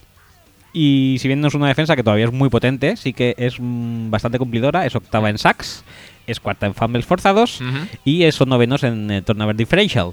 Eh, si fueran los hermanos Calatrava, podríamos decir que Bruce eh, Gus Bradley sería el feo y Dan Quinn sería el normal. El eh, feo, por no decir el. Bueno, el feo. El feo. Sí. Sí, sí, sí, sí, muy probablemente sí.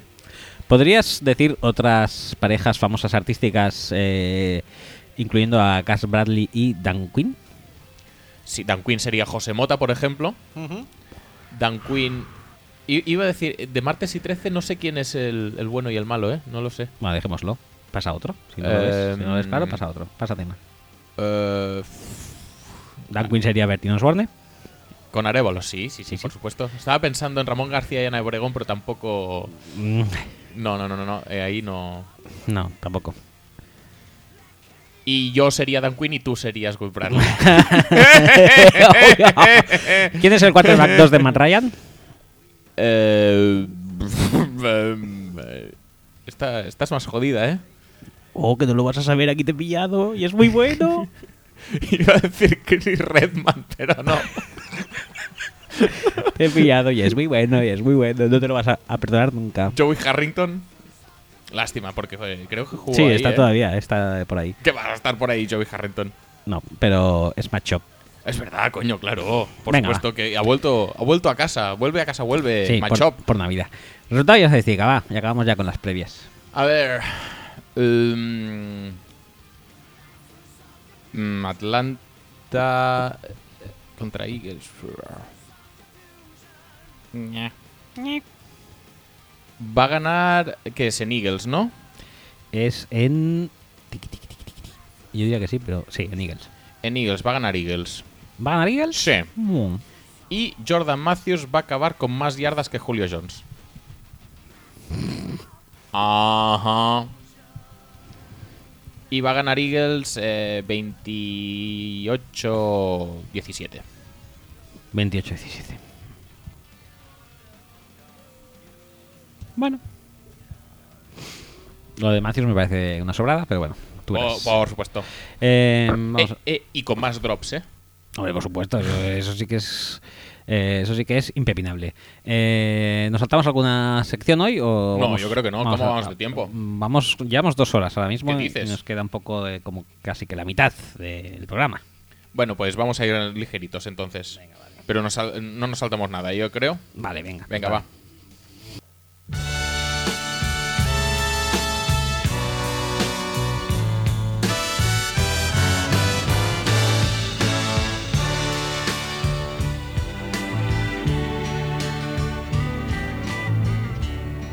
Una promesa, eres tú, eres tú. Dun, dun, dun. Intenta no distraerte con los coros hoy. Sí, no, no sé si voy a poder. Hablemos Bueno, pues hoy. de- Esto es el prospecto que teníamos preparado para la semana pasada, pero que no dio tiempo a No. hacer, o sea que vamos a hacerlo hoy. Sí. Y es probablemente el que muchos eh, opinan que puede ser el, el, el jugador. ¿Pick uno? elegi- Pick uno, quizá. Seguramente el jugador ofensivo elegido más pronto en el draft. Luego tienes a Peppers, tienes a Miles Garrett sobre todo, pero mm, son todo defensas. El mejor jugador ofensivo de este draft, al menos en posición de elección, se presume que va a ser Dishon Kaiser, el quarterback de Notre Dame. Y por la cara que has hecho, ¿no te gusta un pimiento como pique elevado? Madre mía. Recordemos, No, no, que lo cojan los Browns ya. Recordemos- y acabe- acabemos con él. recordemos que eh, todos los quarter... eh, no, los coros, ¿por qué? Recordemos que todos los jugadores que juegan en una misma posición y proceden de una misma universidad Sí, sí, se sí, parecen sí, sí, entre sí, ellos, sí, por sí, lo tanto sí, podemos sí, ya sí, sí. adelantar que, que de John Kaiser, es igual que Jimmy Clausen o John, o, o- o John Montana. O Tony Rice, que jugó en los Dragons. o Brady Quinn. O Brady Quinn, que jugó también en Cleveland, como va a ser el caso de Kaiser. Es también uno de los programas que tenías ganas de hacer tú. No es Kaiser Sose, ¿eh? pero es Por- casi tan malo como él. Porque, porque es el prospecto marrón. El- sí, de Brown Prospect. Quería hacer Brown, un. Brown Prospect. De, de hecho, yo creo que le haremos una sección prospecto del Brown Prospect, pero este tiene pinta de ser uno de ellos. Sí, sí, sí, tiene opciones. Y tiene pinta de Aunque que se también te digo una cosa, que está muy arribita con Kessler, ¿eh? Sí, sí, la verdad que sí, y no me extraña porque no me desagrada, ¿eh? En absoluto Kessler. A ver si no va a ser el Brown Prospect y va a ser Miles Garrett. Cuando hagamos Miles Garrett, te preparas lo del Brown Prospect. Vale, sí, venga. Pero quiero hacer un Brown Prospect, eh, dijéramos un especial monográfico, ¿eh? De Sí, sí, sí. Sacar tres o cuatro tíos cuya carrera se va a ver arruinada en la NFL gracias a recabar en Cleveland. Muy bien. Pues Venga. nada, ¿qué nos comentas de, de Kaiser que has puesto una cara así como rara? Kaiser es como... ¿Cómo decirlo? Así claramente. Es como el Culpepper de los Dolphins. Joder, tío. No se lesiona Por tanto y por no, y- y no está tan em, contundente. Bueno, pero es un poco el molde.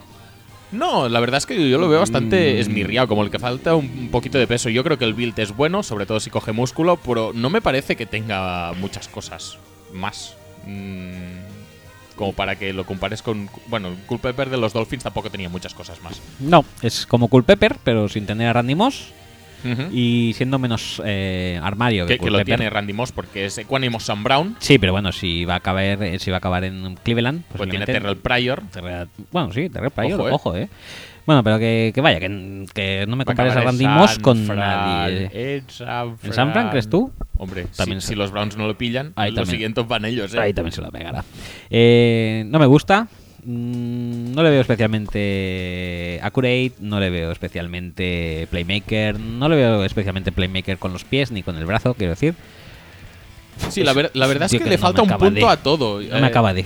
Le falta, yo creo que bastante regularidad en sus acciones. O sea, puede que hacer ya se- alguna acción brillante, pero luego mm, te, te- te fallan acciones más, eh, más eh, sencillas, incluso te diría. Eh, su lanzamiento no es nada del otro jueves. Yo creo que le falta bastante velocidad. No. En pases intermedios suele flotarlos un poco. Tiene brazo, ¿eh? Por eso. Tiene, Tiene mucho brazo, brazo. pero- pero. Pero como que no lo usa siempre. Y, No. con, y con los pies eh, sí que puede salir corriendo, incluso muchas jugadas son, son diseñadas para que corra él, pero no, no acaba de petarlo. no le acabo de ver este dinamismo eh, que tienen otros quarterbacks de college football, sin ser nada, nada horrible, porque a ver, tiene un atleticismo. Eso que se dice sneaky athletic, podríamos decirlo de él. Igual Sí. tiene una punta de velocidad bastante apañada y tal, pero, pero no es un jugador eléctrico, no es eh, como otros quarterbacks eh, rushers que han salido en, en picks altos del draft, como puede ser pues Robert Griffin o incluso Michael Vick en su tiempo. Tiene un atleticismo pues más... eh, Average. sí, sí, sí. Pero yo lo que creo es que se está construyendo un hype eh, sobre Kaiser un poco Yo- infundamentado. ¿eh? Es un, es un hype por defecto de. Este año la verdad es que es un muy mal año para mí, para, para pillar quarterback. Y Kaiser puede ser víctima y a la vez eh, beneficiado de, este- de esta situación porque sin ser nada del otro... ¿Víctima quieres decir que acabe en Cleveland? No, digo que sin ser nada del otro mundo puede acabar saliendo muy alto en un equipo que necesita quarterback ya y puede salir beneficiado en un aspecto económico y en un aspecto de, de tener pues protagonismo en el día del draft. Pero yo para mí sale muy perjudicado en el sentido de que es un jugador que, al que le falta mucha regularidad, mucha consistencia y en general le falta cocción, le falta tiempo. Y uno, saldría en año de Redshirt Sophomore y dos, saldría un equipo que le necesita ya. Y esto no es una combinación buena para Kaiser. Yo es que entre él y Deshaun Watson no tengo ninguna duda, ¿eh? Es que Watson tampoco está haciendo buena temporada, pero Me la yo, suda que está haciendo buena temporada. yo que sé, mucha- es, es algo que ya hemos hablado muchas veces, que es el tema del upside. Es que Watson no tiene tanto upside como Kaiser, porque Kaiser lo puede petar. Y sí que es verdad que le ves jugadas brillantes, y sí que les ve- le ves maneras de quarterback de vez en cuando, que es un tío que a- además intenta buscar siempre el pase, que la- las carreras son más, pues eso, lo que decíamos antes, jugadas diseñadas para que corra él, que no scrambles porque no tiene dónde pasar. El tío Ah. siempre busca el pase. A mí el tema running back y corredor, quarterback corredor en NFL me la suda bastante. Quiero decir que no creo que aplique. Y si aplica, pues te puede aplicar dos años o tres. O, o una cosa muy buscada como Michael Vick en su fecha. Y con el brazo me parece muchísimo mejor de Sean Watson donde la pone que donde la pone Kaiser. Y- Pero, pero este tiene, tiene su poise, tiene su presencia, tiene, aguanta en el pocket. Es de estos jugadores que parece que no le tiene miedo al blitz, que no le tiene miedo a la presión, que puede absorber los golpes y aún así hacer un pase. Pero claro, sí, pero no, sí, yo creo que nunca sabes si te saldrá el, Kais- el Kaiser bueno, el Kaiser brillante o el Kaiser mm, meh. Y es un jugador que, que puede, puede ser que tenga un futuro brillante en la NFL, pero ahora mismo no. Yo no me la jugaba, yo me la jugaba mucho más con Deshaun Watson. Es que- una apuesta que- más segura, Watson. que creo que comprende pero- mucho más el juego y las rutas y todo. Y es muy posible. Lo que pasa es que. Yo qué sé. Que me, me da la sensación esa. Que sí que es verdad que puedes esperar que Kaiser tenga un techo más alto. Pero que tal y como se está A día de hypeando hoy, el- es lo que te digo, el hype de Kaiser no lo compro. Pero puede, puede llegar a tener un techo más alto que Watson. Y puede llegar a, a tener un techo muy alto. Pero en las condiciones en las que se vislumbra que va a salir en el draft. No va a tener la oportunidad de, de- de alcanzar ese techo con paciencia y con calma. Porque se le va a apresurar para aprender, para meterle en el ruedo, para que tome decisiones desde ya, para que sepa leer. Y para mí es un jugador al que le falta mucho, mucho tiempo para aprender a hacer eso. Si se le trata con paciencia y se le trata bien, puede llegar a ser un muy buen quarterback en la NFL. Pero es que no veo cómo va, va a ser eso posible con el hype que está adquiriendo. Y eso me preocupa muchísimo de él. Kaiser tiene dos opciones, que es presentarse este año al draft y cagarla, creo yo, Pero ganaría mucha pero pasta. ganar mucha pasta y Ah, salir muy alto. O presentarse el año que viene, ver lo que pasa y yo qué sé, eso le ha pasado pues a... A, A Locker, por ejemplo. a Lock- A Matt Barkley. A Matt Barkley, a Matt Barkley mucho, a- en su día eh, el, eh, el- Joder, ahora me sale. Eh, el de... El de... Brandon Harris. No, el de esto, el de. Joder, el de Cardinals. Matt. eh, Matt Leinart. Matt Leinart. Bueno, salió en el 10 tampoco. Salió en el 10, pero bueno, también el- salió bastante arriba. el año anterior era número uno, Mm. posiblemente. Eh, Brady Quinn también salió el 20 y tal. pico. El 20 y pico. Y una- si se llega a presentar el año antes, posiblemente hubiera salido el 1. Pues la decisión es suya y está ahí para, para que la tome él, pero vaya. Yo, de ser él, no me presentaría. Y yo, de ser un general manager de la NFL, no le escogería con el pick uno. No, es que, es que es eso. Lo que menos necesita es prisa, Kaiser. Tiene tools, tiene que consolidarlas mucho. Y tiene que, pues eso, pulir esa consistencia, eh, trabajar más la toma de decisiones. O más que la toma de decisiones, la toma de decisiones en el lanzamiento. Yo creo que distribuir el juego puede hacerlo bien, pero que no- muchas veces no, no combina o no conecta de la mejor manera posible. A veces tiene demasiado aire, a veces eh, va tarde, a veces la ventana es demasiado pequeña para, lo- eh, para la velocidad que le pone, a veces... No sé. No, no le- es que no le ves, yo no le veo preparado. No, preparado para nada, preparado para nada. Le ves eh, destellos, le ves posibilidades, pero preparado no está, sí, no está mira, para nada. sí, Ya está. eh, es que la única estamos ma- dando vueltas a lo mismo todo el rato. La única manera de esto, de convencerte y de, que- de verlo, es mirar el potencial. Sí, si le miras el potencial, pues muy bien. Pero si le miras realmente lo que es, a día de hoy para mí no es gran cosa. A día de hoy es una especie de Blake Bortles. Por decirlo de alguna manera. Una especie Con- de Bortles, de flaco un poco más rápido si quieres, pero no, no, no eh, sería este en el mejor de los Con un casos. poco más de upside atlético con los pies, pero no, no, tampoco di- mucho más. Digo, digo a día de hoy lo que te puede ofrecer. Y obviamente si no, si, si le apresuras puede petar incluso antes o, o hacerlo peor. Yo te digo, pero- est- está muy alto en la lista de Brown Prospects. Ya, pero ya te digo, lo que menos le conviene a este hombre es prisas. Yo creo que eh, un par de años, uno en, en Notre Dame y otro en la NFL, sin que nadie esté pendiente de él poniéndole presión de que tiene que salvar la franquicia y la patria entera, eh, es lo mejor que le podría pasar. Pero un pick top 3 del draft es súper jugoso a nivel económico y probablemente esa va a ser la opción que tome. Y puede que no sea la mejor. Bueno, ¿alguna cosa más o pasamos? No, no, pasamos si Pues quieres. pasamos de sección. Venga. Dale.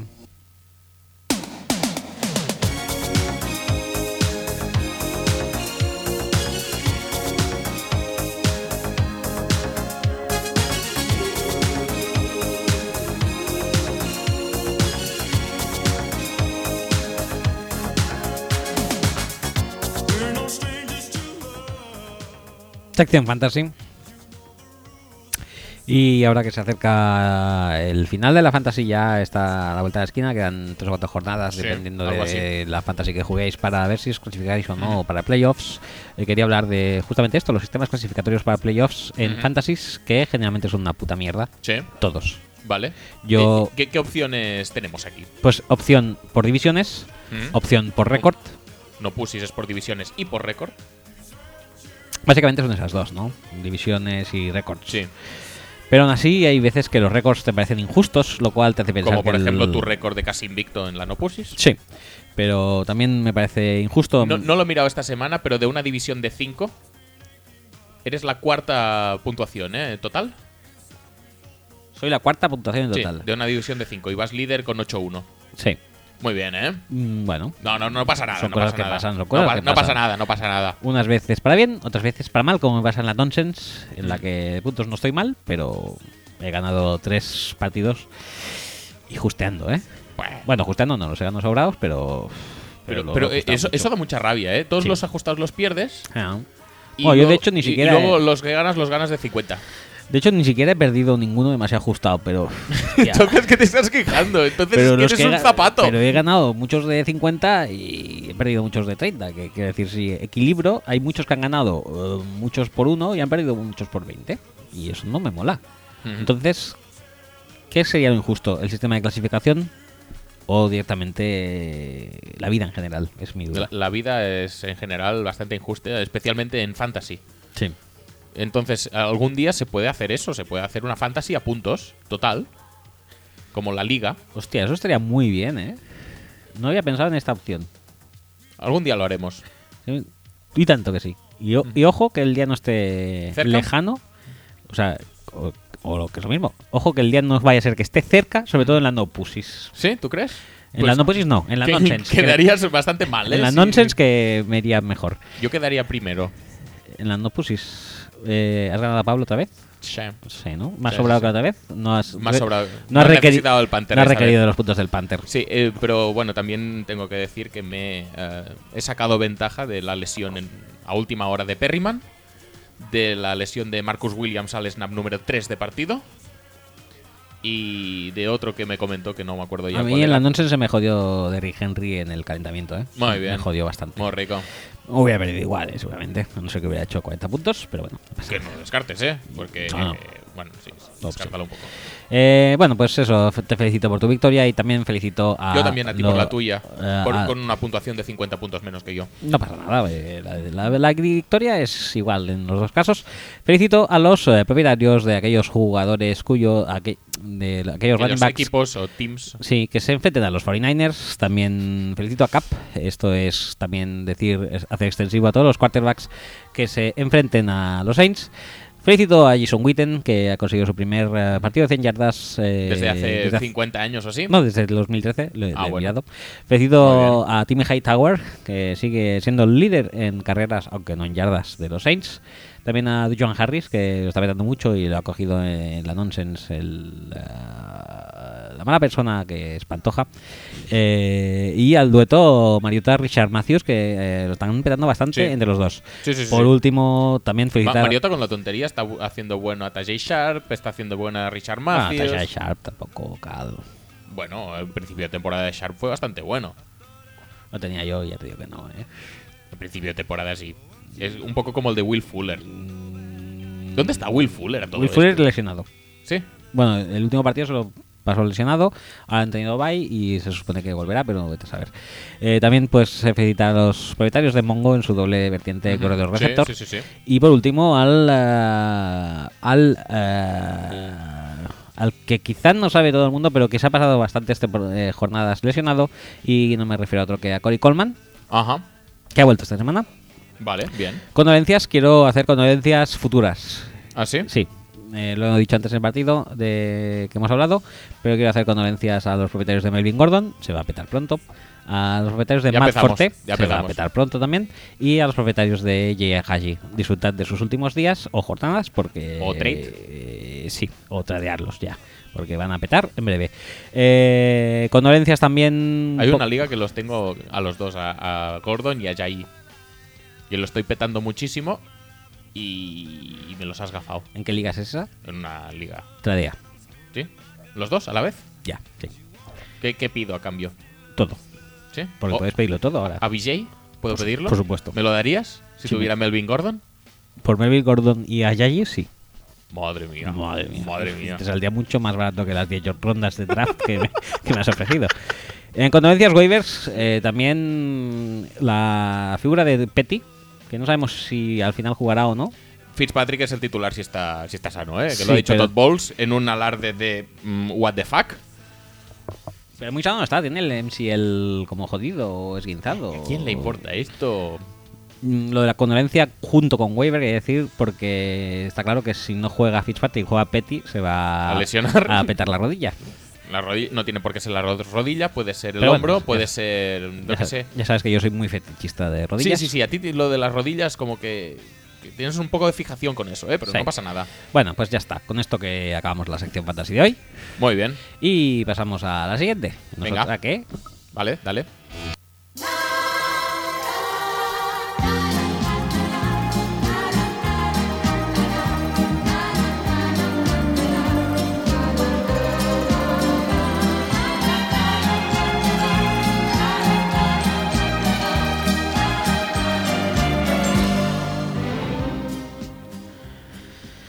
¿Qué, qué hablamos en, en Nonsense hoy? La verdad es que tenemos un nonsense bastante repletito, pero de noticias que han ido saliendo sobre la marcha y que no están ni en el propio guion. En el guion, de hecho, solo teníamos una, Sí. Bueno, que tenemos- puedes pasar a abrir, que la tenías abierta todo el rato, Sí. que la he visto pasar 27 Cuesta, veces. cuesta. Sí. Ya está. Eh, ¿Qué An- nos comentas? Annie Apple. eh, eh, está eh, Annie Apple, la madre de Manzanita. Apple. Manzanita eh, Mother. Manzanita Mother. eh, se está quejando a los mm, Giants porque está interfiriendo en su relación eh, madre-hijo. Bueno, sí, básicamente lo que viene a decir es que, o a insinuar, es que los Giants le están diciendo a Manzanita, oye, Controla esa la, perra. ma- la- la mamá, tío, dile algo. Eso un poco, ¿sabes? Cuando, otra vez volviendo al- al- a los partidos de consejo, de consejo escolar, Sí. que tienes al típico padre, Sí. dice, sí, sí, sí. ¿Pero qué hacéis? ¡Defender mejor! ¡Defender mejor! ¡Así no se defiende! ¡Bajar, coño! Bueno, puedes poner a mi hijo, ¿no? Porque esto es que en esto no se entero. Pon a mi hijo, pon a mi hijo, que yo le he enseñado mucho. Pues eso se- sería lo mismo. Oye, eh, por favor, mm, dígale a su madre o a su padre que, Que se se, modere un poquito, que, que aquí nosotros controlamos ya de lo que va la situación. Y al parecer, pues como Annie Apple hace declaraciones diciendo que lo de Josh Brown le parecía una puta mierda, pues los Giants, eh, a ver, vamos a controlar aquí a la señorita, que no se vaya aquí a formar una opinión mala de los Giants por culpa de esto. Que no sé por qué se tendría que No, formar. No, no, por, Eh, por nada. por si le dieron mogollón de pastelitos. Ah, no, pastelitos es lo Eh, único es que no le dieron. Pero se los mandó luego los pastelitos. Es verdad, se los mandaron a casa. Pero ah, pero fue Godel, no fue No, no los fueron los Giants. No fueron los Mara. Mara Meva. Pero muy bien, ¿eh? Muy bien, sí, Muy sí, bien. todo muy bien. Eh, otra noticia. ¿Tú, qué, qué opinión, como uno de tus eh, equipos, qué opinión te merece Manzanita y su madre? Por separado, ¿eh? No como pack. Por separado, Manzanita mal Ujú. Y su madre eh, peor, ¿no? ¿Sí? Sí. ¿Por qué? ¿Porque interfiere o porque...? Eh, no sé, va de esto, va de Miko Grimes y no. O sea, si quieres ir de Miko Grimes, ponte a su nivel. Si quieres ser una Miko Grimes de segunda, pues sigue haciendo lo que haces. Pero a ver, Miko Grimes es mujer, es más joven, es- tiene, tiene Ah, más... y la madre de, de Ali Appel, de Manzanita, no es mujer. Sí, sí, sí, sí, pero no, es, no, no tiene este espíritu jovial de eh, retratar escenas pornográficas en pasteles. Tiene un trasfondo mucho más eh, serio. Bueno, tío, pues eh, la menopausia puede ser tratada también con humor y. Sí, sí, ya lo sé, pero... No sé, pues eso, me parece una Grimes de segunda. Ya, ya está. Tampoco hace falta. No busques más allá. Bueno, bueno, bueno. Eh, mismo. otra de las eh, noticias de la jornada bastante estúpidas es que Wilkerson. eh, Wilkerson, como que. Muhammad Wilkerson, Sí, defensive el- line de los Jets. de los Jets, eh, como que está de mal rollo. Y Bueno. él mismo se saltó la propia fiesta de cumpleaños que montaron los Jets para su 27 aniversario. Sí, para su Sí. 27 aniversario. Incluso se quedó huérfana allí la tarta de cumpleaños que ni siquiera nadie tuvo a bien tocar porque él, él ni siquiera estaba. Que sí, que sí, que le iban a hacer una fiesta sorpresa en un team meeting. Y él dijo que. Bueno, no Bueno, sé si no lo dijo ni siquiera, no, no, no, no fue. no fue al team meeting y la fiesta sorpresa, pues se quedaron todos ahí escondidos detrás del sofá, Ajá. esperando con las Durante- luces apagadas, esperando gritar ¡Sorpresa! Durante- ¡Sorpresa! Y no, no apareció Wilkerson. Estuvieron ahí como 24 horas o más. Fácilmente, eh, fácilmente. sin comida, sin bebida, sin luz. Bueno, tenían el pastel, pero no lo querían tocar, No, además. claro. O sea, le- les estaban hasta salivando incluso. No vas a tocar el pastel antes de que llegue el invitado sorpresa. El receptor del pastel. Es To- que no, no tiene Todo eso sentido. tuvo mucho que ver con la derrota ante los Dolphins eh, Ujú. esta semana. Y bueno, es lo que pasa. Eh, fiesta sorpresa, pues siempre acaban mal. Sí, teniendo en cuenta que pones un walkthrough before the Ravens game, seguro que es culpa de los Dolphins. Sí. Entonces, eh, tenemos más cosas también. Tenemos un par de cosas más. Tenemos esto, por Tenemos ejemplo. esto, eh, un tweet de que nos ha hecho lleva- llegar Albe- Albert Grosso en que Twitter. en principio era una pregunta para la sección Sí. de preguntas, pero que lo hemos tenido que poner Lo hemos aquí. tenido que poner porque Albert Gross nos manda un tweet de, de Angelo Williams eh, en un claro guiño quizás a su ex compañero Cam Newton. Podría Dice ser, podría ser, no descartes. Que en el que pone una foto de los estados según si prefieres eh, el, um, el pastel de ¿Calabaza? o el pastel de sweet potato. Efectivamente. Y sale que toda, eh, toda todo Estados Unidos, no, pero La gran mayoría, la de gran Estados mayoría Unidos, de Estados Unidos prefieren el ah, el pumpkin pie. pumpkin pie antes que el sweet potato pie. Pero, Pero- pero es que pero- además lo prefieren mucho. sí, sí, sí, es bastante cosa- abrumador. Es, es- es abrumadora. Eh, De eh, hecho, solamente uno, dos, Sí. tres, cuatro, cinco. Solo seis estados Sí. prefieren eh, el sweet potato pie. Pero ¿qué estados? Pues los estados que generalmente dan más rabieta, ¿no? Eh, En- Caro- en- entre, entre ellos, entre ellos Carolina. Entre ellos Carolina del Norte, Carolina que del es donde está Sweet Potato. Sí. Podréis comprender, por supuesto, que en Carolina del Norte eh, el pastel preferido no sea el de calabaza, sino que sea el de Sweet Potato. Todo hace. Una vez más, cerrando el círculo de un mote que mm, Vosotros podríais pensar que estaba puesto así un poco al al azar, tuntún. que sí que en su momento salió un poco al tuntún. No, no, no, no, no, estaba pensadísimo. Pero ya el- sabíamos sí. esto realmente. Sí, sí, ya, ya te- estábamos informados de, de esta encuesta. Pero Pues super guiño, cerramos el círculo cerramos el círculo. de Angelo Williams, ex compañero de Cam Newton, poniendo una imagen en la que eh, se muestra cómo el pastel de Sweet Potato es el más preferido en Carolina Y poco más allá. y muy poco más. O sea, bueno, también un poco fiel reflejo de la realidad de NFL. El Sweet. Potato en Carolina gusta Sí. y en el resto de Estados Unidos, pues igual no, tanto. pues que- que no. Eh, y en el resto del estamento arbitral, pues to- todavía menos. Eh, nos último, por último, nos tenemos que hacer eco de una noticia que nos hizo llegar el antiguo dictador de este podcast. eh, eh, y que nos otra que Jared Hein, eh, ex corredor de Sí, creo que sí. San Francisco, Sí. en- estuvo haciendo una charla en un instituto, me parece que es de, de Australia, su, su país de origen, Sí. pues contando su vida y milagros. Bueno, de hecho era una, una, las Américas. una, una charla también de seguridad eh, cibernética, informática mm, y esas cosas, tecnológica. Ah, sí. Sí, sí, ah, sí, yo pensaba que era básicamente contar su vida y memoria. Pues mira, pues mejor aún. Eh, durante la charla se colaron imágenes de porno de su, de su PC. Que la De su organización móvil, en de este su caso. móvil, que la organización se afañó, se afanó en decir que, que no, que Eh, no, eh, que- eran de un intruso que- externo. sí, que era de un hacker, que él no tiene porno en su móvil ni en absoluto ha puesto jamás el X video ni el YouPorn ni nada de eso, que Jared Hein es una persona totalmente blanca, blanca como Masterchef, Ni, ni el plus. como Masterchef Celebrities. No hemos hablado No, no, no, no hemos hablado, pero ya lo petaremos pero en algún sí, momento. sí, sí, sí. Eh, ¿Qué más? Sí, esta ta- noticia también habría que destacarla un Ah, poquito. sí, sí, sí, es verdad. que es que Pro Football Talk ha sacado un tweet diciendo que la mujer del de, eh, el kicker de los Bills, eh, Dan Carpenter, recordemos pegado por Richard Sherman de forma un poco gratuita, Sí. eh, aparentemente quiere castrar a Richard Sherman. sí, sí, sí. Eso- ¿Quiere eh, o eh, dice que se merece que lo castren? Hombre, el tweet pone apparently wants to castrate Richard Sherman. Ah, la quiere. noticia pone eh, wants to castrate Richard Sherman. O sea, que quiere castrarlo. Parece que sí. Muy bien. Eh, no se me habría ocurrido nunca un improperio así. No. No. yo cuando me, me cae mal la gente y quiero insultarles y quiero. No se me ocurre decir que les castren. No, yo a mí tampoco. Pero tenemos en cu- tengamos en cuenta el background Sí. de la situación. Tengamos en cuenta la denominación de origen. Denominación de origen, como todos sabéis, es búfalo. Búfalo. Kicker, Dan Carpenter, búfalo, mujer, pues denominación de origen búfalo. Eh, ¿Qué es lo peor que le puede pasar a un bufaloense masculino? Pues que le quiten la mesa y que le quiten su aparato sexual.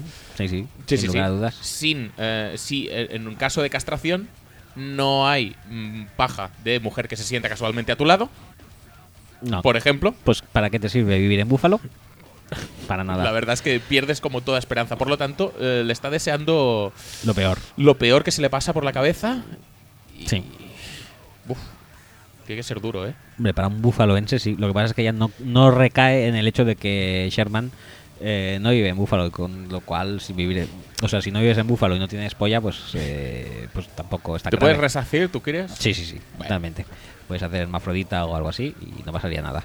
Bueno, eh, si quieres nos petamos...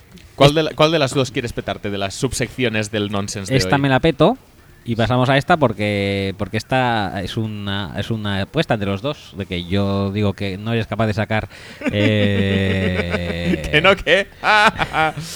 no eres capaz de sacar eh, sa- ¿Sabes cuando te dije... noticias de este chaval pero sí va a ser ¿Sabes sí. cuando te dije que tenías que ver un vídeo? sí Pues creo que ha llegado un poco el momento. es este Eh, no, es este, no, es el vídeo de debajo. de debajo este Sí. lo mismo pero en formato audiovisual Eh, pues nada, yo voy tirando la sintonía. Mm, Sí, sí. Yo creo que ya lo habréis acertado, pero por si acaso, creo que siempre reconforta escuchar estos muchísimo eh, muchísimo fantásticos verdad, acordes. de verdad muchísimo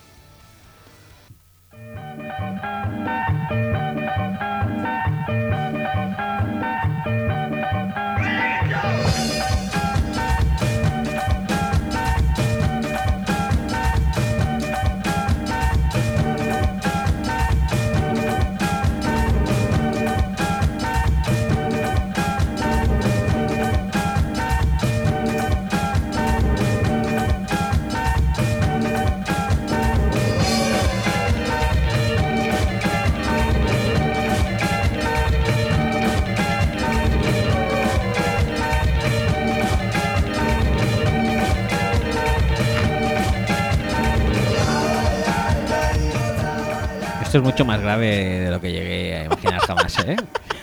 Sinceramente, se les está yendo ya. Están, están, están perdiendo totalmente la compostura. Eh, O sea, Hay que, hay que decir que. eh, Perdón.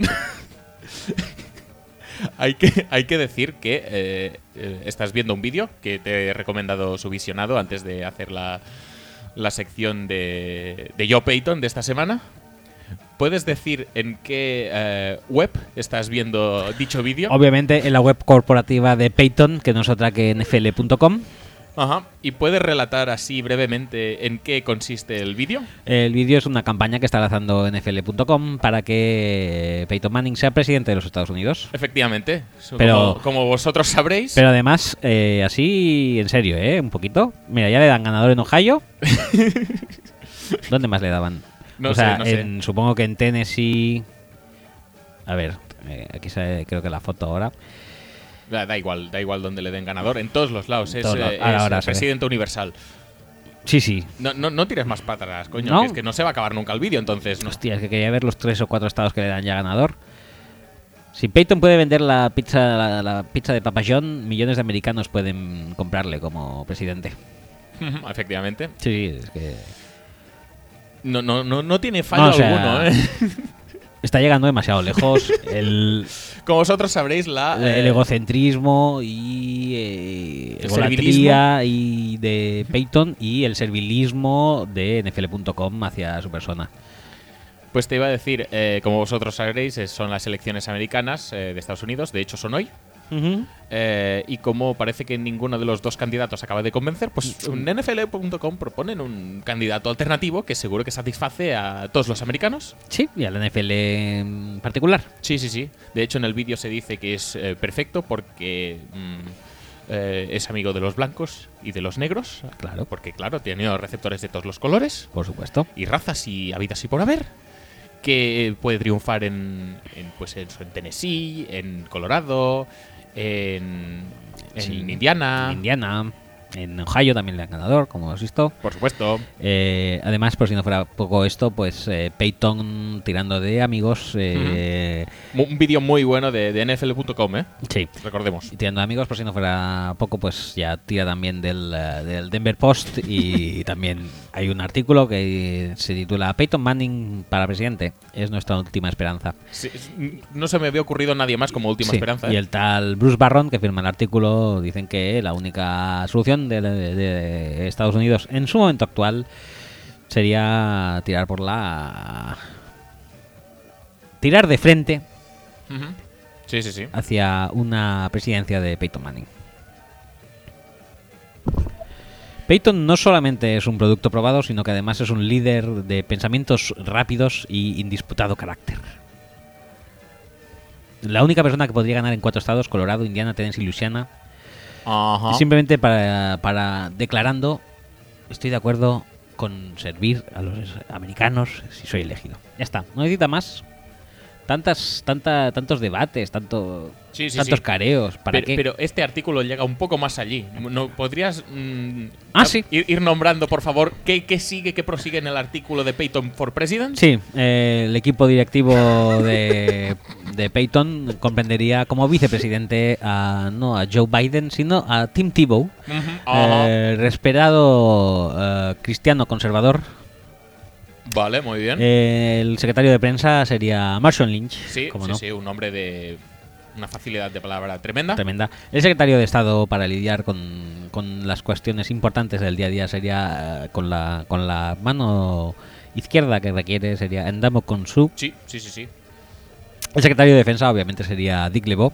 Ajá. Y si dijera que no porque está un poco mayor, eh, tirarían por Bob Miller, el compañero de Peyton. Por supuesto. En eh, secretario de Comercio sería Roger Godel, como no. Nunca ha perdido Faltaba un empleo, un empleo en... eh, ¿Cómo le iba a faltar el trabajo con, con Peyton? hombre. El director de la CIA sería Bill Belichick. Fi- Fijo que sí. Seguridad Nacional sería Tom Brady. No lo acabo de ver. No lo acabo de ver yo tampoco. Eh, el secretario de Salud y Sanidad y Servicios eh, Servicios Asistenciales sería Tony Romo. Ajá. porque conoce muy bien el sistema de salud Sí, americano. sí, sí. La seguridad social iría a manos de Brett Favre. Muy Tiene bien. mucha, mucha, esto, mucha experiencia en retiradas. Sí, sí, sí. Eh, tesorería sería para Brees, que Mm. Se me está haciendo largo esto ya. Eh, bueno, podemos dejarlo ya si quieres, porque lo demás no, no acabo de Bueno, eh, eh. En educación pondríamos a Ryan Fitzpatrick porque viene de Harvard. ¿Sabías que venía de Harvard? No tenía ni idea. Madre mía, ¿eh? Lo que llegan a ser los quarterbacks hoy en día. Bueno, va, dejémoslo porque esto ya se va un poco. Se nos va un poco de las manos. Sí. Eh, Pasamos de pasamos de sección. sección eh, a preguntas y. ¿Pasamos a preguntas eh, o o- pasamos a lo otro primero? Pues lo que quieras. Tú, Pues tú pasamos a lo otro. Venga.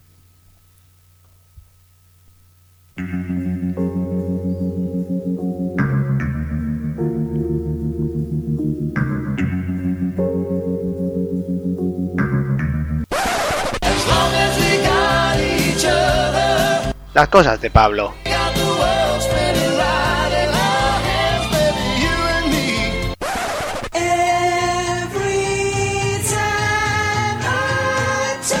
Las cosas de Pablo.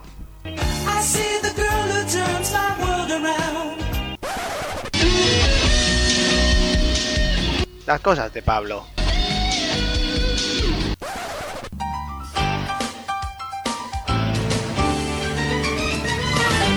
Con Pablo. Bueno, bueno, bueno. eh, bienvenidos una semana más a Las cosas de Pablo. Esta semana la sección va a ser eminentemente musical, debido a que la actualidad de NFL no está muy bollante. Eso sí, antes de empezar me gustaría deciros, por si no Antes de empezar, me gustaría decir a mí que eh, esto lo mandó la semana pasada. Sí, sí, sí. pues que no lo pusimos porque no había tiempo. O sea, no se lo tengáis en cuenta. La actualidad de NFL sigue sin tener mucha chicha. Pero, eh, que es de la semana pasada esto, ¿eh? Mm, Buen- buena, de- buena acotación. dentro, dentro audio. no lo sabéis, que el guitarrista del programa de María Teresa Campos, eh, que tiempo tan feliz, ese que va descamisado normalmente, pues Sí, ha cortado el, pelo. Bueno, sí que es verdad que no ha tocado nunca la guitarra en directo en el programa, pero bueno, tiene garra y merece la pena verlo, la verdad es que lo recomiendo. Dicho esto, eh, como bien comentaba antes, la actualidad de la NFL no hay mucho que sacar esta semana. Entonces, de lo más gracioso que me ha parecido es que eh, los Green Bay Packers, equipo del que soy seguidor, han mandado a IR, a Injury Reserve, a Jared Abrederis, antiguo receptor de la Universidad de Wisconsin, por un golpe en el muslo. Eh, sí, efectivamente. eh, como cuando tú te levantas rápido y a lo mejor te das en el pico de la mesa, que te quedas ahí un rato como... Pues por eso eh, lo han mandado a IR. Así que bueno, Abrederis, ya sabes. Que sí, que ya sé que era para crear hueco, que luego lo han cortado y todo eso. Pero no deja de ser LOL. Y precisamente ese Hablando de crear hueco en los Packers, eh, esta, se- esta semana, después del partido, se me ha olvidado comentarlo, hemos promocionado un fullback del Practice Squad. Muy rico. Muy bien, ¿eh? Bien. ¿A que sí? Bien. Seguimos. Corte tan bien metido de NSYNC, que por cierto son muchísimo, muchísimo mejor grupo que los Backstreet Boys, pero años luz, ¿eh? No podéis imaginar cuánto. eh, me da pie a que eh, nos introduzcamos en lo que realmente nos interesa en esta sección, que va a ser la música. Así que disponeos a navegar en la inmundicia más absoluta.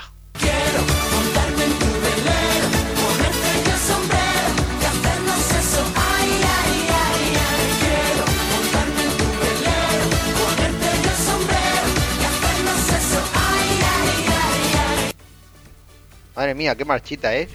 Ah, sí, antes de seguir, eh, me gustaría hablar de la gente esta que cuando anota un touchdown o hace alguna jugada así más o menos impresionante a algún jugador, eh, pone por Twitter, señores, Carl Newton, señores, con ustedes, Ryan Hoyer. Súper bien esa gente, ¿eh? Bueno, eh, lo que decía, como hoy nos vamos a centrar más en el tema musical, que es lo que me gusta a mí, os voy a contar una pequeña historia, y es que fui a un concierto el viernes 28 de Il Niño, un grupo de nu metal que está formado por gente americana y también hay colombianos, venezolanos y todo eso. Eh, lo que pasa es que mm, bueno, aparte que el concierto se suspendió al final, Oh, a esta gente que supuestamente son sudamericanos y domina el idioma español, pues les pasa como a Sergio Ramos o a Parejo, que no se les entiende cuando hablan. Bueno, lo de Parejo es mucho más grave y no me quiero meter con la gente que sufre ese problema. Y por eso, pues os he traído una canción que vamos a analizar, como ya hice con Julio José, para que veamos eh, claramente de qué estoy hablando.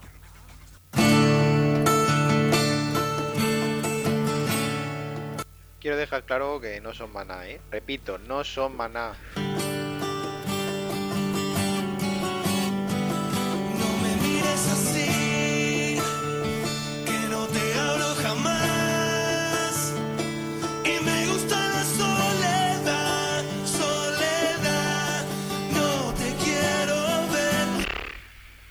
Empezamos bien, ¿eh?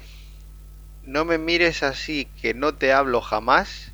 Y me gusta la soledad, soledad, no te quiero ver. Sé que no, pero me encantaría que se estuviera refiriendo a Sole de presuntos implicados. Murcianos, por cierto. Solo quieres seguirme con tus complejos de malas. Y te gusta y no te vas, no te vas, no me quieres ver más. Solo quieres seguirme con tus complejos de malas, ojo ahí, y te gusta y no te vas, no me quieres ver más. Con tus complejos de malas, ¿eh? No me diréis que no empieza a ser ya esto acojonante, pero espera, que falta lo mejor.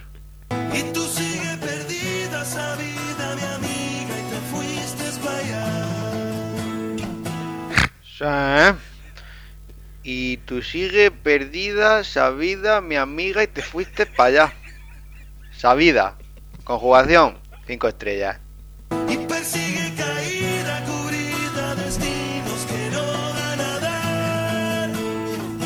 Persigue caída, cubrida, destinos que no van a dar.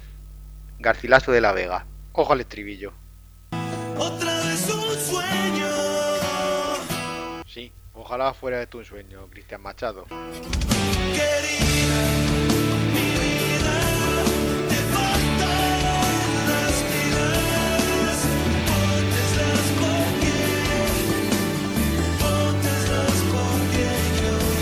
Querida mi vida, bien la rima ahí, te faltan las pilas, pónteslas, pónteslas, ¿por qué? Porque yo ya. Porque yo ya qué.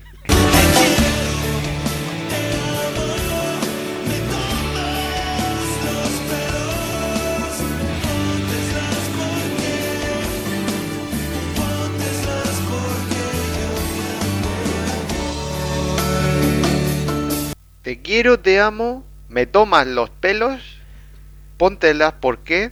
Póntelas porque yo ya me voy. Eh, recordemos que se está refiriendo a las pilas, ponte las pilitas. Eh, el que se va soy yo, pero la primera vez que vi la canción creía que decía te toman mis pedos y ahí fue donde me cautivó.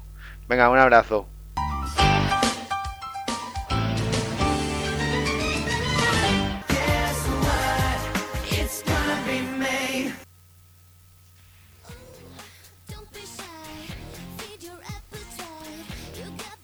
¿Qué, qué, qué, qué, qué- qué hacemos con esto? Mm, yo sí, poco, poca cosa que, que decir.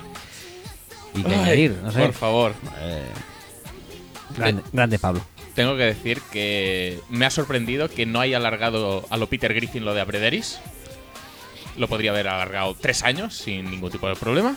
Me lo ha dejado muy bien. Yo creo que está Sí, muy sí, bien sí, expuesto. El. Lo del golpe con el quicio de la mesa me parece bastante brutal. Eh, y que eh, tiene una habilidad innata para encontrar cancionzacas. Acá. Sin ningún tipo de duda. Muy grandes. Y que además, que a lo mejor que tú la oyes y no te vas a pensar, no han dicho cubridas y tal, pero él sí. O Él, sea, él se para realmente a, a ver. como analista de lyrics sí, que sí. es, madre mía. Lyrics Analysis, mm, la, la leche. Eh, preguntas y. Ruegos y preguntas, ¿no? Ruegos y preguntas. eh, empezamos por Twitter. Sí, ¿en serio? ¿Vamos a empezar por Twitter o vamos a empezar por la intro? Bueno, por adentro. Venga, va. Pues Por dale supuesto. volumen. Por supuesto. Dale, dale. Boys, boy, boy, boys. Boys,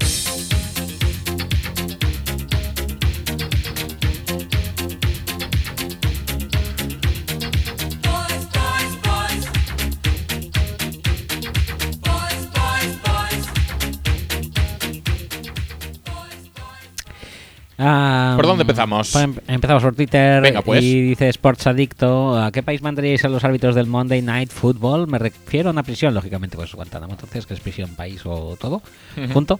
¿Qué hubiese hecho Adrián si fuese Rex Ryan? ¿Sabes? Lo veo eh, yéndose un poco apartado y cogiendo un palo y haciendo. Y volviendo. Sí, sí, sí. sí. Volviendo a la escena del crimen, Sí. hacia el, hacia el referee. Con el palo. Con el palo dando vueltas como si fuera una bailar- bailarina del, del Radio City. Sí. Una, Son- son de la- una de sí. Una. ¿Hacen cosas con el palo? Creo Sí. que sí, ¿eh? Sí, sí, sí. Pero no, no tengo claro Hacen de todo. Sí, por supuesto. Pues eso, así haciendo en- entre Donatello y una bailarina Radio City, así vendría con un palo de hierro a ser posible. Y ya está, no, no haría nada más. O si no, eh, mostraría su juego de pies, súper intimidador. Y le haría unas, unas sentadillas, ¿no? Quizá para acabar de demostrar su poder. Eh, siguiente pregunta que tenemos es de. Es de. ah, Carlos, que es Albatros1705 en. Twitter, eh, dice: el, eh, el Thursday Night Football es el partido garrafón de esta semana. El Rams Jets es más garrafón. Vamos a ver, el ah, No, yo creo que es más garrafón el Browns Ravens, ¿eh? Browns Ravens me parece que es muy top. Es top en garrafón. Es top en garrafón. Y es de las brutal. últimas oportunidades que tienen los Browns de ganar un partido. Ya estuvieron a punto en, en la ida, entre comillas. Mm, que no se despisten ahora. Que están a punto de lograrlo.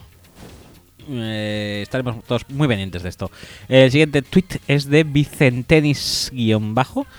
Vicente, que dice: Ajá. "Cam- ¿Cambiarías a McCoy, suponemos que es LeSean, y Cooper por Julio Jones en la fantasy? Depende. A, Depende a- de a- a quién recibes tú. Yo me quedo con el pack de dos. Yo también. Yo creo que él recibe a Julio Jones por McCoy y Cooper. Yo no haría el cambio. No. A no ser que estuviera muy forrado en corredores. Exacto. Bueno, ahí, ahí está nuestra opinión. Eh, Jordi Kaita dice: el casi touchdown de Miami entrando con la pelota y el casco de un contrario, todo junto, ¿vale doble? Es que estoy en el rap, lo siento. Ya, ya, ya.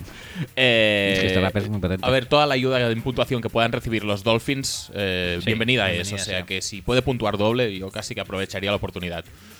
Mm, hay que. El, el fútbol dicen que está todo inventado, pero en realidad es mentira. Hay poca creatividad. Entonces, si entras con pelota y casco, pues igual podrían adaptar un poco la regla Premiarlo. y hacerle y hacerlo mm, contar más. Digo yo, ¿eh? Hmm. O, Martí, o- o quizá no. Martí Moreno, que es Martí Moreno 5 en Twitter. La, verdad es que los cascos que salen fácil es una puta mierda. ¿eh? Sí, o sea, pero- jugadores de la liga, por favor, abrocharos los cascos, que no es tan complicado, joder. No es, no- no es tan difícil. Eh, eso, Martí Moreno 5 en Twitter, Martí Moreno a secas. Dice, ¿qué os pareció el Ravens Steelers? Mejor el segundo quarterback que, que Big Ben. Su tanto por ciento de wins después de victorias es de 0.26 o así. Mucho mejor Big Ben que cualquier otra cosa que quieran poner. Sí. Pero, pero harto mejor, ¿eh? Harto mejor. Y aunque está oxidado Big Ben, sigue siendo harto mejor que, que Landry Jones. Sí. O sea que no. Eh, pequeño Garión, que es el eh, nuestro seguidor que se hace fotos con Godel haciendo... No, no, no, no, no es él. El, el peque- pequeño Garión es eh, el de los Jets. Ah, vale. Se me ha ido. Eh, Uriol Gallardo. Uriel es Gallardo del- es el de es el de Godel. Dice, ¿están vendidas las dos eh, wildcards de la AFC para la AFC Oeste? Pues lo más seguro. Pues sí, tiene mucha pinta. Sí. Y Fire McCarthy en Twitter, Ajá. que es Nacho PS87, Eh, dice... Es como el que se llama Fire Spillman, pero con más razón. Ajá. No lo sé yo. ¿Firmaría Axel como miembro de casa de putas del paquerismo español un desastre de temporada y que se cambiase el staff? Ya es que es muy complicado tener un desastre de temporada, pero era muy complicado también perder este partido. Luego o sea que- remata con un tweet que dice: Entiéndase por staff, eh, head coach, offensive y defensive coordinator. Y si apuramos hasta Ted Thompson. Ted Thompson no va a saltar en la vida. Pero el resto de staff, depende de cómo vaya la temporada, no vería mal que saltara, la verdad. Y hasta este extremo de mm, desesperación ha llegado uno. Eh, y siguiente pregunta y última de Twitter es Eric Situación, Eric Ciño en Twitter. Dice, ¿soy yo o la toalla que lanza Kelsey es de todo menos blanca? ¿Tendrá algo que ver con llevarla dentro del pantalón? No, tiene que ver con que estamos en las jornadas, ya hemos salido de las jornadas del cáncer Ujú. Y estamos en las, zona- en las jornadas del salud de service Sí. y todos llevan pues eh, parafernalia militar, como era el caso de la toalla de Kelsey. De todas formas, me gustaría destacar que no estamos hablando suficiente de Travis Kelsey en Sí, general. no ¿eh? estamos hablando de suficiente de Travis Kelsey en general porque tiene esto que es en plan te tiro la toalla por no partirte la cara. Básicamente. porque yo hubo un momento que dije, Tú me, ¿a que le tú- mete? tú me tiras el pañuelo, pues yo te voy a tirar la toalla. Sí, y dime verdad- algo que mido tres veces lo que tú. La verdad es que fue un momento bastante chulo de ver, pero no tanto como ver cómo se enrolla con las chatis, que es muy gracioso de ver también. Eh, no sé a son de qué, pero hay un- como una cita que, es, que publica el propio Kelsey, creo. Bueno, ¿no? sí, es un concurso, no sé si no sé si creado por él, pero que le tiene a él como protagonista, Sí, que que es, es- como The Bachelorette, Sí, pero... tiene una cita o con Bachelor. Kelsey de, de Bachelor. The Bachelor en este caso, Sí. Eh, que es Travis Kelsey. Y sale pues con una de sus pretendientes jugando a básquet y esmachándole en la cara. en plan, muy a lo... Un- una chica que no mide metro noventa. No, no acaba de medir metro 90 ni pesar 120 kilos como él. Pero vaya, le mete un tanque en toda la cara que un poco más. Y lo la- celebra, ¿eh? Y la desgracia, sí, sí. la, en plan, la celebración en su In Your Face. Eh, Travis Kelsey, la verdad es que se está abriendo un Es, es el lugar- Gronk, el, el Gronk eh, de imitación, que por cierto, Gronk hacendado. Gronk hacendado tendríamos que eh, volver a nuestras intenciones de eh, pedir a la audiencia que nos publique eso, el ranking primero de eh, supermercados y luego de Sí. mm, jugadores de según qué posición Sí, eh, Graduándolos- o- o- ordenados como, sí, como sí. supermercado. Muy bien. Recordemos, tenemos ya el tema de los receptores de slot con Edelman, eh, Mm. Humphries, eh, alguno más encontraremos por la liga. Brenton Bersin, por ejemplo, Cole Beasley. Cole Beasley, correcto. Eh, Y ahora tenemos Y ahora- también los Titans. Gronkowski, Kelsey y los que queráis añadir. Muy bien. En cuanto a mails, tenemos uno de la semana. Tenemos el de Philip Asimov, que creo que no lo vamos a hacer hoy tampoco. ¿Cuán- ¿Cuánto tenemos de tiempo? Tenemos, ya estamos en las tres horas menos. Joder. Mm, creo que lo dejaremos. Tenemos preguntitas. Es que de- apetece hacerlo, pero es que. Sí, pero, y- pero bueno. ten- el, No, no, si tenemos audios de WhatsApp el- también. el o año es muy largo, pues pon audios de WhatsApp. No, no, no. Puedes hacer las. Las, las preguntas de, eh, de mail primero, si quieres. Y dejamos los WhatsApp por lo último. ¿Qué prefieres? Bueno, va, eh, empezamos con alguna de mail que tenemos aquí colgada. Una de Pablo que dice: Hola, soy Horse. Antes de preguntas, quiero felicitaros la mejor nueva mejor temporada de Podcast y Pero, pero este ha- la semana pasada. Ha dicho que no lo leyéramos. ¿No lo ¿eh? leíamos? Pues No. vale, pues ala, No, no, pues lo dejamos. Ha- Habla de eh, las castañas, Ah, básicamente. castañas, vale, vale. Pues o sea, nada. podemos saltarlo ya. Eh, eh, ¿Te pres- gustan las castañas a todo esto? Me encantan las castañas, me, ponen mucho. Muy Eh, Tenemos un mail de José Javier Galvez de la semana pasada también de Wentz y Prescott. ¿Este lo hacemos o...? Podemos hacerlo, Venga, sí, porque dice, si no, no hola, se nos van a acumular. Saludos a ambos y a este, el mejor podcast en su mejor temporada y posiblemente en su mejor programa concreto del mundo, que sería el de la semana pasada, aunque no, Sí. yo creo que este es mejor. Aunque os llevo... Sí. Yo pensaba que sería lamentable este, ¿eh? No, este es mucho mejor. Aunque os llevo siguiendo... la verdad es que los ánimos estaban bajitos, pero el audio de Sillon Ball lo, Sí, lo ha elevado todo nos a ha la- nos la máxima potencia. Aunque os llevo siguiendo semanalmente sin falta desde hace tres años, no soy muy de participar, normal, ya, ya lo hemos visto, y no os había consultado nada hasta el momento. Pero hoy me animo a enviaros una cuestión para debatir. Como seguidor de los Cowboys, una vez más, un- más de una vez acabo gritando solo como loco ante el aparato reproductor del podcast donde os esté escuchando en ese momento,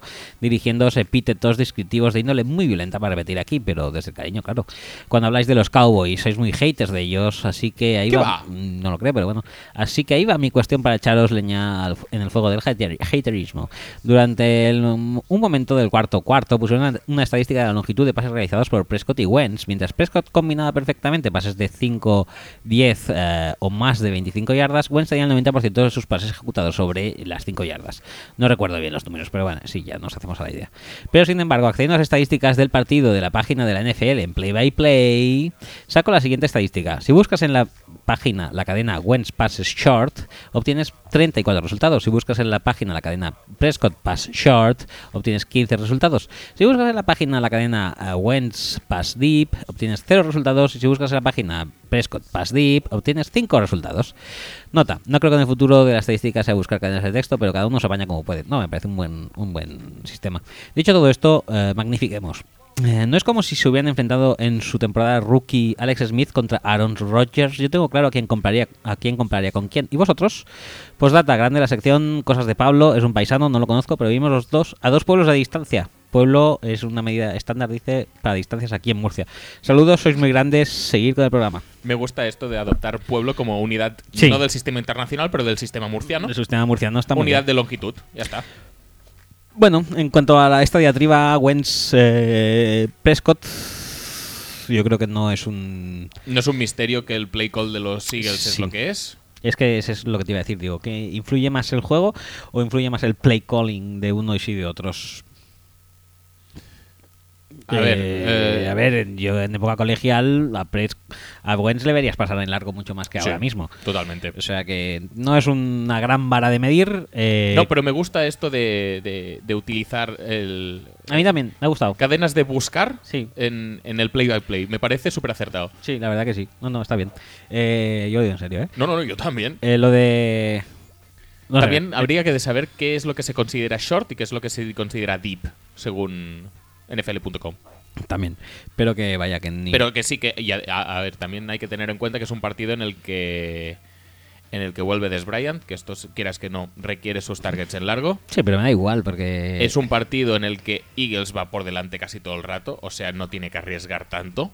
Y Cowboys va por detrás en el partido y tiene que arriesgar Sí, un pero poco busca más. detalles de esto si quieres pequeños, todos los que quieras. Pero es que el play, el play calling, Sí, el sí, playbook de uno y de otro de, de todo eso, es diametralmente opuesto. Y si se no, parece... diametralmente tampoco, no me jodas, tío. Eh, eh, a Prescott le han estado protegiendo, no ha tenido que pasar por encima de un linebacker en mucho tiempo. No, Lo- pues lo- eso lo- te estoy diciendo que es diametralmente opuesto. O sea, es que no puedes comparar un playbook y el otro. Prescott está totalmente protegido. Desde el, desde el principio, por línea ofensiva, por juego de carrera, sus pases pueden ser más largos porque tiene juego de carrera, porque muchas veces sale de play action, porque porque sí, porque tiene receptores que la pueden coger larga, muchas cosas. Entonces, sí. y, y Wentz está protegido por el play call. Wentz está protegido por el play call, pero en otro, en otro aspecto. Es Ujú, decir, o sea, bueno, por el play call no está precisamente protegido. Sí está Sí, protegido, sí, pero sí. quiero decir, Contra el pase largo está protegidísimo. por de eso hecho, de está hecho, protegido, empezó- pero lastrado al mismo tiempo. En semana 1 pasaba mucho más en largo que ahora. Eso es lo que te quiero decir. Que si se parece a Alex Smith, pues. Pues va a ser que no. pues, Pues va a ser que no va a se ser que no, pero si se parece, ¿por qué será?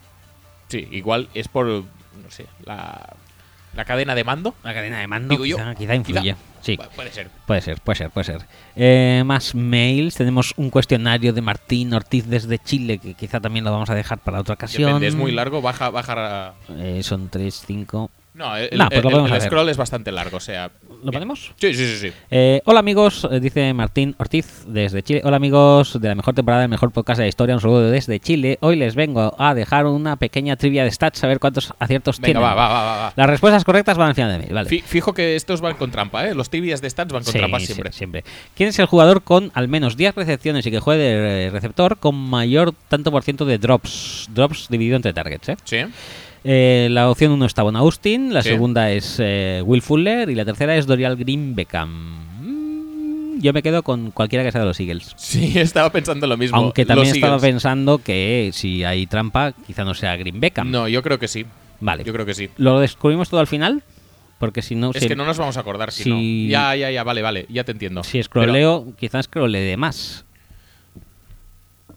Mm, vale, bueno, pues sí, vamos a descubrirlo al final todo. Venga, va.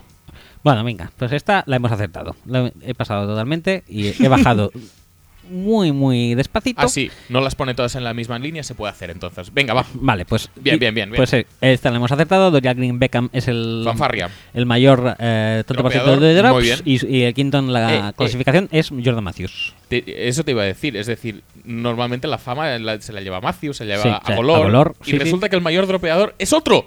Ha llegado aquí de la nada y se echó con el, con el, con el trono. con el liderato. el Madre trono, mía, sí, sí. madre mía. ¿Quién es el quarterback con al menos, segundo, segunda, Sí. segunda pregunta, ¿quién es el quarterback con al menos 100 pases intentados con peor porcentaje en primeros downs? Es decir, pases que terminaron siendo primer down. O sea, pases para primer down. Pases para primer down. Eh.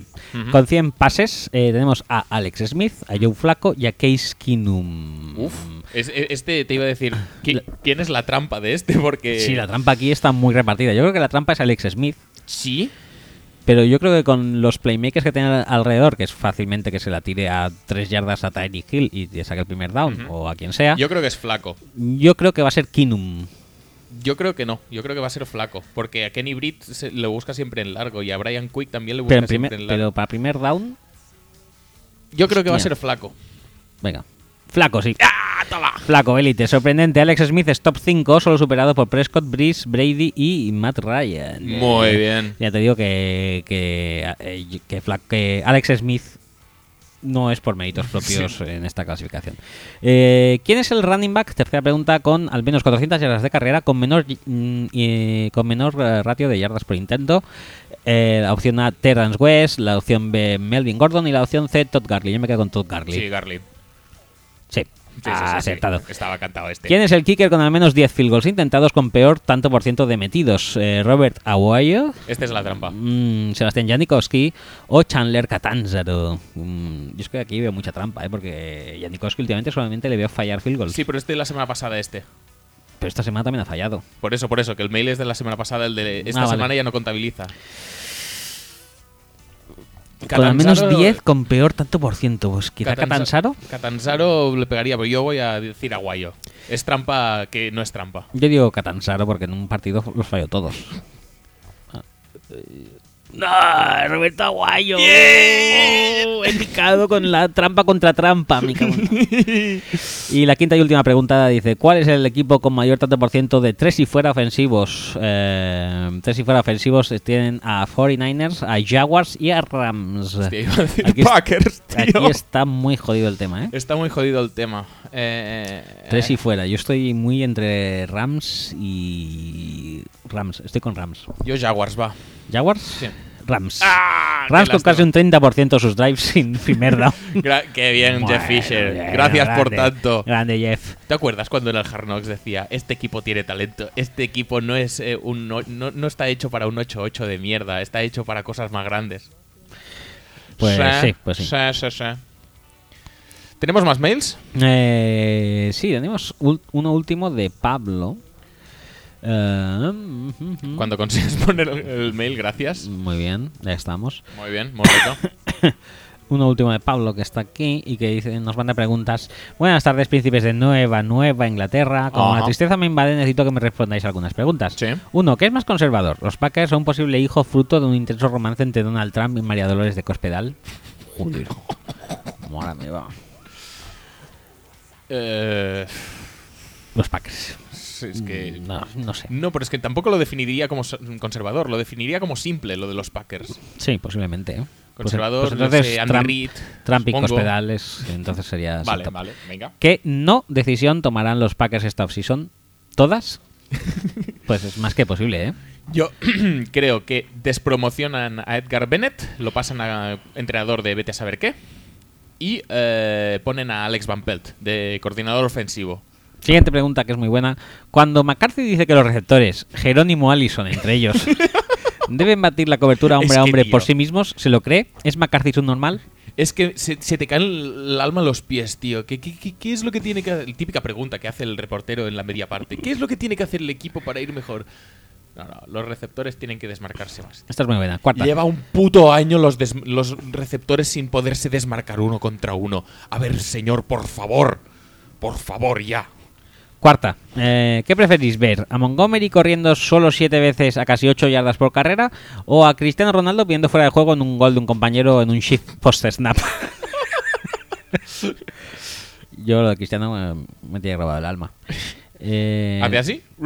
sí. Se medio pone en fuera de juego, coge el ángulo bueno. dice, "Toma". Eh, cinco. ¿Es momento de dejar a los Packers a un lado y seguir todo lo que haga Market King? Pues seguramente. Pues lo más seguro. Sí, sí, sí. sin lugar a dudas. Y ya se Y despide. decir, os podríamos quiero, fichar os a- quiero love you. Se podría fichar a Market King, pero como tenemos un Panther lamentable, no creo que tengamos ni que mejorar ni nada. O sea que. Bueno, ya está bien así. Sí, sí, sí. Ojalá los Hombre, Packers Market- ficharan a Market King. Market King, yo creo que es- os, os viene demasiado grande, ¿eh? Pues sí. Es una estrella global Sí, sí, sí, sí. y en un mercado tan pequeño No, no, no. No. Se nos hunde. no lo veo. Market Eh, King está destinado a ir a Las Vegas, hombre. Sí, sí, sí, sí, sí, sí. Las Vegas es es, un- es el sitio donde donde merece estar y ya está. Sí, sí, sí. Eh, y con esto hemos acabado mails, diría yo. Muy bien, pues si quieres pasamos a los audios de WhatsApp. Sí, por favor. Pues bueno, tenemos primero un mensaje de WhatsApp de Javier Chipi que dice que está viendo cómo tocan el himno en el Eagle Giants y si no lo hemos visto, lo tenemos que ver. ¿Tú lo viste? Yo no lo he visto. Bueno, él nos, nos lo define, yo tampoco lo he visto, nos lo define como que parecía el tipo que se pone en la Puerta del Sol de Madrid vendiendo barquillos. Tampoco he visto esta escena. No, pero tendremos que informarnos, ¿eh? Sí, la verdad que sí. Habrá que ir, a- habrá que hacer un viaje relámpago a la Puerta del Sol. O si no... Quizá no i- en, i- en 31 de diciembre. Igual eh, en YouTube está. Igual, no lo sabemos. Vamos Bueno, a buscarlo. Se eso. buscará, sí, obviamente. Me lo miras, ¿no?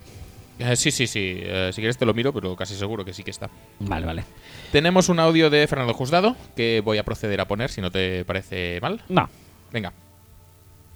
Hola, ¿qué tal chicos? Eh, soy Fernando Juzgado y bueno, vuelvo a mandaros un audio para preguntaros de, acerca de los Steelers de nuevo. Bien hecho. La duda básicamente es, eh, no sé si habéis hablado ya del partido, pero por si acaso lo, lo pregunto. Poquito. ¿Qué opinión tenéis de, de lo que sucedió? El partido, en mi opinión, fue de malo a muy malo pa- por parte de, de los dos, en realidad. Sí. Eh, ni Flaco ni Ben conseguían primeros downs, pero, pero especialmente por parte de los Steelers, que es en quien más me fijo, eh, me pareció un poco lamentable. Y no sé si realmente es porque Ben debería haberse quedado una semanita más descansando con, la, con lo de la rodilla y demás, o si realmente era momento de sacar a Ben y fue culpa de la línea ofensiva que también parece que dejó, dejó pasar bastante a la, a la línea defensiva de Baltimore. Pero es que realmente tal y como jugaron fue un poco lamentable. Y bueno, eh, ¿qué tipo qué tipo de droga creéis que es la que la que se tomó Ben al final del partido para acabar el partido tan jodidamente enchufado como acabó? Porque vamos, todo lo que no hizo durante tres cuartos mm, se, se puso on fire al final y, y acertaba prácticamente todo. Vamos, fueron los últimos cinco minutos el- cuando pasó todo para Pittsburgh. El resto del partido, mm, si se llegan a haber quedado en casa, seguramente el resultado hubiese sido el mismo. Bueno, enhorabuena por el programa y nada. Nos vemos. Eh, saluditos. eh, Fernando. Fernando. eh, bueno, eh, yo creo que la droga fue se llama ir 21-0 abajo cuando quedan Sí. 5 minutos. Y irse. mm, Irse, no irse. sa- sacudiendo el óxido de encima. Un Quieras que no, mm, perderse partidos por lesión, pues encontrar sensaciones y tal y cual. Ayudado también por una línea de ataque que no le dejó encontrar sensaciones demasiado pronto. Y por un Sammy Coach que lo está petando muchísimo, Podría ir a Filadelfia. por supuesto. Y, y sí, sí, sí, realmente el partido fue horrible. Y este Sí. es uno de los partidos a los que yo me refiero cuando digo que este año me parece que está siendo la peor temporada que recuerdo así. Que, Sí, equipos a, que a hayan corto y jugado. largo plazo, Equipos que hayan jugado bien así de forma regular, no es que haya muchos, ¿eh? Por decirlo de alguna manera. por fina. decirlo finamente, sí. Eh, ¿Qué más? ¿Qué más? ¿Audios? Y tienes razón también en que Baltimore gana, pero no, no hace un culo. No hace nada, no, o no, sea. ya, hemos di- ya lo hemos dicho. Pero, pero ¿cómo puede ser que Baltimore vaya 4-4, tío? Es que es, es acojonante, en serio. Eh, siguiente audio de... eh, es que tenemos dos de Javi Marcos. No sé Pues si, dale. si poner el primero primero y luego el segundo, ¿no? Sí, casi, sí. Vale, vale. Muy buenas amigos de Fútbol Speech, fans del mejor podcast del mundo en su mejor temporada. Eh, quería preguntaros cuál es para vosotros la división más fuerte de la NFL.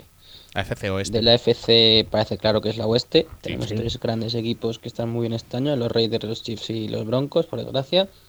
Y en la NFC tenemos dos divisiones La también este. muy fuertes, la este y la norte. La este tiene los, los cuatro equipos con récord positivo o empatado. Y la NFC Norte tiene los Lions Revelación, tiene los Packers que supone que irán hacia arriba, Sí, sí, sí. los Vikings que irán hacia abajo, pero compiten. Y viendo cómo está el resto de la NFC está complicado. El caso es que eso, tenemos tres divisiones Y era para incluso el NFC Oeste, si le echamos un ojo, eh, Los Cardinals lo petan mucho. Seahawks y Cardinals son buenos equipos y bueno, Espera que se la ha cortado. Voy a poner el otro. Seahawks y Cardinals son buenos Ajá. equipos. Y bueno, Rams no, pero vamos, que Seahawks y Y- Cardinals y si llegan a playoffs sí. son dos equipos que perfectamente podrían llegar a una final de conferencia y no nos extrañaría, aunque ahora Hombre, estén, eh, si tú lo estén dices. en mala racha. Sobre todo los Cardinals. Entonces, eh, quería preguntaros eso, ¿cuál es vuestra la división más fuerte para vosotros? Porque la respuesta evidente sería FC Oeste, pero claro, a mí Raiders y Chiefs en playoffs no me dan ninguna confianza. En cambio, lo que he dicho, en FC Oeste tienes a Seahawks y Cardinals, en la NFC Este tienes pues cualquiera, Cowboys, Giants, eh, en, en- en- en playoffs te la pueden liar. O sea, son equipos a lo mejor que hacen temporada regular más débiles, pero luego en playoffs son equipos muy duros. Así que, eso, ¿cuál era la, la mejor división o la más fuerte para, para vosotros de la, NF, de la NFL en este momento, en este instante temporal? No hablo de hace años. Muchas gracias. A ver, en este instante temporal, la NFC Oeste no. No, no, no, no, no, Eso nos queda claro. no. Sí. No, también te digo una cosa. Cardinals podría a- aspirar a algo si Carson Palmer estuviera jugando medio bien. Medio bien, Que pero no es el caso de está, momento. está jugando de medio mal de para hecho, abajo. me parece que la NFC Sur es más potente Sí. que la Oeste. sí, yo también. Y veríamos si la Norte. Y veríamos al norte, también estoy de acuerdo. Porque, por ejemplo, Panthers o Saints me dan miedo en playoffs mucho más que lo que pueda dar los Lions o el que pueda dar los eh, Cardinals con este Palmer. Sí, o, bueno, a mí los Lions me dan más miedo que los Packers y que los Vikings ahora mismo también. Y quiero decir que aunque sí que haya muchos ojos fijados y depositados en la, en la FC Oeste, Sí. yo creo que la NFC Este No, no, también lo peta bastante, ¿eh? lo peta bastante y veo más sólidos a, por ejemplo, comparando, veo más sólidos a Cowboys que a Raiders. O más sólidos dentro de, su, de la conferencia, vaya. Hmm.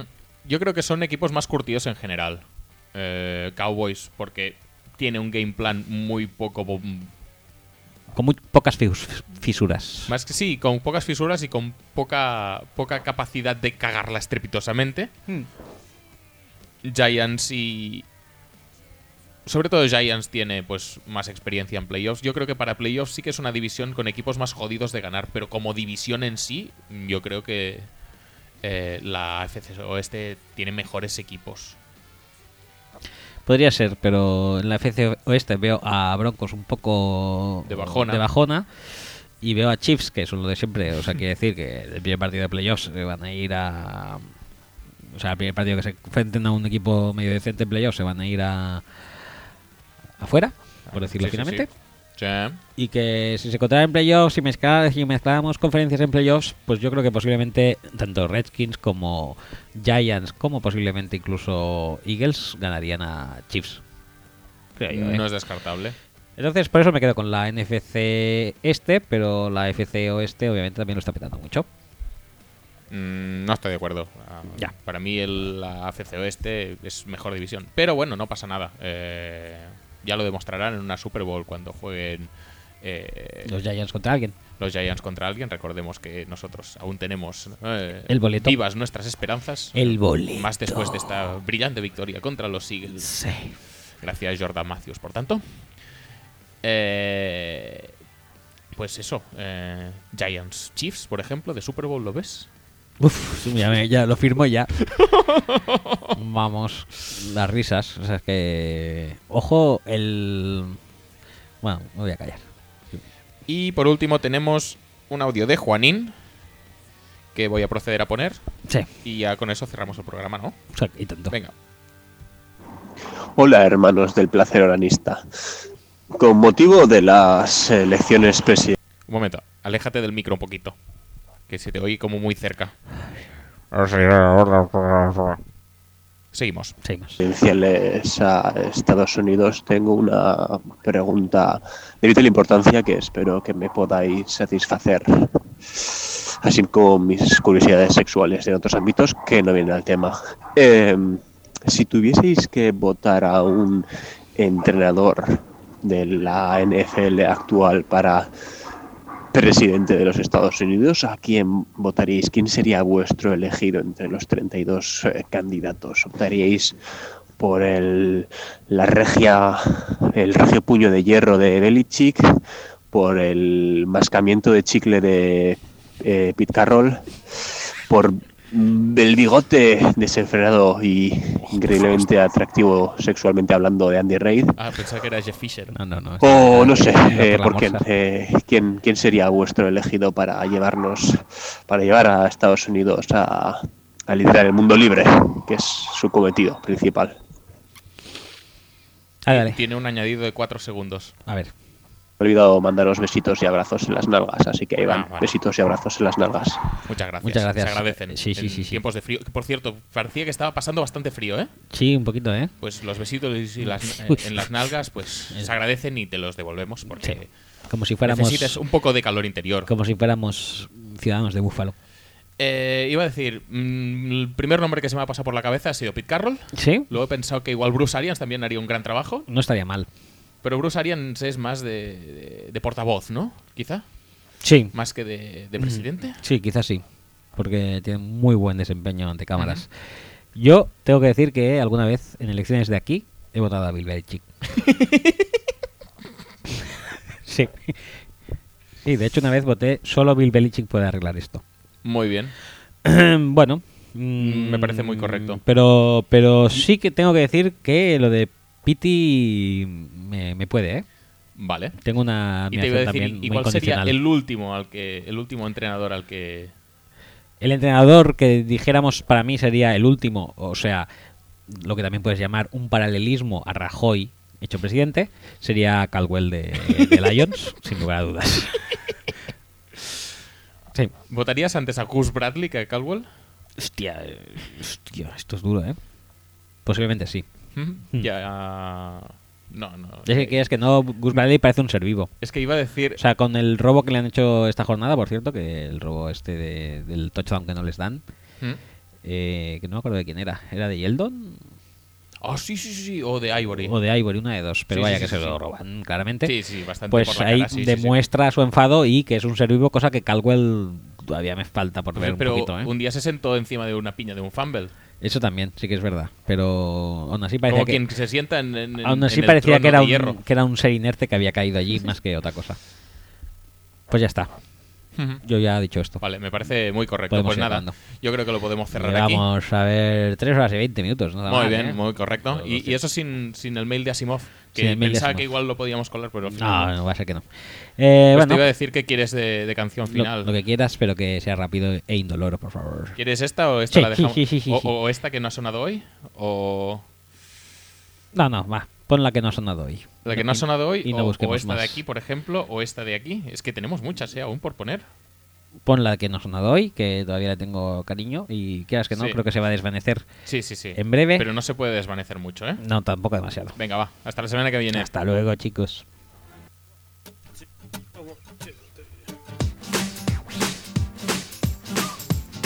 Sección piano.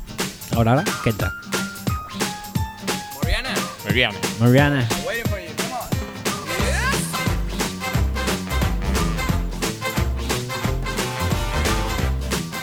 Lo vamos a alargar hasta la letra, ¿verdad? Por supuesto. Mm, permanezcan atentos, que no os lo podéis perder. No. Quizás sea la última vez que lo oís aquí. O quizá no, O no. ya veremos. Eh, en, en cualquier caso, atentos, que merece la pena y hasta la semana que viene. Disfrutadlo mogollón.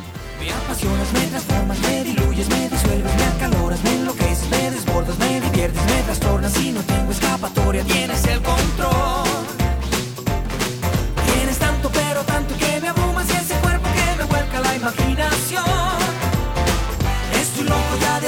aproximación.